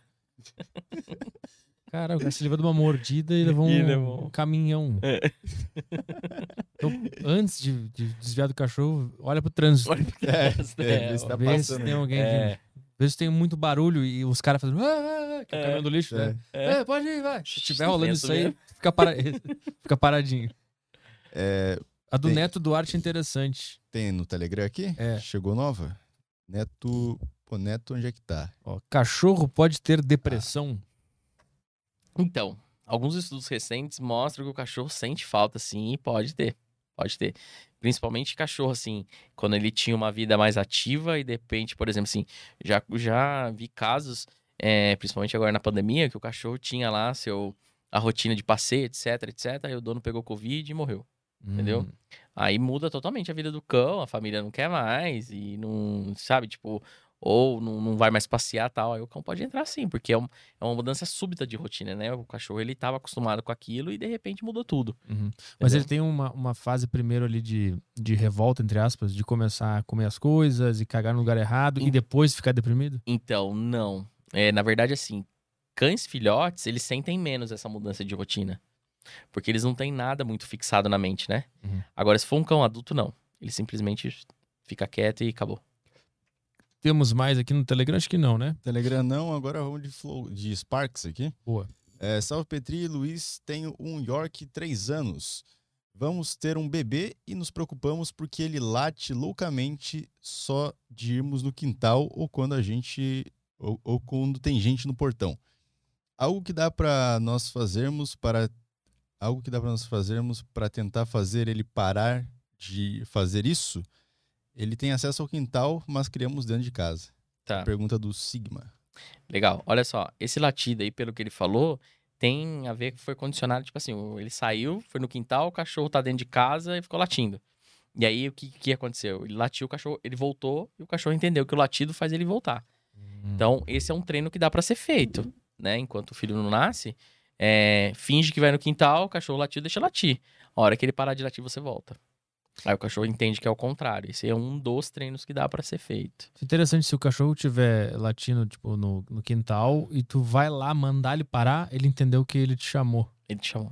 Saquei. Exatamente. Cara, é, é tão lógico que chega É. a ser quase que uma coisa escondida. ali. É. Tem uma, tem uma pergunta que eu pesquei do YouTube aqui, do Art com H. Fala, Boa. Caio Petri, pergunta para o convidado. Qual a importância da altura do comedouro para a postura e alimentação dos cães? Ah, então. Na verdade, assim, é, isso veio muito do cavalo, né? O cavalo, é, quanto mais é, ele, ele comer numa posição, é, é, melhora a irrigação a nível arterial e etc, etc. Agora estão trazendo para os cães. Então, assim, quanto mais o cão comer numa altura que ele não precisa baixar tanto a cabeça, é, melhora a irrigação cerebral, é, menor é, engolir, ele, ele engole menos ar, né? Enfim. Então, assim, onde que o comedouro ele tem que ser feito, colocado? Numa altura que o cachorro não precise ficar com a cabeça muito erguida e nem com a cabeça muito abaixada, meio que no nível aqui do, do tórax do cachorro, tá? Mas não é nada que tipo assim, nossa, se você não fizer isso, o cachorro vai morrer. Não, não é. Mas melhora a qualidade de vida do cachorro. Diminui a incidência aí de um futuro problema é, cervical, é, circulação sanguínea e até mesmo coisa de digestão. Melhora bastante. Boa. Tem mais alguma coisa aí? É, tem um cara dizendo aqui no chat, esse cara que lê as perguntas precisa melhorar a dicção urgente. E ele tá spamando isso. Vai tomar um bloco, né? Não, eu vou pedir para ele mandar o teste dele de radialista pro meu e-mail. Vamos, vamos fazer uma, uma pesquisa, uma enquete dessa, uma participação do ouvinte dessa? Mande seu currículo. Mande seu portfólio de, de Locução. dicção. Dicção ou locução, não sei. Vamos fazer assim. É, Tem uma aqui que eu achei interessante também, que tinha o mesmo problema na minha casa. Que é, fala Gustavo, as pombas enchem o quintal de bosta. Tomam banho na água e comem a ração dos cachorros. Como adestrar os pombos. Como ensinar ele a tirar com espingarda? Não, é como fazer para o cachorro espantar elas. Nossa senhora, na verdade o que acontece, ó? Veio lá o condicionamento, o cachorro acostumou com os pombos, né? Então, a melhor coisa é o quê? Aí que vem, ó. É rotina de alimentação. O cachorro tem que colocar a ração pro cachorro, o cachorro tem que comer e acabou. Não tem que ficar ração à vontade lá. Hum. Entendeu? Por quê? Pombo pode trazer carrapato, pode trazer pulga, pode trazer doença. A ração à vontade pode trazer roedor, que pode trazer leptospirose. Entendeu? Então, por isso que eu sempre bato na tecla. É, ração é rotina. Então, por exemplo, como que você cria uma rotina assim de uma forma bem, bem rápida? Coloca a ração pro cachorro 7 horas da manhã. Enquanto isso, você vai fazer outras coisas. 40 minutos você deixa à vontade a ração lá. 40 minutos, comeu, comeu, não comeu, perdeu. Hum, Ele vai comer no almoço. Entendeu? Aí assim, no almoço, de novo, 40 minutos, comeu, comeu, não comeu, perdeu. Vai comer na janta. E aquela porção ele perdeu, porque até chegar um momento que o cachorro vai entender que o quê? Vixe, se eu não comer, essa ração vai sumir, cara. Então deixa eu comer. Então colocou a ração, come. Nossa, Gustavo, que maldade. Não. Eu, eu falo isso que é questão de saúde, porque as minhas cachorras, colocou a ração, elas comem. O que, que eu consigo controlar isso? O principal sintoma, o principal sinal de qualquer doença é a falta de apetite. Hum, Então, se você colocou a ração, sua cachorra sempre come no horário que você colocou, ela não comeu, alguma coisa está de errado.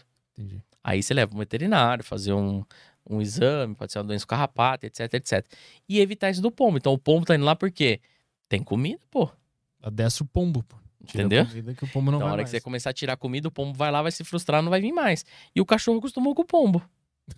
Lá na tua casa era assim, cara? É, eu morava numa casa antes que era. Tinha um quintal bem grande, assim. Aí tinha umas pombas que ficavam em cima da calha. E aí eu tinha um bacezinho. Só que o bacezinho tinha perninha pequenininha. Uhum. E aí ele ia correr atrás das pombas, a pomba cagava pra ele. Era um vira-la- vira- vira-latinha? Era um bacezinho, um Que que é salsichinha. É Ah, Salsichinha. salsichinha, tá. Salsichinha daquele aquele que é meio laranjinha, meio escuro, É. assim, Aham, aham. marronzinho. Aí era assim. Mas ficava comida ilimitada lá pro cachorro?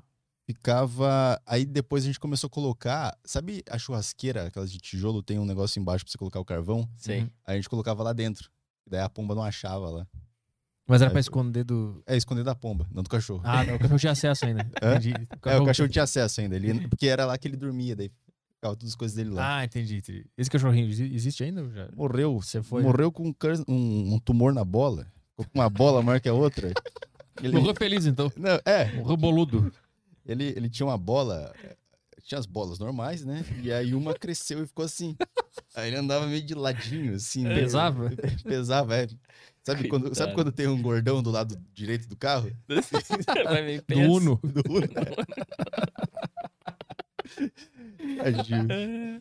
Eu te mandei um vídeo meu aí no, no Telegram, Tá, vamos lá. eu usando os ensinamentos do Gustavo aqui pra adestrar o, o Brownie.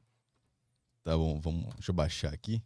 Tem, ainda tem. Tem, tem mais uma pergunta aqui da, da Bruna. É, quando o cachorro lambe muito a patinha, vi que é sinal de ansiedade. É isso mesmo? O que fazer? Então, é, normalmente é sinal de estresse, sinal de tédio, né? Lamber a pata. É aí que acontece.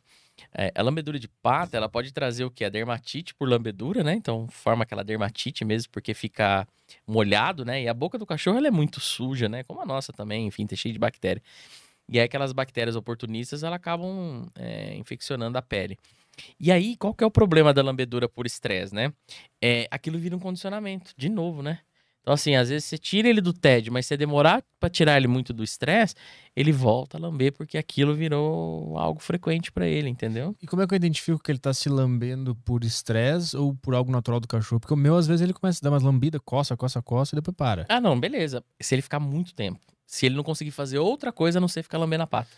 Entendi. Muito tempo é o quê? Tipo, muito tempo assim, o cachorro tá aqui deitado e ele tá, tipo, 10 minutos, 15 minutos ele tá lambendo. Entendi. Mesmo se chamar ele e tal, não tá nem aí. Ele prefere lamber a pata do que do que interagir com você, entendeu? Saquei, saquei. Aí, aí já é complicado. Agora, o cachorro dá uma coçadinha, dá uma lambidinha, é tranquilo. Tem, ainda tem Sparks ou. Acabou tudo aqui. Tá. Olha, se eu tô adestrando ele a. Podemos tocar? Botei. Vamos lá. Os biscoitinhos. Olha lá. Que bonitinho. Ele já senta antes, que Você ele, já, viu? ele já entendeu já. Eu, eu agitei um pouco ele, vê se tá certo. Isso. Pra ele ficar em pé.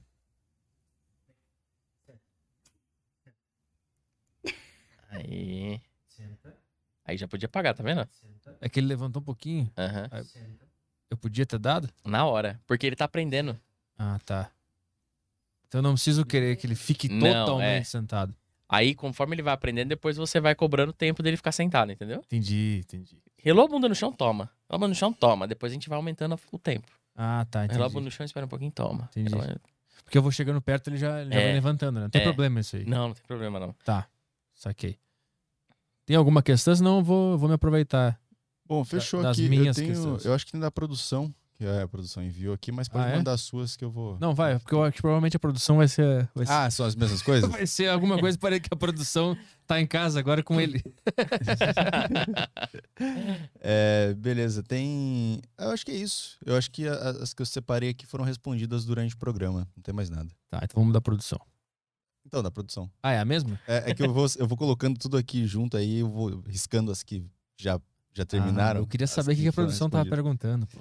Eu queria Ah, saber o que, a produção Pergunta tava. pra ele definir a personalidade do Shih Tzu. Ah, viu? Personalidade do Shih Tzu. É um cachorro de companhia, tá? É um cachorro de companhia, ele precisa de atenção, né? É um cachorro que gosta de ficar junto, mas é um cachorro que ele não é, ele não é tão, como que eu posso dizer assim, tão é, ele go- gosta de interagir com outros cachorros. Então ele não é um cachorro que ah, gosta de brincar com outro cachorro, não. Hum. Ele vai ter a parte dele de brincadeira até os seis meses, sete meses. Com... Ele prefere brincar mais com o dono dele do que com outros cachorros. Uhum. Então não é um cachorro que gosta de interagir com outro cachorro. Tanto é que Shih Tzu, em... se, se creche dependente de Shih Tzu, creche de cachorro, né? Dependente de Tzu morrer de fome. Porque o Tzu, ele vai pra creche, é, é revoltante, cara. Ele chega lá e deita e, tipo assim, ah, ne- bando de gente chata correndo. é deles, é da raça, entendeu? Eles são isso. É uma raça que tem uma predisposição para coprofagia, então tem que ficar atento com isso, dele mexer no cocô para não reforçar e etc. É, é uma raça que aprende fácil também. Só que não é uma raça tão versátil, a um ponto de tipo assim, ah, ele vai aprender os comandos de obediência ali, beleza, dar a patinha e tal, mas ele não, não- é um cachorro tão, tão versátil que ele vai se empolgar depois de um ano, dois anos, se empolgar de tipo querer é, treinar, entendeu? Ele não vai. rolar. É, ele não vai querer, tipo assim, a hora que você chamar ele daqui, a hora que tiver dois anos, né? Ele vai falar, puta que pariu, cara, de novo, Ah, me enchendo é? o saco. Tipo, Ele não vai, porque hoje eu É. chamo ele, ele vem voando. Ele vem Exatamente. correndo aqui, É todo filhote. Vai parar com isso? vai, chega uma hora que ele vai falar, meu, me deixa aqui dormindo. Porque ele chega uma hora da vida do Tzu que eles preferem mais ficar tranquilo no, lá no lugar dele do que ficar interagindo com, Ah. com o ambiente, entendeu? Aí, a- aí ó, os- o tempo de brincadeira vai dar uma diminuída. Diminuída muito. Eles vão preferir muito mais ficar deitado, tranquilo, sossegado do que outra coisa. Ah, entendi. Então, essa é, a legal. persona- é, é um Peguei o- cachorro o bacana. É um cachorro pra quem não não deseja muito, tipo, é, é, é, passeios excessivos, Uhum. é, brincadeiras excessivas, entendeu? A não ser agora, nessa época de filhote, que Uhum. tem que ter. Mas depois é um cachorro muito mais tranquilo, muito mais que gosta de ficar em casa, sossegado. Tu tem, o, o, teu tá com quanto? O meu tá com sete, sete anos. Sete, ele é sossegadão. Não, deixado, dorme o dia inteiro. Não dá pra, tipo, eu quero, vou passear com ele, não pode, ele não vai gostar de correr É, comigo. Não, vai. não. Pode, é, eu falo, ó, o padrão é esse, mas pode ser que o seu sim, né? E se eu estimular ele desde a correr comigo? Pode ser, aí ele pode vai manter? acostumar. Mas vai chegar uma hora que ele não vai querer mais. Né? Por exemplo, a minha cachorra mesmo, a Border Collie, é, teve. a- quando elas vão pro banho tosa, eu não deixo colocar a bandana na Shih Tzu. Porque a Border Collie, quando quer brincar, se eu não vou brincar com ela, interagir com ela, ela se arrasta na Shih Tzu pelo quintal, entendeu? ela gruda na bandana e sai arrastando.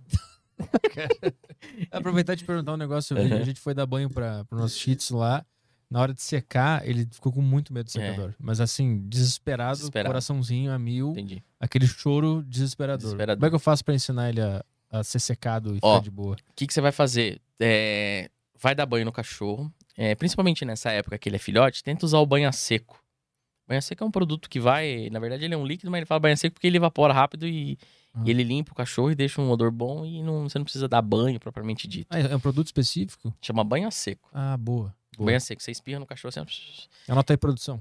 Inclusive, já aproveitando o gancho aqui, eu fiz um isso dentro do, do curso, né? Uma, uma coisa, para ensinar as pessoas a cortar a unha do cachorro, para ensinar as pessoas a dar banho no cachorro, né? E ensinar a limpar a orelha do cachorro também. E o banho, eu até brinco, falo banho sem água. Então é o banho a seco. Você vai lá, espirra o produto, pá, tira o excesso com a toalha, acabou, o cachorro tá zero. Mesmo o cachorro peludão, que nem o Shih Tzu? É, porque ela, ele penetra, depois você só tira o excesso com a toalha, aí você pode intercalar. Em vez de você dar banho nele toda semana, você intercala uma vez com banho a seco, outra vez. Puta, coitado do cachorro, foi, meteu ele logo na bacia, deu um banho nele com dois dias de vida. Depois Não, meteu uma turbina de Uma avião. turbina.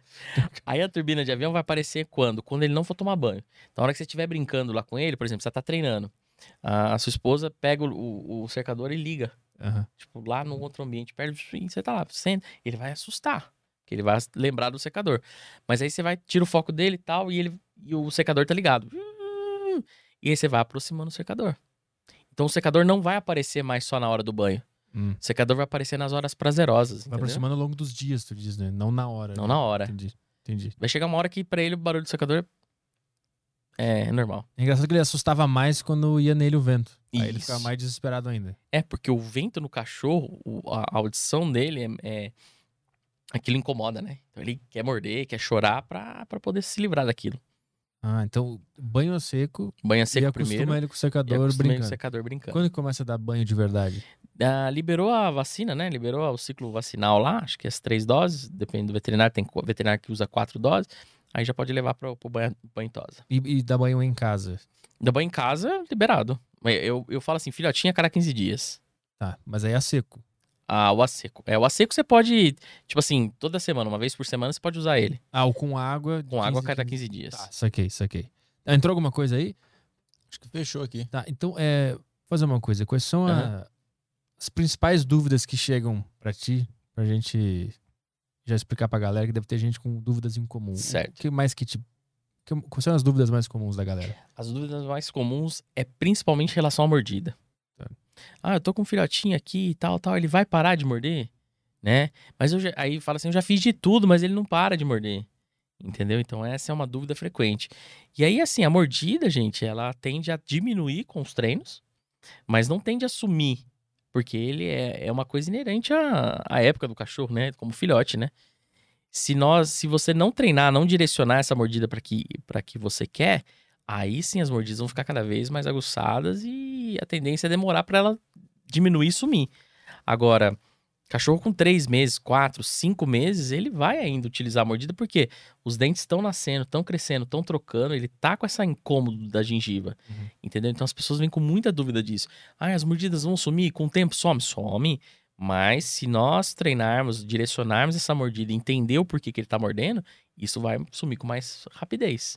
Qual é a principal tática pra controlar essa mordida? rotina do quê? De interação. Então, assim, começou a morder muito, ele tá pedindo interação. Então, ele interage mordendo e você interage como? Vamos treinar. Senta, deita, joga um petisquinho pra ele correr atrás do petisquinho, joga pra lá, ele corre atrás do petisquinho. Uhum. Pega, intercala o brinquedo, porque tem gente que fala assim, ah, eu dou um brinquedo, mas largo do brinquedo e vem... Mas será que apresentou o brinquedo de forma correta? Tipo assim, é, não é só o cachorro tá mordendo aqui, ele tá querendo interação. Eu falo, toma, toma o brinquedo. Acabou a interação? Não, ele tá Ah. querendo interação. Como é que eu apresento o brinquedo? Então, ó, tô lá, pê, senta, deita, joga um petisquinho lá, joga aqui, apresenta o brinquedo, aguça ele a brincar com o cabo de guerra, faz a troca do cabo de guerra, Aham. entendeu? E aí você vai o quê? Cansar a mente do cão, dali 15, 20 minutos ele tá meio cansado, aí ele vai ficar mais sossegadão, aí você põe ele no lugarzinho dele pra ele descansar lá. Como é que o, o meu, quando eu, sempre que eu vou dar carinho, ele não entende que é carinho, ele acha que é brincadeira. Isso. Carinho com filhote não, não é muito legal, porque o que a gente usa de dedos que pra ele é garra, ele usa os dentes que agarra. Ah, ele acha que eu tô mordendo ele. É, ele acha que você tá brincando de morder, ele tá brincando de passar a mão, ele quer passar a mão em você também. Caramba, Deus fez os filhotinhos que dá vontade de dar carinho, mas não dá pra dar carinho. É. É pra economizar no carinho. É, porque se você pegar dois filhotes, eles brincam assim, né? Um pega no outro, outro pega no outro. E aí eles acham que essa é a única forma de brincar com a gente. Ah, então ele vai aprender o carinho daqui a um tempo só. É. Aí o que acontece? O carinho ele vai acontecer quando ele estiver cansado. Então você fez lá, o senta, deita tal, ele cansou tal, aí você vai lá dar um carinho nele. O meu, ele é tão filho da puta, quer dizer, ele pode estar dormindo. Aí Você eu. dá o carinho ele liga. Aí ele começa, ele vem com a boquinha É. assim, ele acorda e começa a se agitar e começa a morder. Aí eu tenho que dar um ossinho pra ele. Isso. Você vai ver que agora, nessa época, daqui pra frente, por exemplo, tiver 5, 4, 5, 6 meses, vai começar a diminuir isso. Começa a diminuir isso. Aí até chega uma hora que pra ele não. Outra pergunta eu acho que é, que é frequente também. O lance da mijar na cama, é, Tá. subir na cama, subir no sofá. Eu tô tentando ensinar o meu que o sofá é um lugar que eu só quero que ele vá quando eu deixar. Isso. Aí eu, eu- ele tá um mês lá em casa, ele nunca subiu no sofá. Perfeito. Aí eu botei ele esses dias, porque ele tava muito calminho, eu botei ele, deixei os cinco minutinhos, ele se agitou, aí eu botei de volta no chão. Isso. É assim, tá certo? Perfeito, é isso mesmo. E aí, se o cachorro, por exemplo, é, começar a fazer xixi na cama, mijar na cama, mijar no sofá, tem que começar a limitar o acesso a ele lá, né? Por quê? É assim, ó, existem várias teorias para isso. Mas uma, uma teoria que eu gosto bastante é assim, o cachorro, às vezes a pessoa fala assim, ah, é só eu sair de casa que pronto, meu cachorro vai lá e mija no sofá.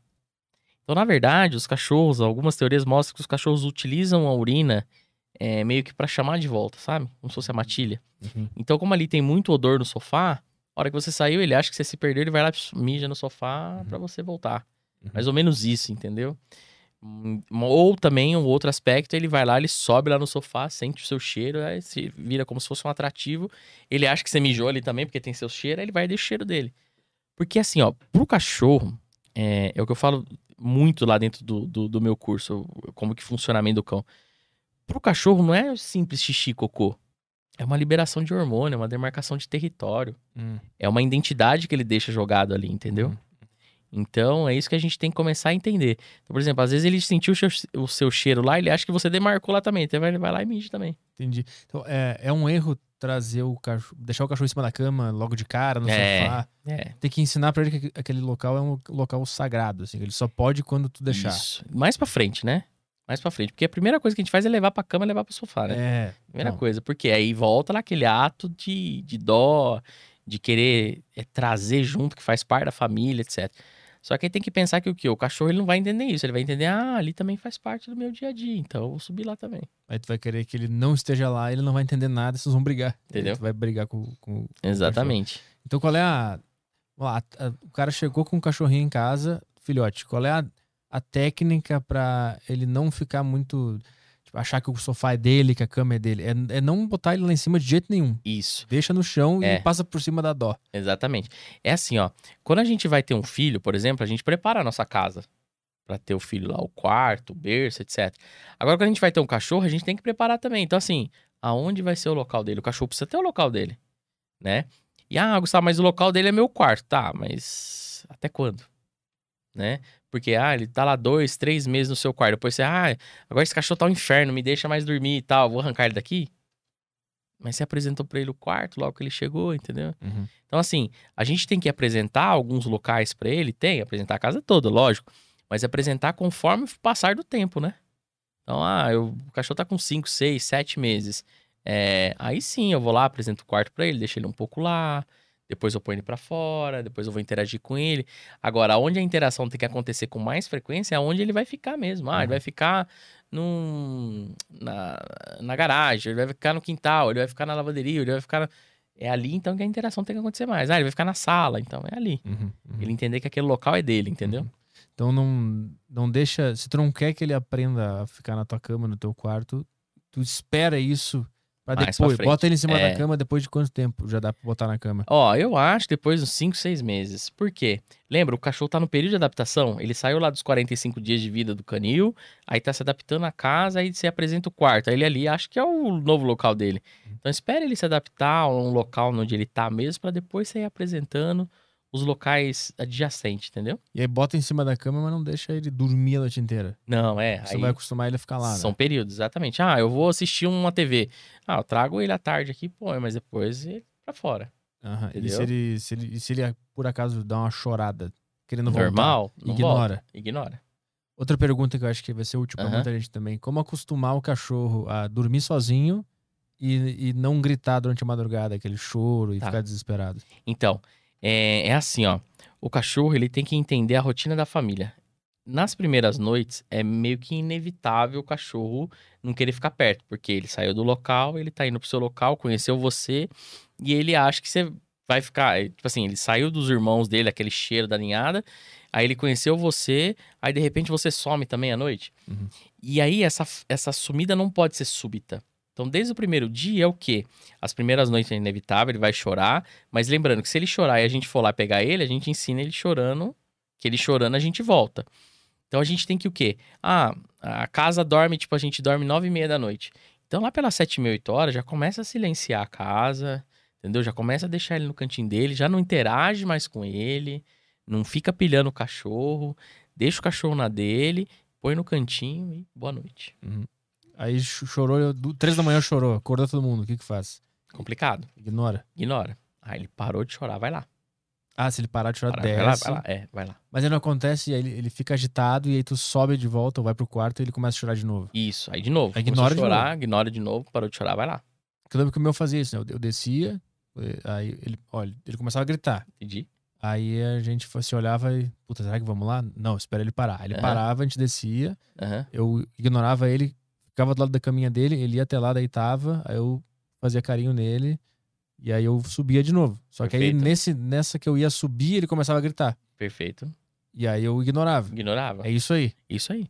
É que eu acho que Tanto é eu- que parou, né? parou, agora É. ele tá. Ele fica esperando eu acordar. Olha lá. Ele, já- ele, eu acho que ele acorda antes, né? É. E aí eu, ele, eu, eu vejo que eu desço, aí eu escuto ele saindo da caminha dele, ele para na frente da escada e fica olhando assim. Entendeu? Ele já entendeu. Se você tivesse voltado com ele chorando, você tava até hoje com o cachorro chorando, gritando na hora que você saísse. É, passa, passa por cima do dó. Dá, dá dó. Ele, ele não tá sofrendo Não tá sofrendo, ele tá querendo intera... Ele tá querendo descobrir o que, que ele tem que fazer. pra tu voltar. É. Ah, e ele vai descobrir que se ele ficar quieto, eu volto. É. Ah, tá. É, boa, ah. boa. A chave do retorno é ele ficar quieto.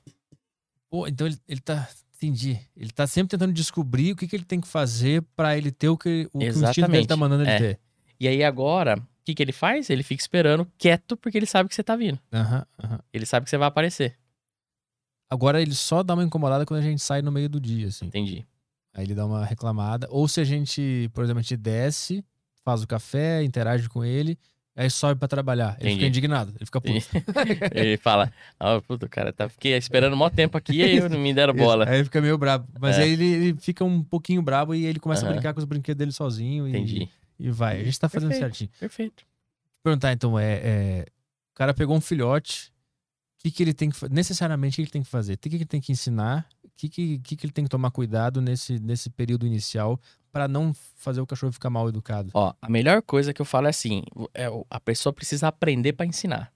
A primeira coisa, decidiu pegar um filhote, procura conhecimento. Procura, procura entender a mente do cão. Isso que nós falamos aqui. Procura entender. Você viu como ficou muito mais claro? Tipo, ah, então se ele chorar, é o, o- a chave do meu retorno é ele não chorar, entendeu? Se a pessoa entender isso, a hora que a pessoa pega um filhote, ela já sabe praticamente a- o básico fazer. É lógico que ela não vai ser um adestrador profissional, porque isso demanda conhecimento, mas o básico ela precisa entender. Então é o quê? Primeira coisa, hoje em dia, eu falo pra pessoa, a pessoa assim, ó, vai, comp- vai comprar ou adotar um cachorro, gente, procura conhecimento. Na internet tem muito aí. Tanto gratuito quanto cursos, né? Uhum. Que você paga um preço acessível, você consegue é, aprender. A partir do momento que você aprende, fica tudo mais fácil, você consegue ensinar o cachorro. Mas basicamente é o quê? Então, por exemplo, é, cria um local pro seu cachorro, já deixa pré-determinado um local que o seu cachorro vai ficar, né? Não sai comprando aquele monte de coisa, tipo, ah, caminha, não sei o quê, papapá, beleza. Caminha é legal, pode comprar, tranquilo, tapetinho higiênico e tal, mas compra assim o essencial, né? É, a caminha, o, o tapete higiênico, o comedouro, o bebedouro. Compra dois, três tipos de brinquedo pra ver qual é o brinquedo que o seu cachorro vai gostar. Se ele vai gostar mais de vinil, mais de cachorro, mais de brinquedo de tecido, mais de brinquedo emborrachado, enfim. Isso aí é a base. Segundo, é você ter uma rotina, já começar a incluir a rotina desde o primeiro dia que seu cachorro chega. Então, é, se você está de home office, mas futuramente vai voltar a, a trabalhar é, normal Escritório. no Uhum. escritório, tenta incluir a, a rotina na vida do cão é, o mais próximo do que vai ser sua realidade, entendeu? Então, assim, ah, eu vou ficar o dia inteiro. Então, não fica colado no seu cachorro o dia inteiro. Deixa ele é, se entender sozinho com os brinquedinhos dele, etc, etc. Basicamente isso. E ter momentos de interação saudável. Então, qual que é a interação saudável? Ensinar o cachorro alguma coisa, ensinar a sentar, É, e tem ensinar... muita gente que acha que é errado, né? Não. Ensinar o cachorro a sentar, Não, deitar. Imagina, o cachorro adora isso. Por que o cachorro adora? É o desafio da comida, né? O cachorro tem que fazer alguma coisa pra ele ganhar. Uhum. E a gente é assim, a gente não tem que fazer alguma coisa pra ele receber o dinheiro, tem que fazer. Uhum. Então por que, que o animal não vai precisar, entendeu? Eu vi tu falando nos teus vídeos que tem que estimular o lado físico e intelectual do cachorro. né? Isso, o lado físico e mental. É mental. É, isso, exatamente. O cara lê um Nietzsche, o cachorro lendo Dostoiévski. Então, o lado físico é o que? Ah, meu cachorro não pode sair pra passear na rua. Mas você tem sua casa. Corre lá no quarto, chama ele, vai pro outro extremo da casa, chama o cachorro, vai, faz ele gastar físico ali. E o mental é o quê? Faz ele, ele, ele entender que ele vai ter que fazer alguma coisa pra ele ganhar. Então, um simples comando sentar é um. Ah, igual passou no vídeo aí, que você treinando com seu cachorro, aquilo lá é um- uma energia mental que você tá gastando no seu cachorro. Uhum. Entendeu? Nada é de graça. Eu vi tu falando também sobre brinquedo que esconde a ração e ele tem que Isso. aprender a, a tirar a ração dali de dentro. Eu nunca Isso. achei esses brinquedos. Tem brinquedos interativos hoje em dia no mercado, né? Que você pode fazer com garrafinha PET, igual eu falei, faz com garrafa PET, joga lá dentro da ração, lá fura a garrafa pra ele sentir o cheiro e, e, e ele vai começar a querer destruir a garrafa, etc. Ou no mercado PET existem vários brinquedinhos hoje que você põe a ração lá, o cachorro bate a pata, ou bate focinho, umas bolas assim, e, o, e vai saindo a ração. Existem esses no mercado. Tem uns brinquedos também que é os recheáveis, que a gente chama, que você pode rechear com própria ração umedecida de cachorro mesmo, né? E aí você põe no freezer pra congelar e depois você dá pro seu cachorro, porque o cachorro vai ter dificuldade de arrancar aquilo lá e vai ficar perdendo tempo daquilo, aquilo estimula a, a energia mental dele, né? Uhum. Pra ele poder capturar aquele alimento, entendeu? É que a energia mental eu nunca tinha ouvido falar, né? Porque É. eu- eu- quando a gente pensa em cachorro, a gente pensa em correria e busca a bolinha. É. A gente não pensa nessa parte mais mental. parte né? mental. E cansa muito.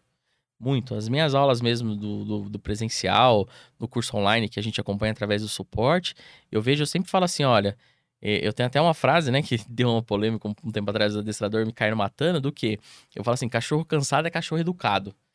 Aí os caras, "Pá, não sei o quê, que educado o quê? Cachorro cansado é cachorro cansado.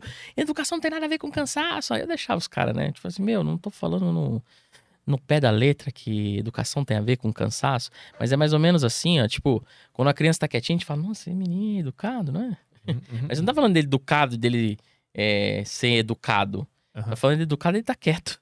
Entendeu? Então Aham. eu saí com essa frase de cachorro cansado é cachorro educado. Aham, O cachorro cansado é cachorro quieto. Por exemplo, ele tá cansado, ele vai ficar na dele. Sim. Entendeu? Ou ele também cansou pra aprender alguma coisa. né? Ele foi educado. Exatamente. Entendeu? Então eu até brinco no, no curso, eu cobro do pessoal no suporte, eu falo assim: manda vídeo dos cachorros educados aí através do cansaço. Por quê? O cansaço físico, o cachorro ele deita 10 minutos lá, ele descansa, ele tá novo. O cansaço mental, ele demora pra recobrar isso daí. É a mesma coisa, por exemplo, você pega um- uma pessoa que trabalha em serviço braçal, ela chega cansada em casa, né? Ela usou a mente também, lógico, a todo momento, mas ela usou muito mais a parte física. Uhum.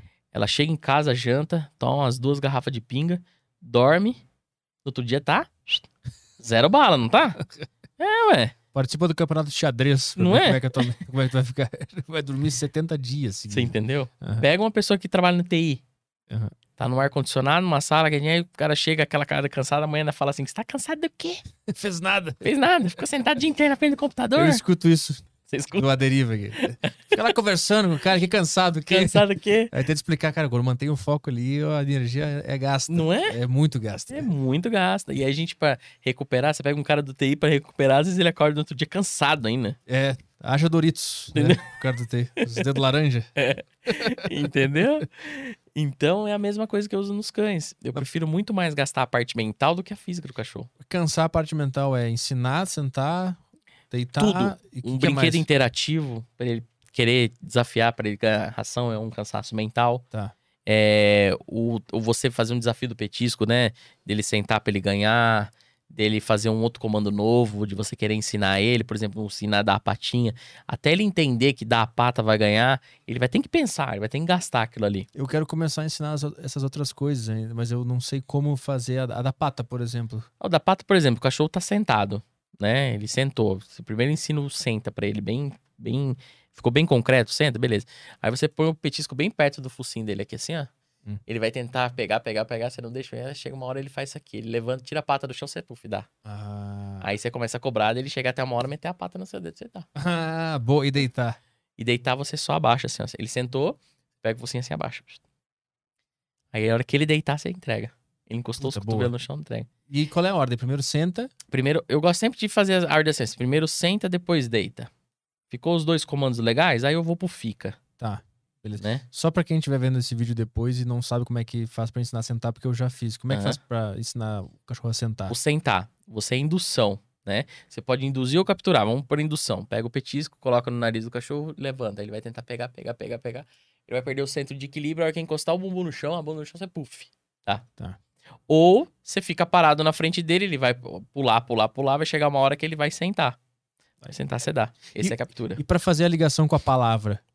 Primeiro você só induz, não fala nada. Tá. Aí depois que ele já estiver fazendo, você, a hora que ele colocou a bunda no chão, você senta e dá. Puta, eu- fiz tudo junto. Eu fiz tudo Pode junto. fazer. Se deu certo, não tem problema. Mas é, é melhor primeiro sem a palavra? Primeiro sem a palavra, pra ele razão? é para não causar tanta ansiedade, Ah, tá. porque ele tá tentando prestar atenção na sua mão e na sua voz. Entendi. É muita informação. É muita ele. informação. Saquei. Então, primeiro senta, depois deita e depois a pata. Isso. Esse é o básico. Esse é o básico que eu, que eu gosto de, de fazer. Senta, deita e fica, na verdade, né? Ah, o fica. Como é que eu Fica. ensino o fica? O fica é um teatro assim, ó. Eu tenho que ensinar o cachorro que eu vou sair e eu, eu, eu só vou dar a hora que eu voltar. Então eu ponho ele no centro, ele tem que estar calmo, né? Então o filhote é mais complicado porque ele tá sempre agitado. Então ele sentou. Aí eu faço o quê? Eu faço um. Simulo um passo pra trás, Uhum. volto e dou. Simulo um passo pra trás, volto e dou. Aí ele começa a prestar atenção no meu pé. Hum. Então ele só começa a entender que na hora que meu pé volta, ele ganha. E aí eu vou aumentando os passos.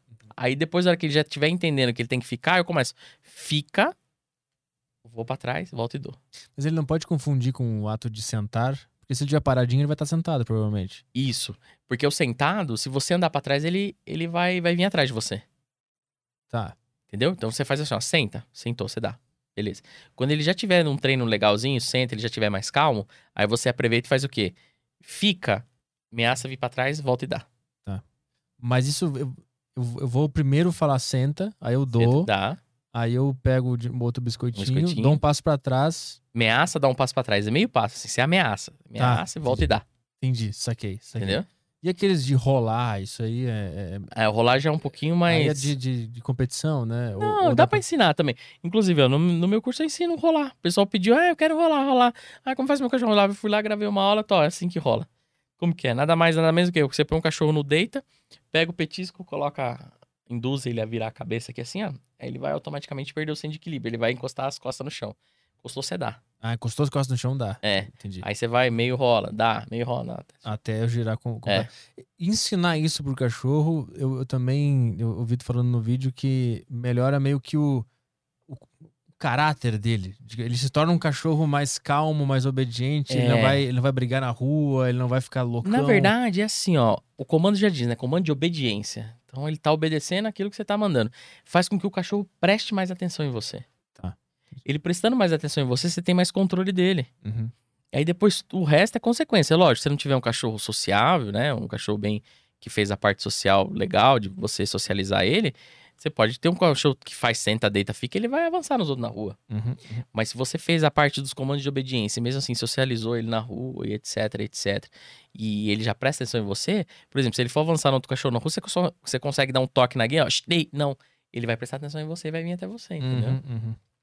Outra coisa que eu vi tu falando interessante, que eu acho legal falando no podcast, é que não é pra fazer a ligação do nome dele com algo negativo. É, isso eu gosto bastante de fazer. Por exemplo, tem, tem gente que fala assim, é, Bob, não! Uhum. Pô, então, Bob é bom ou Bob é ruim? Entendeu? Ele tem que saber que é legal o nome dele. Exatamente. Então, Bob, vem. Toma, Bob. Entendeu? Ou, já que você quer é, negar alguma coisa, eixe, não.